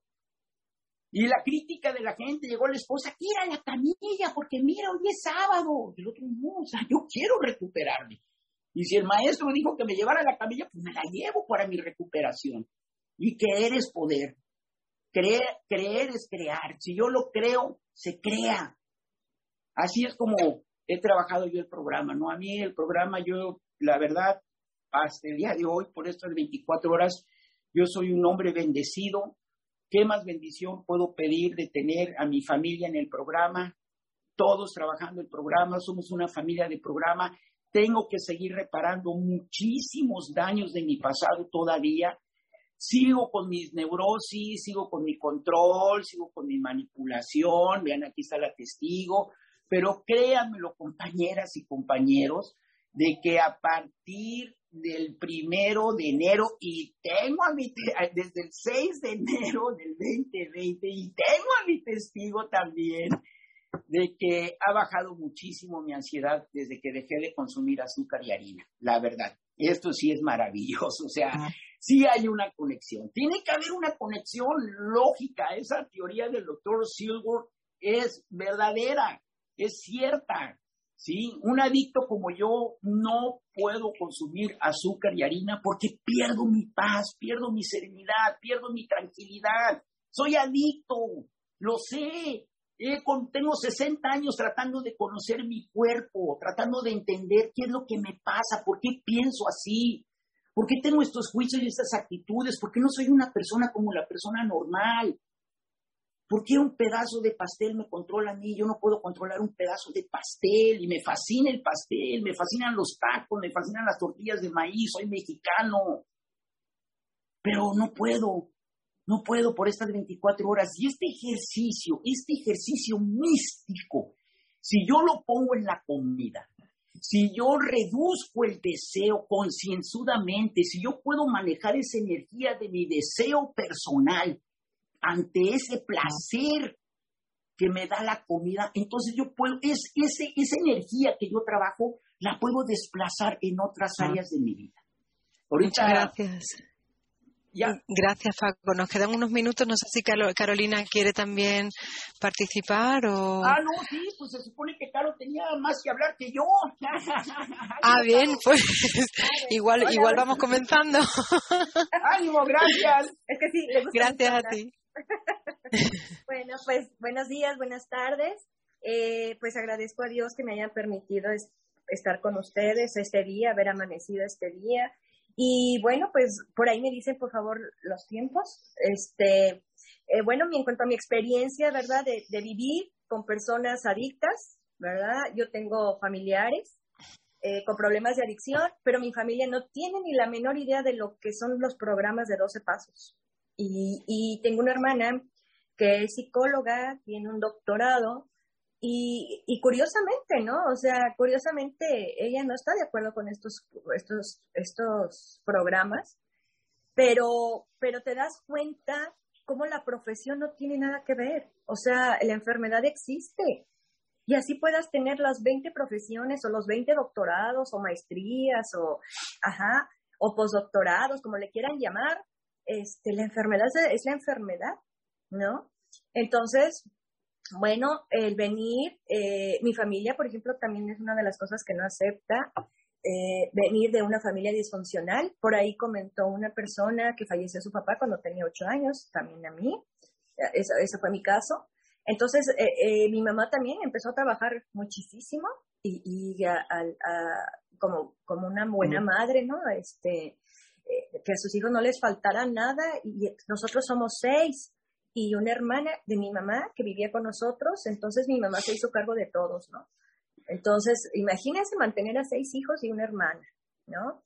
Entonces, este, eh, mi mamá tenía alrededor de 150 empleados, entonces, imagínense la locura que traía mi mamá, qué, qué esperanza de que estuviera atenta a nosotros, ¿no? Pero pues ella por darnos la comida, por darnos escuela, por darnos, cuando es uno niño no lo entiende, ¿no? No lo entiende, pero vas creciendo y, vas creciendo con esa situación, pero precisamente vienen esos vacíos, ¿no? De la falta de atención. Una vez escuché decir, una persona obesa, esto, un niño obeso, sobre todo un niño obeso, viene por, por este, desatención de la madre, ¿no? Claro, o sea, ¿por qué? Porque a veces son muchas cosas, pues, o sea, yo, yo luego me pongo a pensar, ¿no? Ahora que estamos en pandemia, en la situación económica, si tienes problemas de salud, si tienes problemas de, trabajo, si tienes algún familiar enfermo, o sea, traemos como seres humanos, a veces tenemos muchas cosas, entonces, eh, qué importante para mí ahora digo, qué, qué maravilla estos programas, ¿no? Que nos enseñan a conocer nuestra historia de vida, que nos enseñan a conocer nuestra propia vida, nuestra propia persona, ¿verdad? Porque tengo que conocerme yo, porque muchas veces eh, yo lo veo así, eh, es muy fácil echarle la culpa al adicto, ¿no? Es que la culpa la tiene él, es que la culpa es de él, es que tú eres así, es que tú no cambias, es que tú. ¿Y yo? ¿Qué estoy haciendo yo como familiar? ¿No? O sea, ¿por qué? Porque los familiares tendemos mucho a querer controlar también, ¿no? Entonces, eh, eh, sí, él es controlador, sí, es manipulador, sí, este, hay características por ahí de los alcohólicos, ¿no? Son muy inteligentes ellos, ajá, pero a mí Alano me ha enseñado eso, que yo también soy controladora, que yo también quiero manipular, que yo también quiero controlar la situación, que yo quiero ser rescatadora, ¿no? Entonces no me rescato a mí misma. ¿Cómo voy a rescatar a otra persona?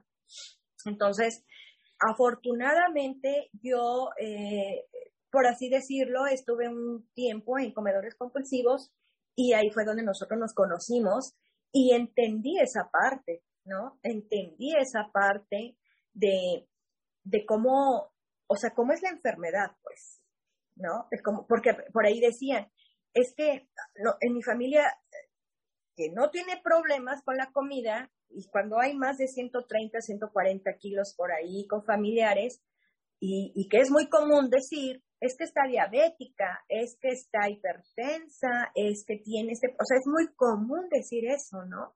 Pero, pero la parte de la compulsión por la comida, ¿qué es eso? ¿A poco, o sea, estás mal, ¿no? Pero y les decía que esta parte de conocer lo que es la obsesión, compulsión con la comida, eh, eh, yo vengo de una familia que es en los domingos una sola comida. Desde las 10 de la mañana empezamos a comer hasta las 11 de la noche. Esa es una sola comida que hacemos nosotros de todo el día. El desayuno, el café, eh, las galletas, a lo mejor una copita o, este, en fin, y seguimos comiendo y así, luego otra vez la comida y otra vez el postre y otra vez el café y otra vez el panecito y así nos llevamos hasta las 11 de la noche. Pero mi familia se sorprende, ¿no? Entonces, ahora que yo vivo con, con Paco, que es una persona también obsesiva compulsiva y que me doy cuenta de la enfermedad en todo su esplendor, ¿verdad? Porque por ahí dicen, que una, cuando ya es una adicción, eh, es un problema de obsesivo compulsivo, es un trastorno, es un trastorno, es un trastorno obsesivo compulsivo. Ajá, o sea, no es, pues sí, es una enfermedad, por así decirlo, ¿no? Eh, yo he tomado terapia muchos años y, y, ya he descubierto eso, esa cuestión del trastorno, ¿no? Entonces, en ese trastorno de obsesivo compulsivo, es eso, que a veces se cae en la otra parte, ¿no? O sea, ¿como mucho o no como? O tapo la cazuela y destapo el ejercicio en exceso. O tapo eh, el cigarro y destapo el alcohol. O, tapo el alcohol y destapo el cigarro. O sea, esa es la enfermedad, ¿no? Y que precisamente este programa eh, nos ayuda a estar atentos a mis pensamientos, a mis emociones, porque eso es lo que me lleva, ¿no? Yo he tenido situaciones y corro a comerme un pan. Pero ya medio me percibo esa situación, ¿no? Ya medio percibo esa situación eh, cuando tengo problemas con mi familia o, diferencias, etcétera. Y pues bueno, agradezco mucho que me hayan permitido platicar un poquito de, de la historia. Gracias. Muchas gracias Carolina, muchas gracias a Paco. Y como hay unos minutitos de preguntas, yo quiero empezar, empezar con la mía y la mía va, va a Carolina. Desde luego tú encuentras a Paco porque yo entiendo, habiendo, partiendo de un trabajo personal propio. Entonces tú ya llevas un camino recorrido eh, y digamos no eres no solamente has beneficiado del programa de manera indirecta, sino también a la vez directa. Eh, que frente a tu pasado antes del programa y ahora en una relación que se, se cimenta desde, desde esas creencias del programa, según entiendo, em, ¿qué, ¿qué, diferencia hay entre, eh, o sea, cómo hace el programa diferente esta relación? ¿Cómo lo hace diferente? Eh, eh, como dice el lema, vive, vive, y deja vivir. O sea, ya dejé de controlar. Ya. O sea, ya lo solté, gracias a Dios. Una, dos. Este, a él, cuando empezó en una visión para ti, le bajó un 90% la ansiedad. Porque es una persona diagnosticada con trastorno de ansiedad también. Yo también. Entonces, imagínense, una persona con trastorno de ansiedad, con otra persona con trastorno de ansiedad y abnado obsesivo compulsivo, imagínense dónde vamos a parar. Entonces, a él, una visión para ti, le bajó al, 100 al 90%. Yo no digo, se resbala, sí, pero ya, sí, emocionalmente, digo emocionalmente, pero este, ya, precisamente ayer le decía, ¿no?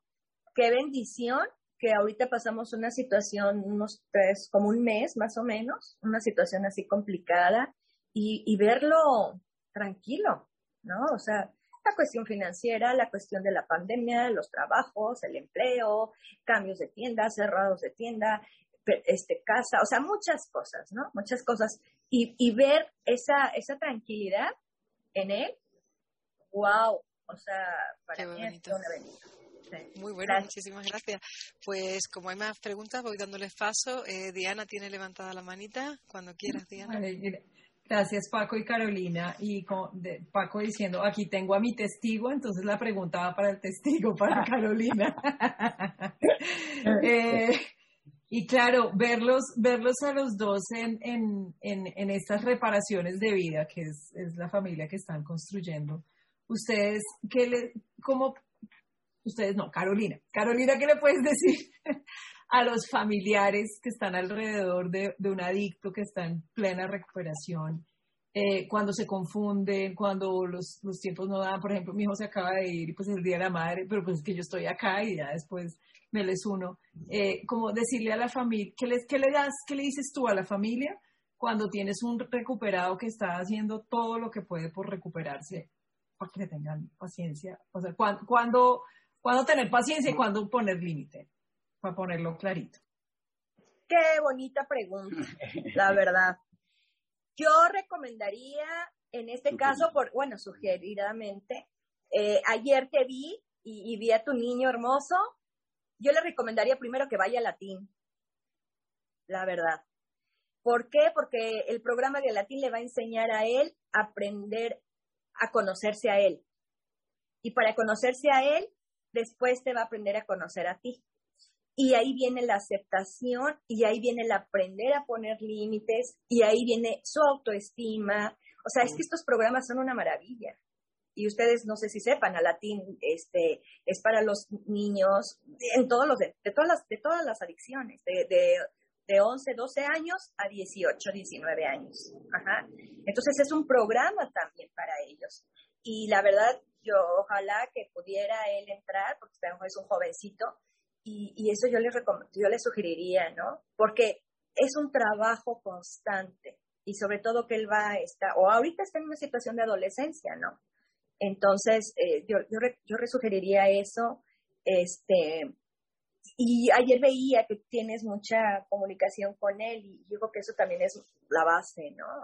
Como que te has podido compaginar con él y han podido este, engranar, ¿no?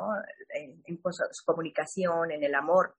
Pero eh, si ojalá que él tomara ese programa, estuviera en el programa de Alatin, sería maravilloso.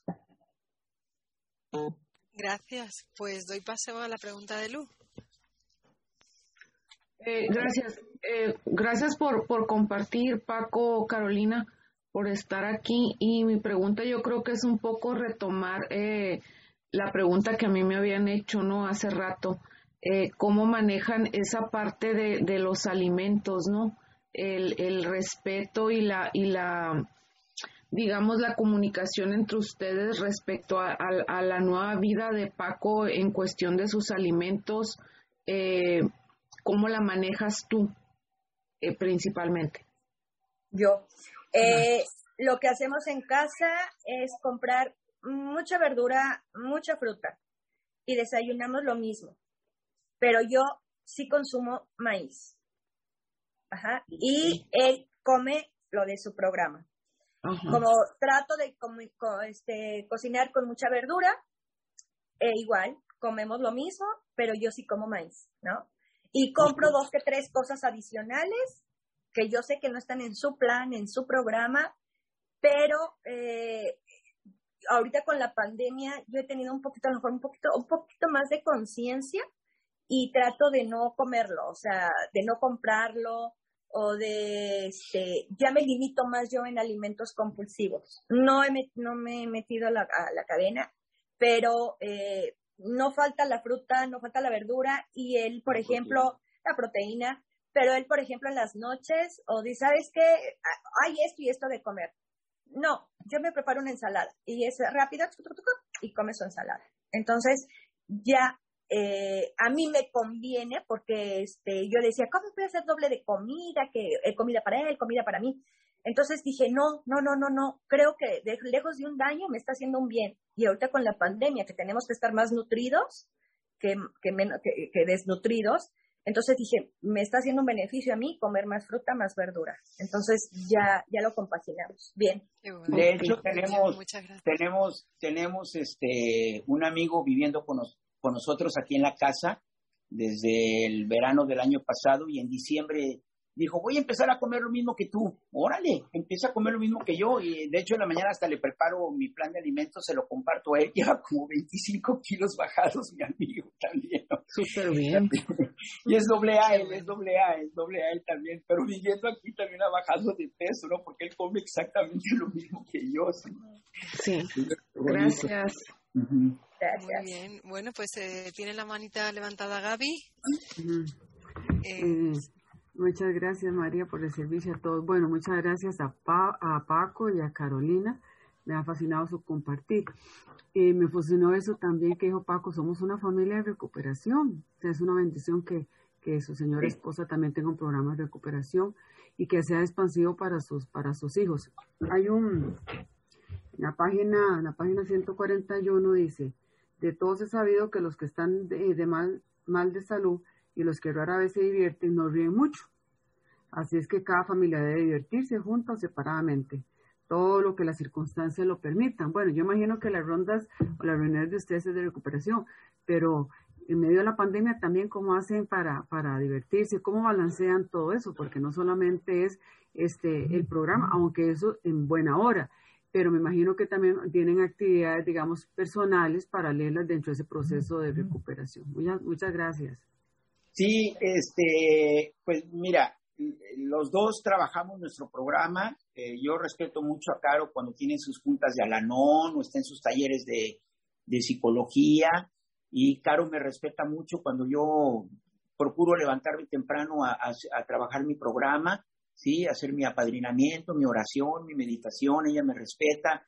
A veces compartimos, los martes tenemos una junta de estudio de libro grande aquí en la casa, vienen compañeros de OA regular y de la pandemia en el patio, hacemos una reunión de, del estudio grande, este, abierta, este, compartimos toda nuestra esperanza, fortaleza y experiencia. Y, lo hemos compartido los dos. Si no fuera por el programa, no llevaríamos 10 años juntos los dos la verdad. Es difícil vivir con un obsesivo compulsivo. Es difícil, ¿eh? Uh -huh. No, no es tan fácil. No, si es fácil. no, no es fácil.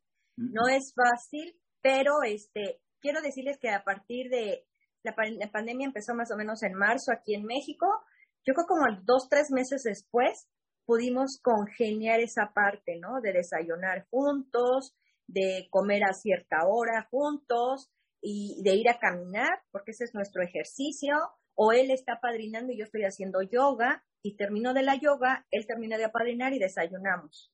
pero esto se fue dando, esto se fue dando. Y también que él soltó, o sea que también él tuvo su, su disciplina en lo que está haciendo ahora. Y, la verdad, este, este lema de vive y deja vivir me ayudó bastante. Carolina, suéltalo, suéltalo, suéltalo. Porque a veces esos apadrinamientos así como que, otra vez, y otra vez, y el teléfono, y qué sabe qué. Entonces, hey, suéltalo, vive y deja vivir. Entonces, Carolina, ocúpate en ti. ¿Qué hago, Carolina? Vete a tus talleres de mindfulness, vete a tu clase de yoga, vete a caminar si el Señor no quiere, yo me voy. O si yo no quiero, Él se va. Ya lo solté, gracias a Dios. Sí, y esto es, es así tiene, somos como dos vías de tren, ¿no? Somos como dos vías de tren, vamos en la misma dirección, pero cada quien en su, en su, en su línea, ¿no? En su carril. Adelante. Bueno, pues muchísimas gracias. Yo creo que no va a haber tiempo para más preguntas, así que ya voy, voy dando cierre. Os agradezco de corazón vuestro compartir. Una, un aplauso muy grande. Muchas gracias a ustedes. Muchas gracias. por estar con nosotros y por, por enseñarnos el camino de la recuperación. Bienvenidos, bienvenidas de nuevo a este panel de una visión para ti eh, llamado La familia después. Estamos ya en el último bloque. Estoy segura de que se está sabiendo a poco, pero en algún momento hay que concluir. Así que os dejamos con las dos últimas oradoras que empezarán con, con Mari Carmen y le seguirá, le seguirá Gaby. Muchísimas gracias a las dos. Gracias, Mari Carmen.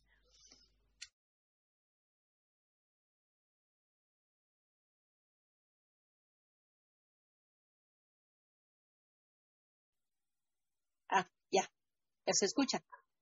Buenas, buenas tardes, ya, ya son tardes. Este, soy María del Carmen, comedora compulsiva con fecha de abstinencia 19 de noviembre de 2018.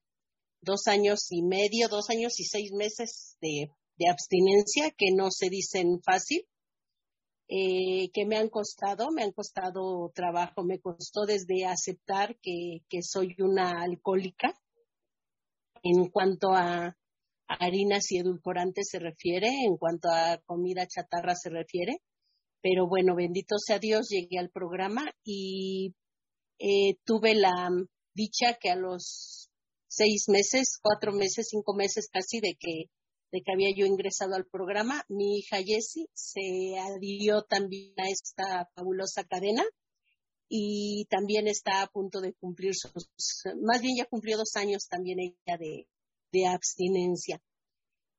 Y la familia después, porque finalmente como buenos adictos o como buena adicta yo, eh, centraba mi atención en mí, en lo que yo necesitaba, en lo que yo quería, en mis caprichos, en, en lo que se tenía que hacer, porque lo decía yo que era la madre. Eh, mis hijas sí vivieron eh, con una madre dominante, con una madre eh, enferma, neurótica. Y finalmente, el tiempo que, que yo me reconozco como familiar de alcohólico, pues me voy a, a refugiar en el grupo de Alanon. Ahí aprendí muchas cosas. Ahí aprendí a comprender al enfermo alcohólico, ahí aprendí a soltar a mis hijas, dejarlas libres. Dice un lema, suelta las riendas y entrégaselas a Dios. Y yo dije, bueno, pues si es cierto, no me toca, eh, no me toca ser madre castrante, no me toca ser madre este, aprensiva, porque aquí estoy aprendiendo a soltar. Em, esto me llevó a no formar la familia muégano, que em, aquí en México yo veo mucho, no sé si nada más en México o toda América Latina o todo el mundo, eh, donde si se quiebra uno, se despadaza toda la familia, eh, se rompe toda la familia. A eso le llamamos nosotros familia muégano. Eh, yo no lo permití, Dios no me lo permitió, este, pude darles libertad a cada quien y permitir que no dependieran de un enfermo alcohólico y de una madre neurótica. Recuerdo hace años en un accidente por ahí en 2011, yo tenía programa de Alanón, estuve muy grave en la clínica y me dice mi esposo que las niñas no vayan a la escuela hoy, estaban pues una en la prepa, otra en la secundaria, otra en la primaria Y yo le dije, mira, yo ya estoy atendida. Aquí ya no pueden hacer más por mí. Entonces, cada chango a su mecate. Y se fueron, cada chango a su mecate. Cada quien se ocupó de ir a la escuela, de hacer sus cosas, de, de establecer su vida como si nada hubiera pasado. Sí pasó, claro está, a todos les dolía, yo tengo claro que sí, a todos les dolía, pero el programa de Alanón como familiar de alcohólico me enseñó precisamente a que cada quien se tiene que ocupar de sus cosas y de sus actividades, pase lo que pase. Eso a mí me ha ayudado mucho en el, en el programa. ¿Por qué? Porque yo sé que si yo estoy la enferma, nadie me va a venir a preparar mi comida.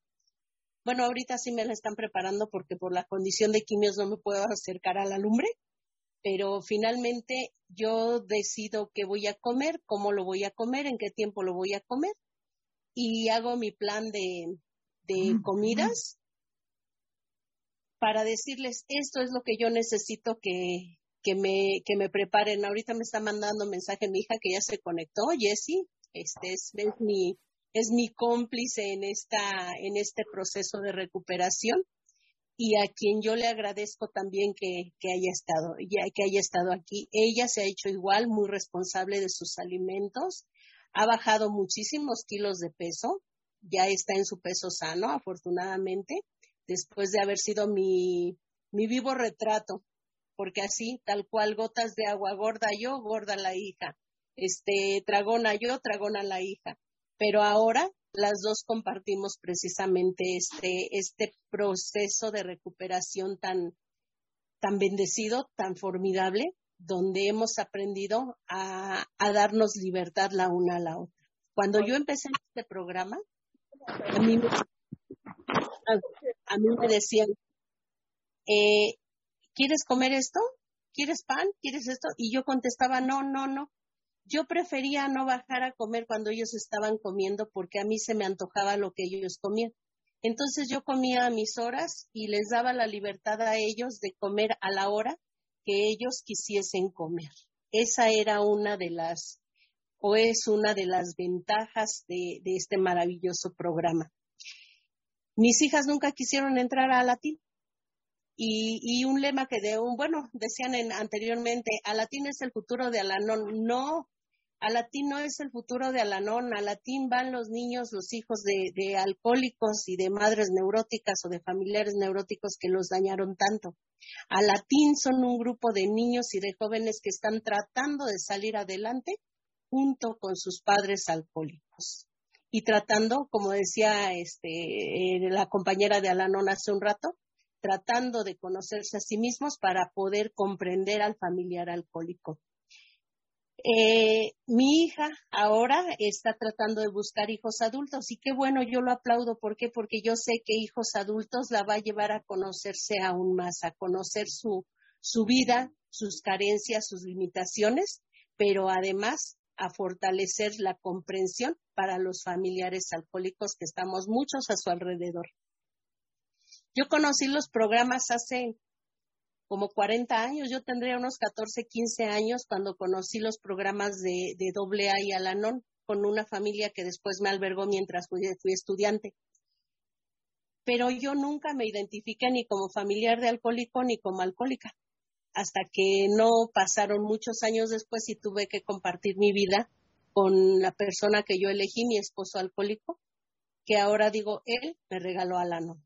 Y fue un gran regalo. ¿Por qué? Porque ahí aprendí como familiar de alcohólico a soltar, a soltar las riendas, a vivir y dejar vivir, a permitir que mis hijas encuentren su camino.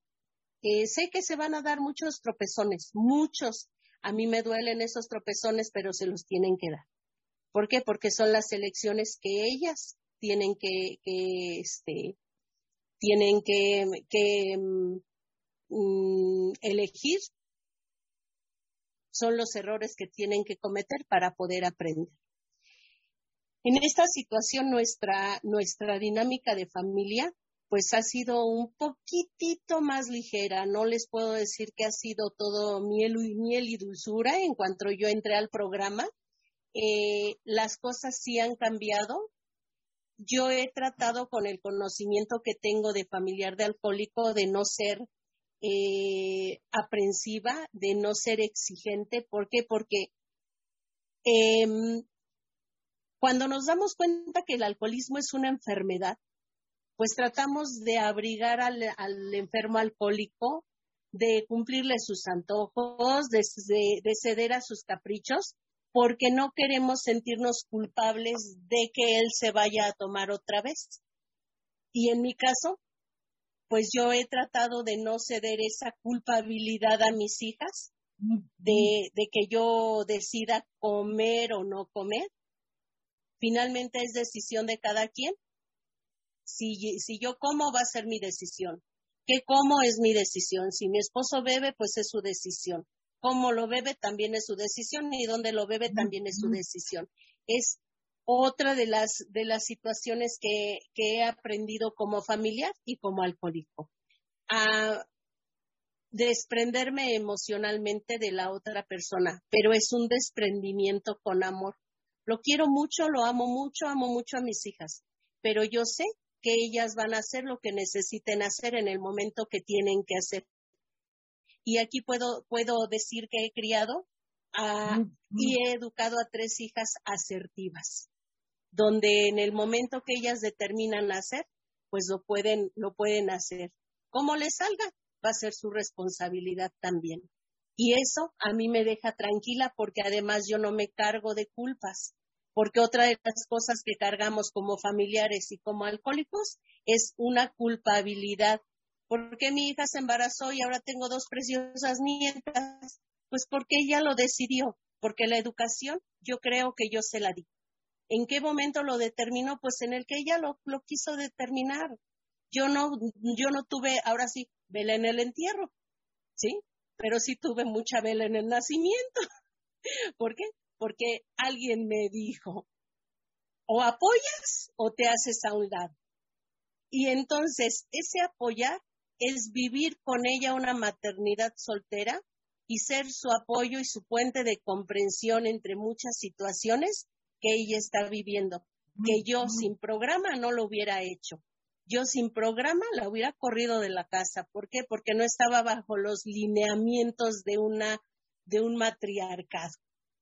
Y eso ha sido difícil para mí aceptar, pero también he, obtenido grandes satisfacciones.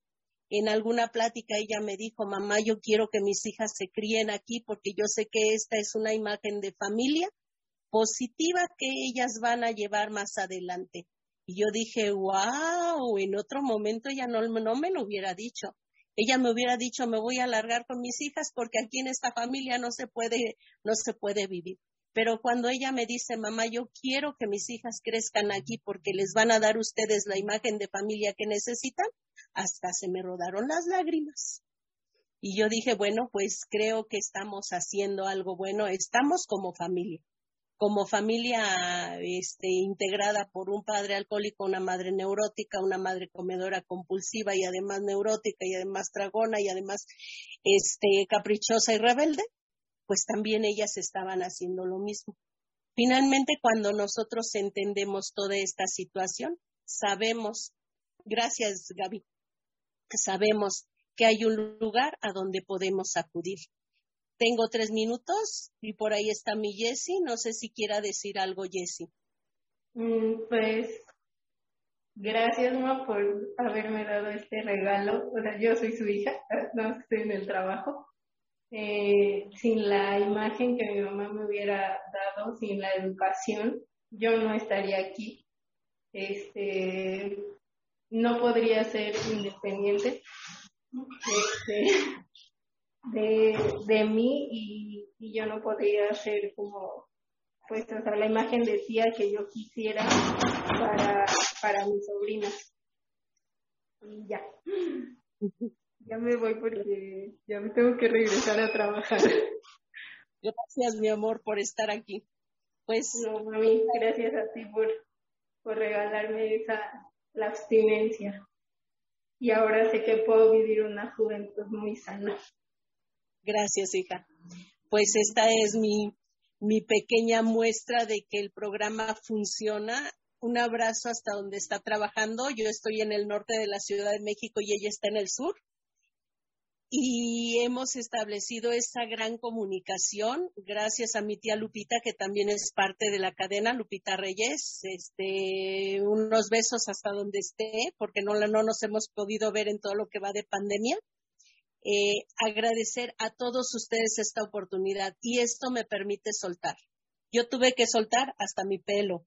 ¿Por qué? Porque yo tenía un trenzón bárbaro y me dolió perderlo pero yo digo, si eso se pierde en este momento es porque se debe perder. Ya tendré tiempo de ganar más.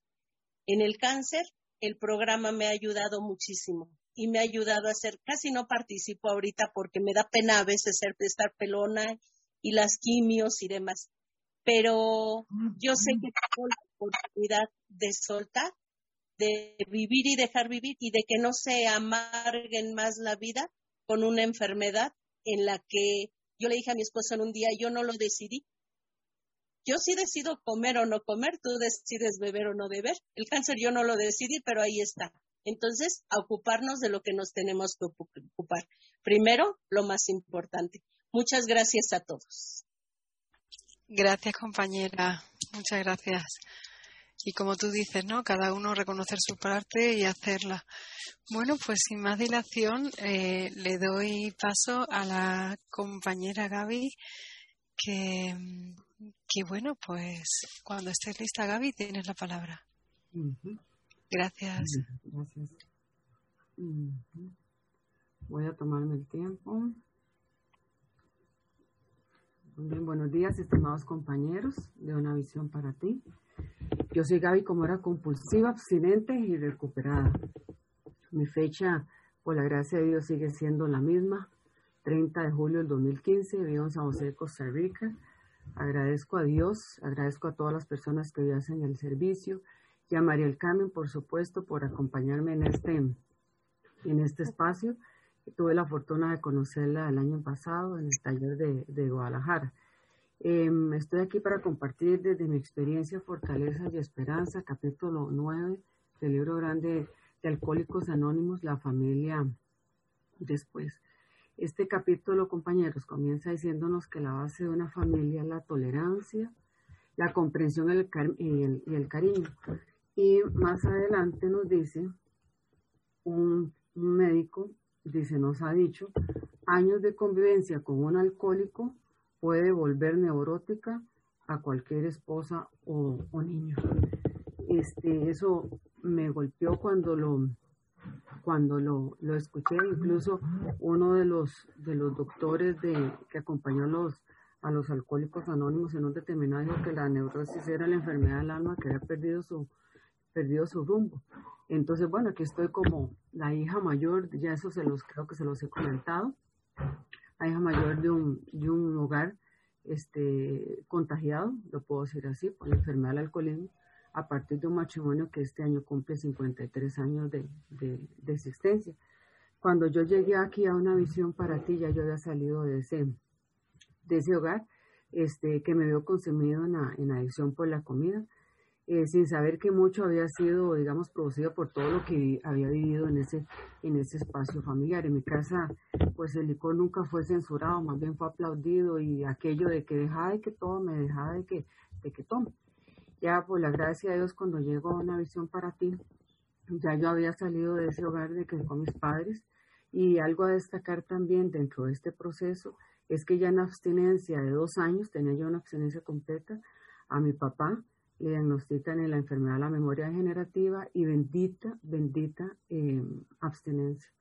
A la nutrióloga que hoy lo acompaña, yo le decía, doctora, si no fuera por el programa que yo tengo, yo me hubiera comido, me hubiera atracado el diagnóstico a mi papá, pero ya yo estaba fuera del hogar. Para mí eso fue grande, para mí eso fue magnífico, un, un milagro más de ese, de ese poder superior.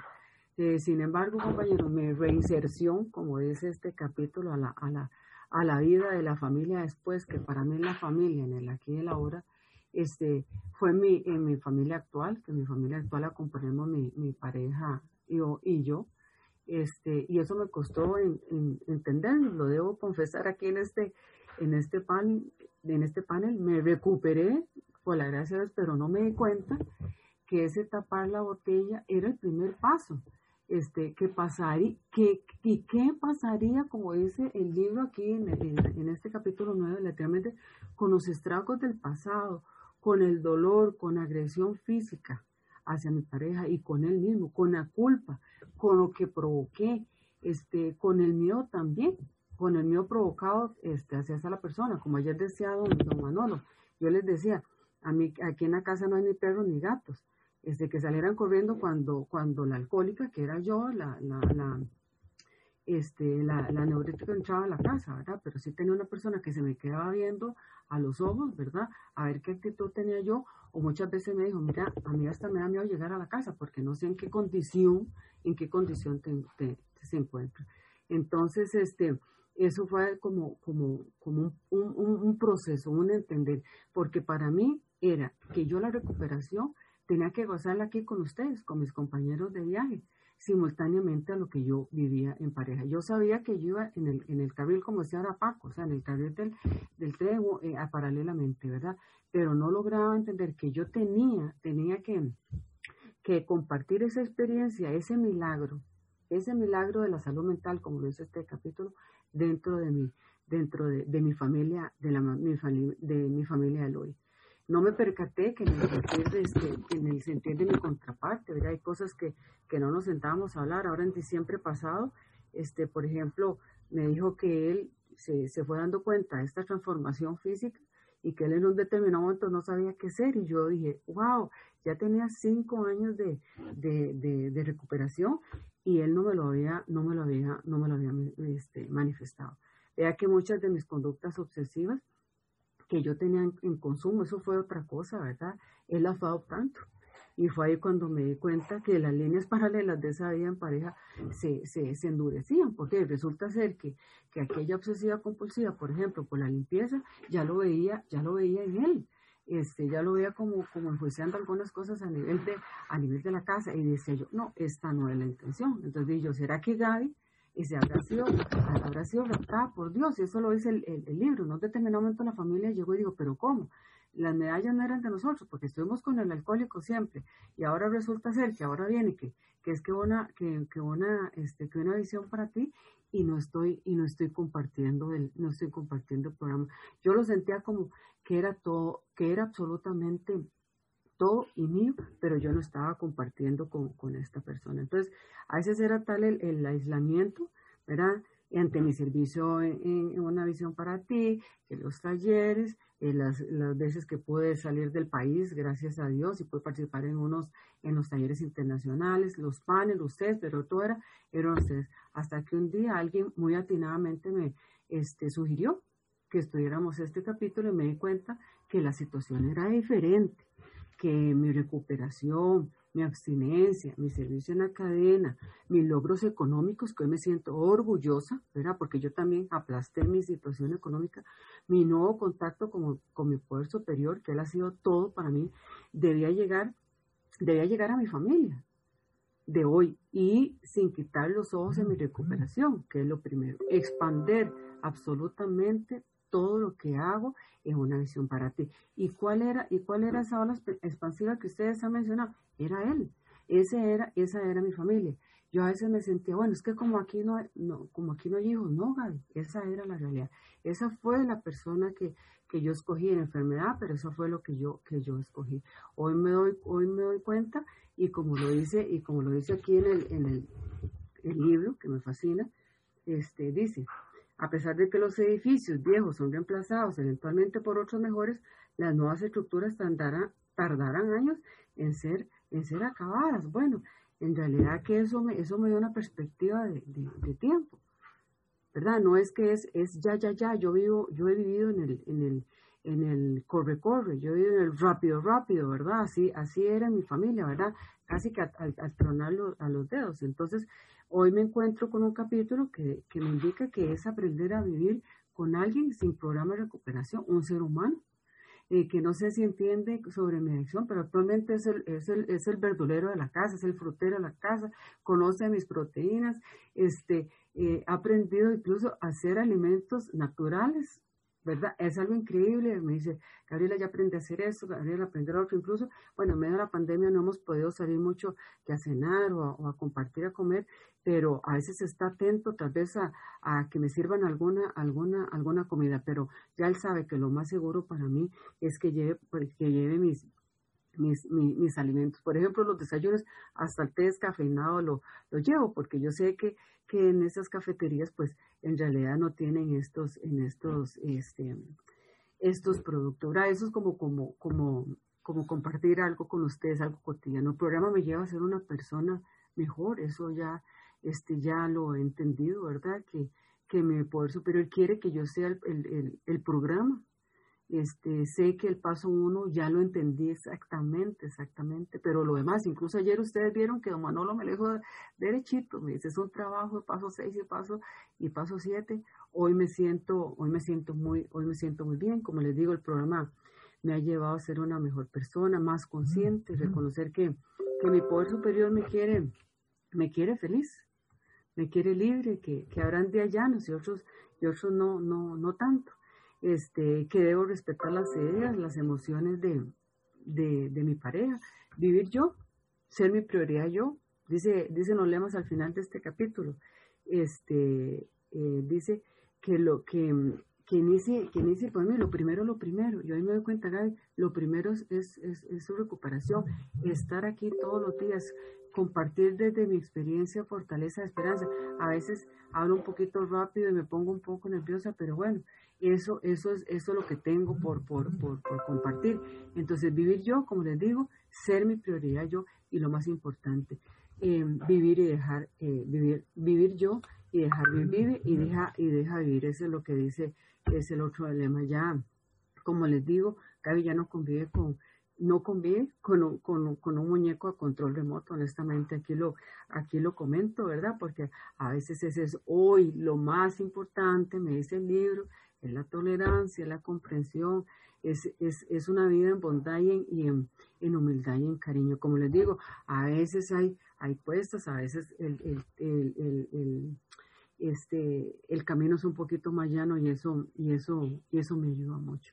La culpa del pasado, bueno, claro, fui yo, dice, pero que la experiencia de ese pasado, como lo dice también el libro, puede generar milagros y patentes definitivamente. Mi familia después experimenté una separación, como lo dice también, como nos comenta este libro, pero igualmente estoy viendo el milagro de la, de la recuperación. Ah, lo dice así literalmente este, este, este capítulo.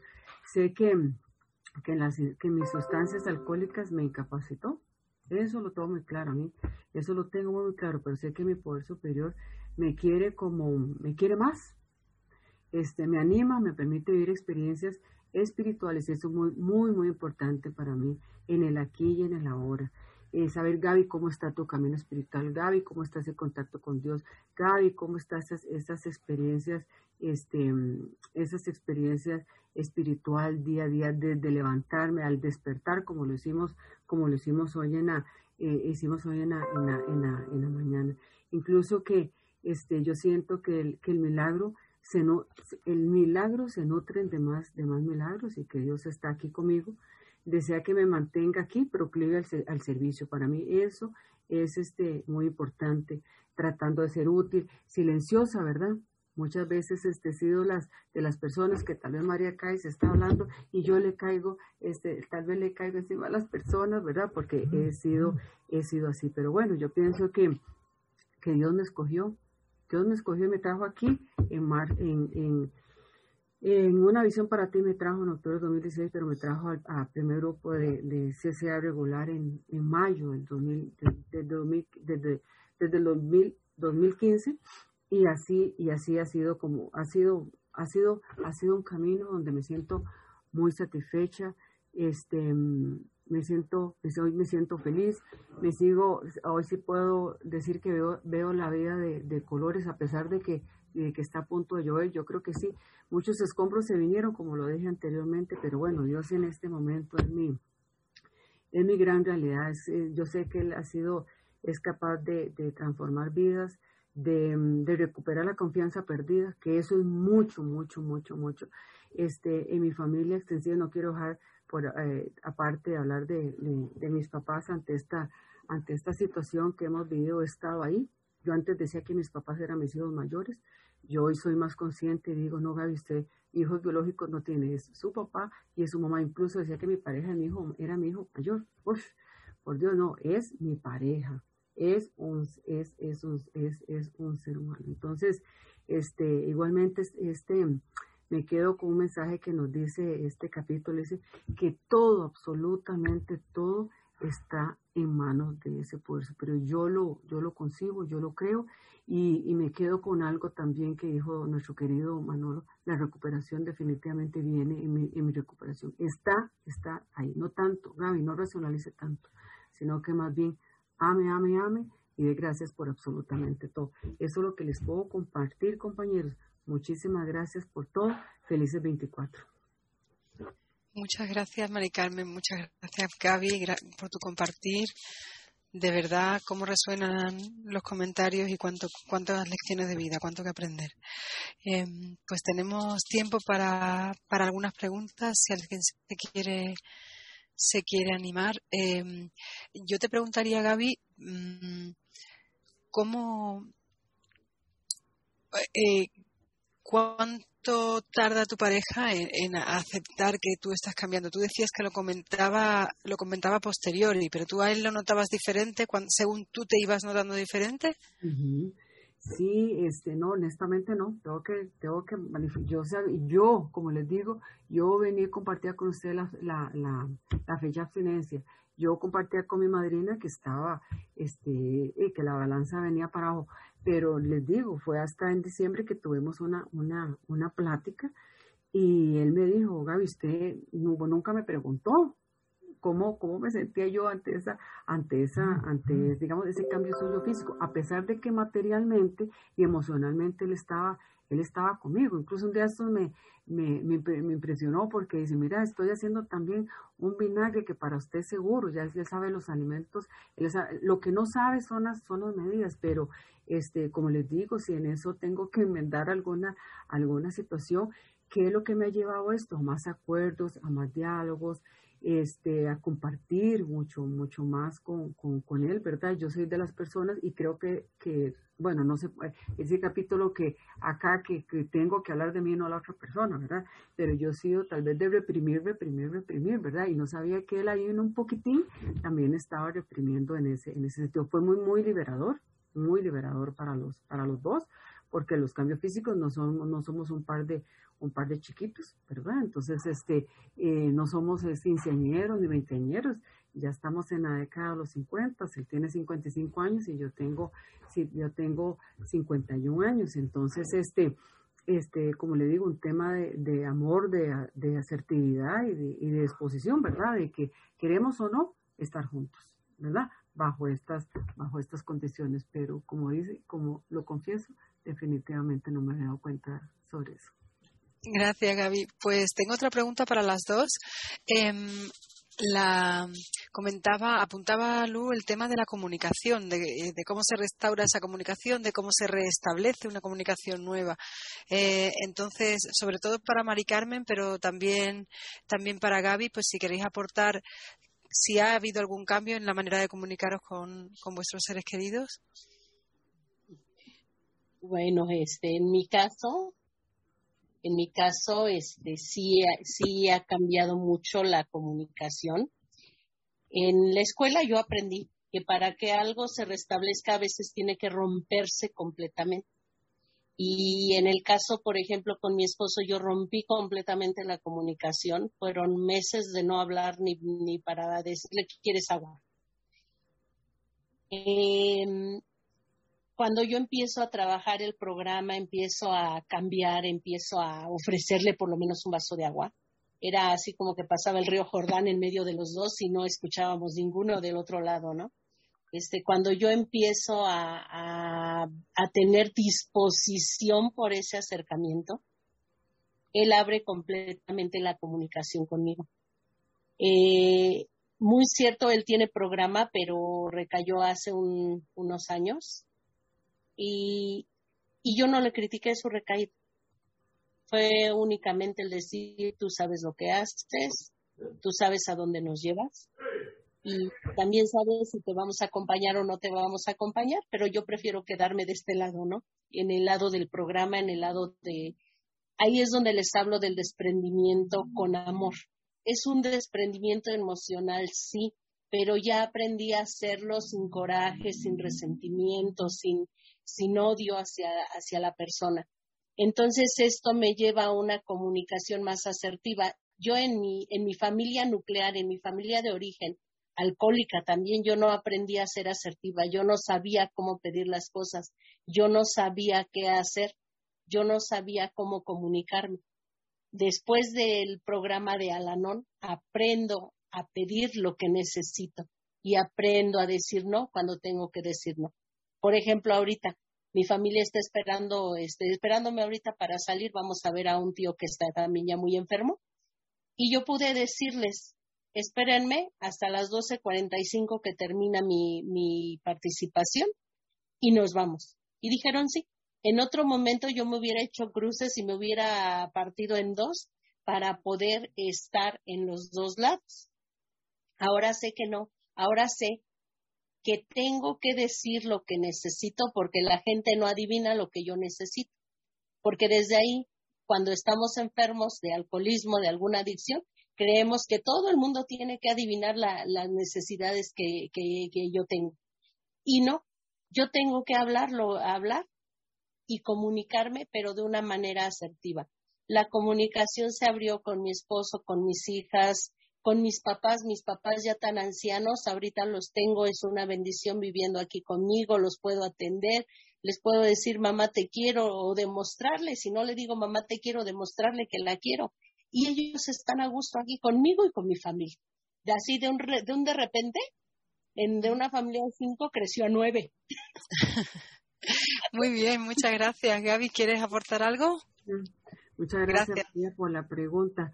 Este, yo vengo de una familia primitivamente militar, ¿verdad? Como les decía este, anteriormente, era aquello del, del chiflido, de que la palma, de que los, de que los dedos y yo quise replicar eso, replicar eso este, aquí en mi, en mi familia. Incluso a veces yo decía, era mi papá conviviendo con mi pareja, era eso, e, e, eso, eso, eso era. Entonces, este, entiendo que, que eso fue, eso, eso fue como una lesión del mismo contagio del alcohol que yo en mi casa. ¿Por qué? Porque a veces este, estábamos todos felices, pero después usted, en un momento dado, mi papá se transformaba y entonces usted no sabía cómo actuar. Entonces yo he vivido en miedo, miedo por absolutamente todo. Entonces, mi miedo, ¿cómo lo, cómo lo demostraba? Este, con pura, con pura ira, ¿verdad? Con el trabajo que hago, tengo mi otra confraternidad también, este, ese contacto consciente con Dios, leer muchísimo, he estado leyendo mucha literatura de, alcohólicos, de alcohólicos anónimos y me veo totalmente identificada con, este, con ellos, ¿verdad? Querer hacer más las cosas.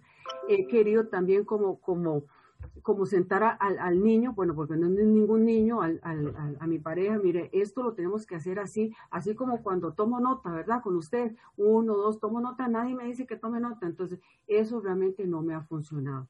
Esto es de dos seres humanos, esto es de acuerdo, esto es de, de comunicación asertiva, esto es de paso a paso y no al golpe, y no al golpe, y el resto se encargará el poder superior vive y deja vivir. Muchas gracias, María. Gracias. Hay una pregunta más de Guadalupe.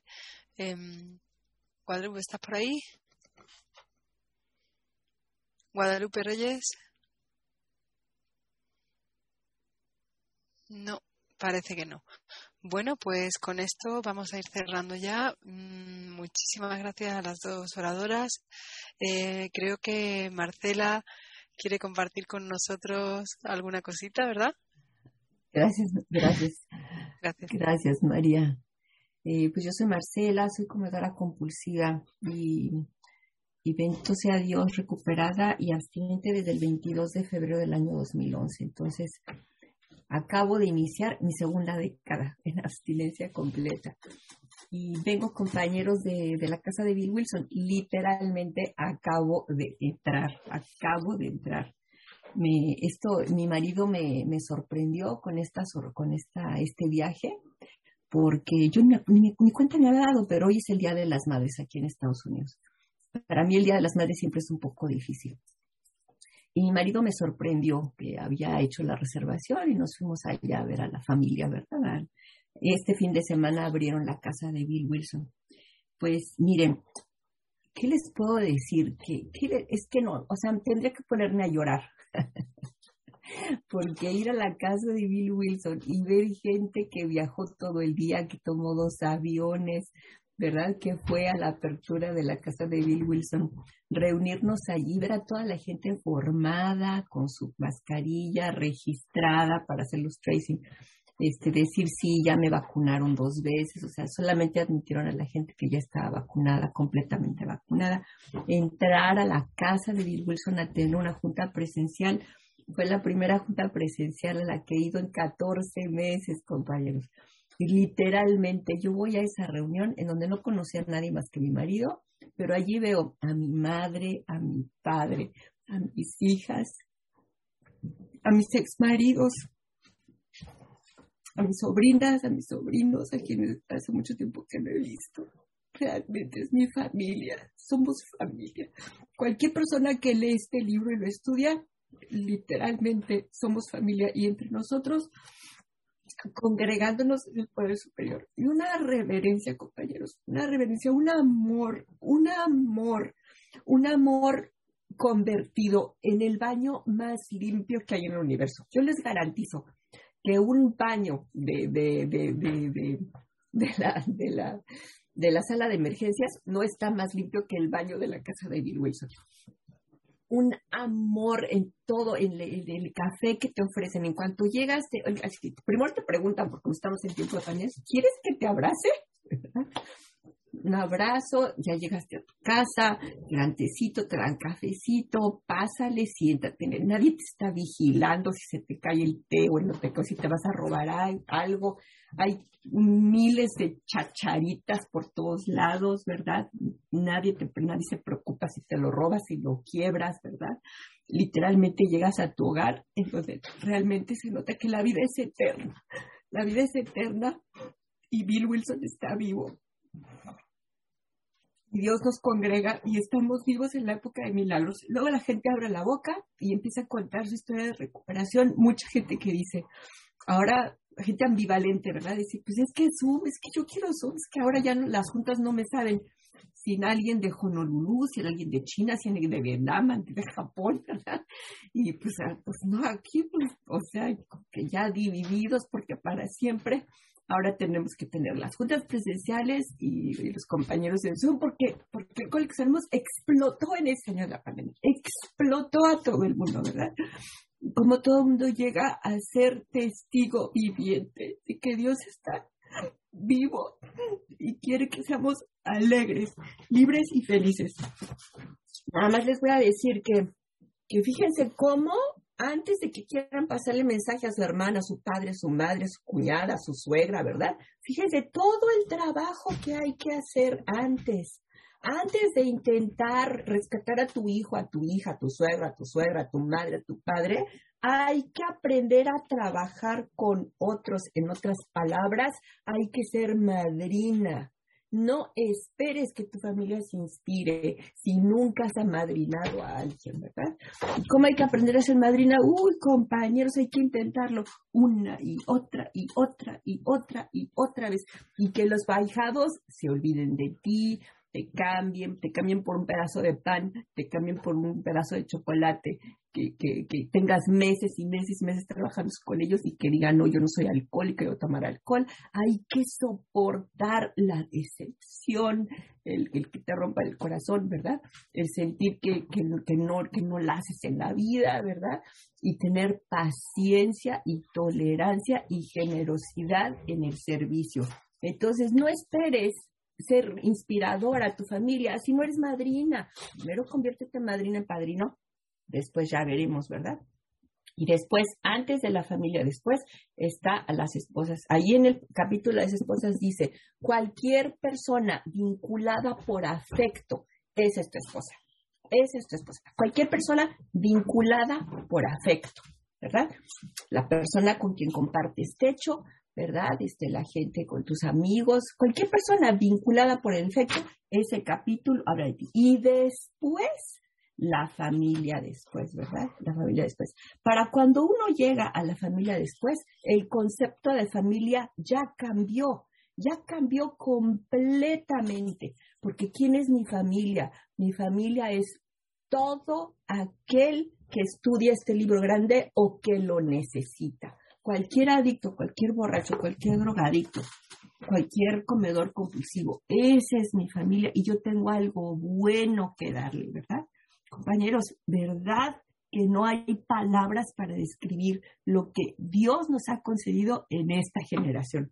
Cuando yo era chica, cuando yo tenía como unos siete años, yo le tenía miedo al fin del mundo. le tenía miedo al fin del mundo. Yo tenía una prima que se llama Lupita. Iba mi prima y yo nos, nos, nos, nos sentábamos juntas a asustarnos las unas a las otras, mutuamente, a decir, ay, que se va a acabar el mundo, se va acabando. Compañeros, el mundo ya se acabó ya se acabó. La última vez que se acabó el mundo fue 13 de marzo del 2020. Allí se acabó el mundo. El mundo que dejamos antes de la pandemia nunca va a regresar. Y a nosotros que nos concierne estudiar y estudiar y estudiar el libro de Alcohólicos Anónimos, es nuestra oportunidad de crear el nuevo mundo. Y el nuevo mundo es decir, con nuestras acciones, que Dios está vivo y está tomando sugerencias y que Dios te responde aquí y ahora cuando le pides humildemente, muéstrame, muéstrame tu poder, muéstrame tu poder. Y el poder de Dios es nada más y nada menos que salvar la vida y elevarnos de gordas inútiles con hambre, deprimidas y malhumoradas, a co-creadoras de una vida nueva y sostenedores de una vida nueva.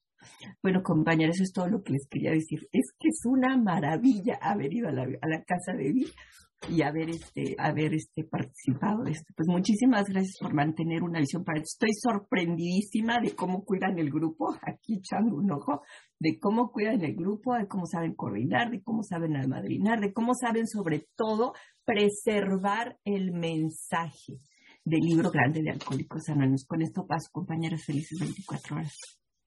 Muchas gracias, Marcela. Y me uno al agradecimiento a las personas eh, que están haciendo esto posible, en concreto a Gaby y a Oli, además de muchas más que han estado al pie del cañón con muchísimo cuidado de que de que, mm, de que esto siga, siga bien y siga para adelante. Y siempre Santiago y Lu con, con Zoom y bueno, pues tanta gente. Em, pues compañeros, vamos a ir cerrando, pero ha habido aquí una propuesta espontánea de hacer sobremesa después del cierre.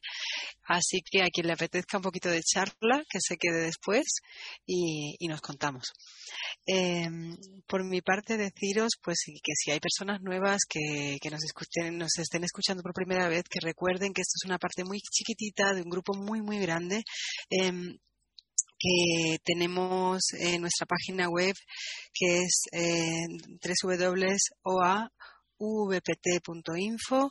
y em, que eh, eh, tenemos nuestro grupo de Telegram, estamos en muchísimos canales, entonces si, estáis, si entráis en la web podéis eh, obtener toda la información. También en Telegram tenemos un listado enorme de madrinas y padrinos disponibles con los que puedes ponerte en contacto hoy y empezar tu recuperación hoy si quieres.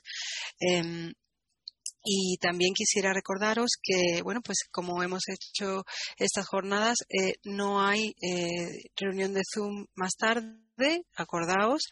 Y eh, por último, invitaros a la práctica, a la práctica de la séptima tradición em, y eh, en la cadena de Telegram y en la página web se encuentran las maneras en las que podemos contribuir a que esto, a que esto siga adelante. Sabéis que nosotros nos mantenemos de nuestras propias contribuciones, no aceptamos em, contribuciones externas y que esas contribuciones sirven, por ejemplo, para eh, mantener la web, mantener el Zoom y y bueno, pues con esto y con el corazón lleno de, agradecimiento doy por concluida esta, esta bonita, este bonito panel. Un abrazo y muchísimas gracias. Vamos a hacer la oración de la serenidad para, para cerrar solemnemente. Eh, la versión en plural de la oración de la serenidad. Dios, concédenos la serenidad de las cosas valor, valor para cambiar aquellas que podemos, sabiduría para conocer la diferencia. Hágase tu voluntad, hágase tu voluntad, la nuestra que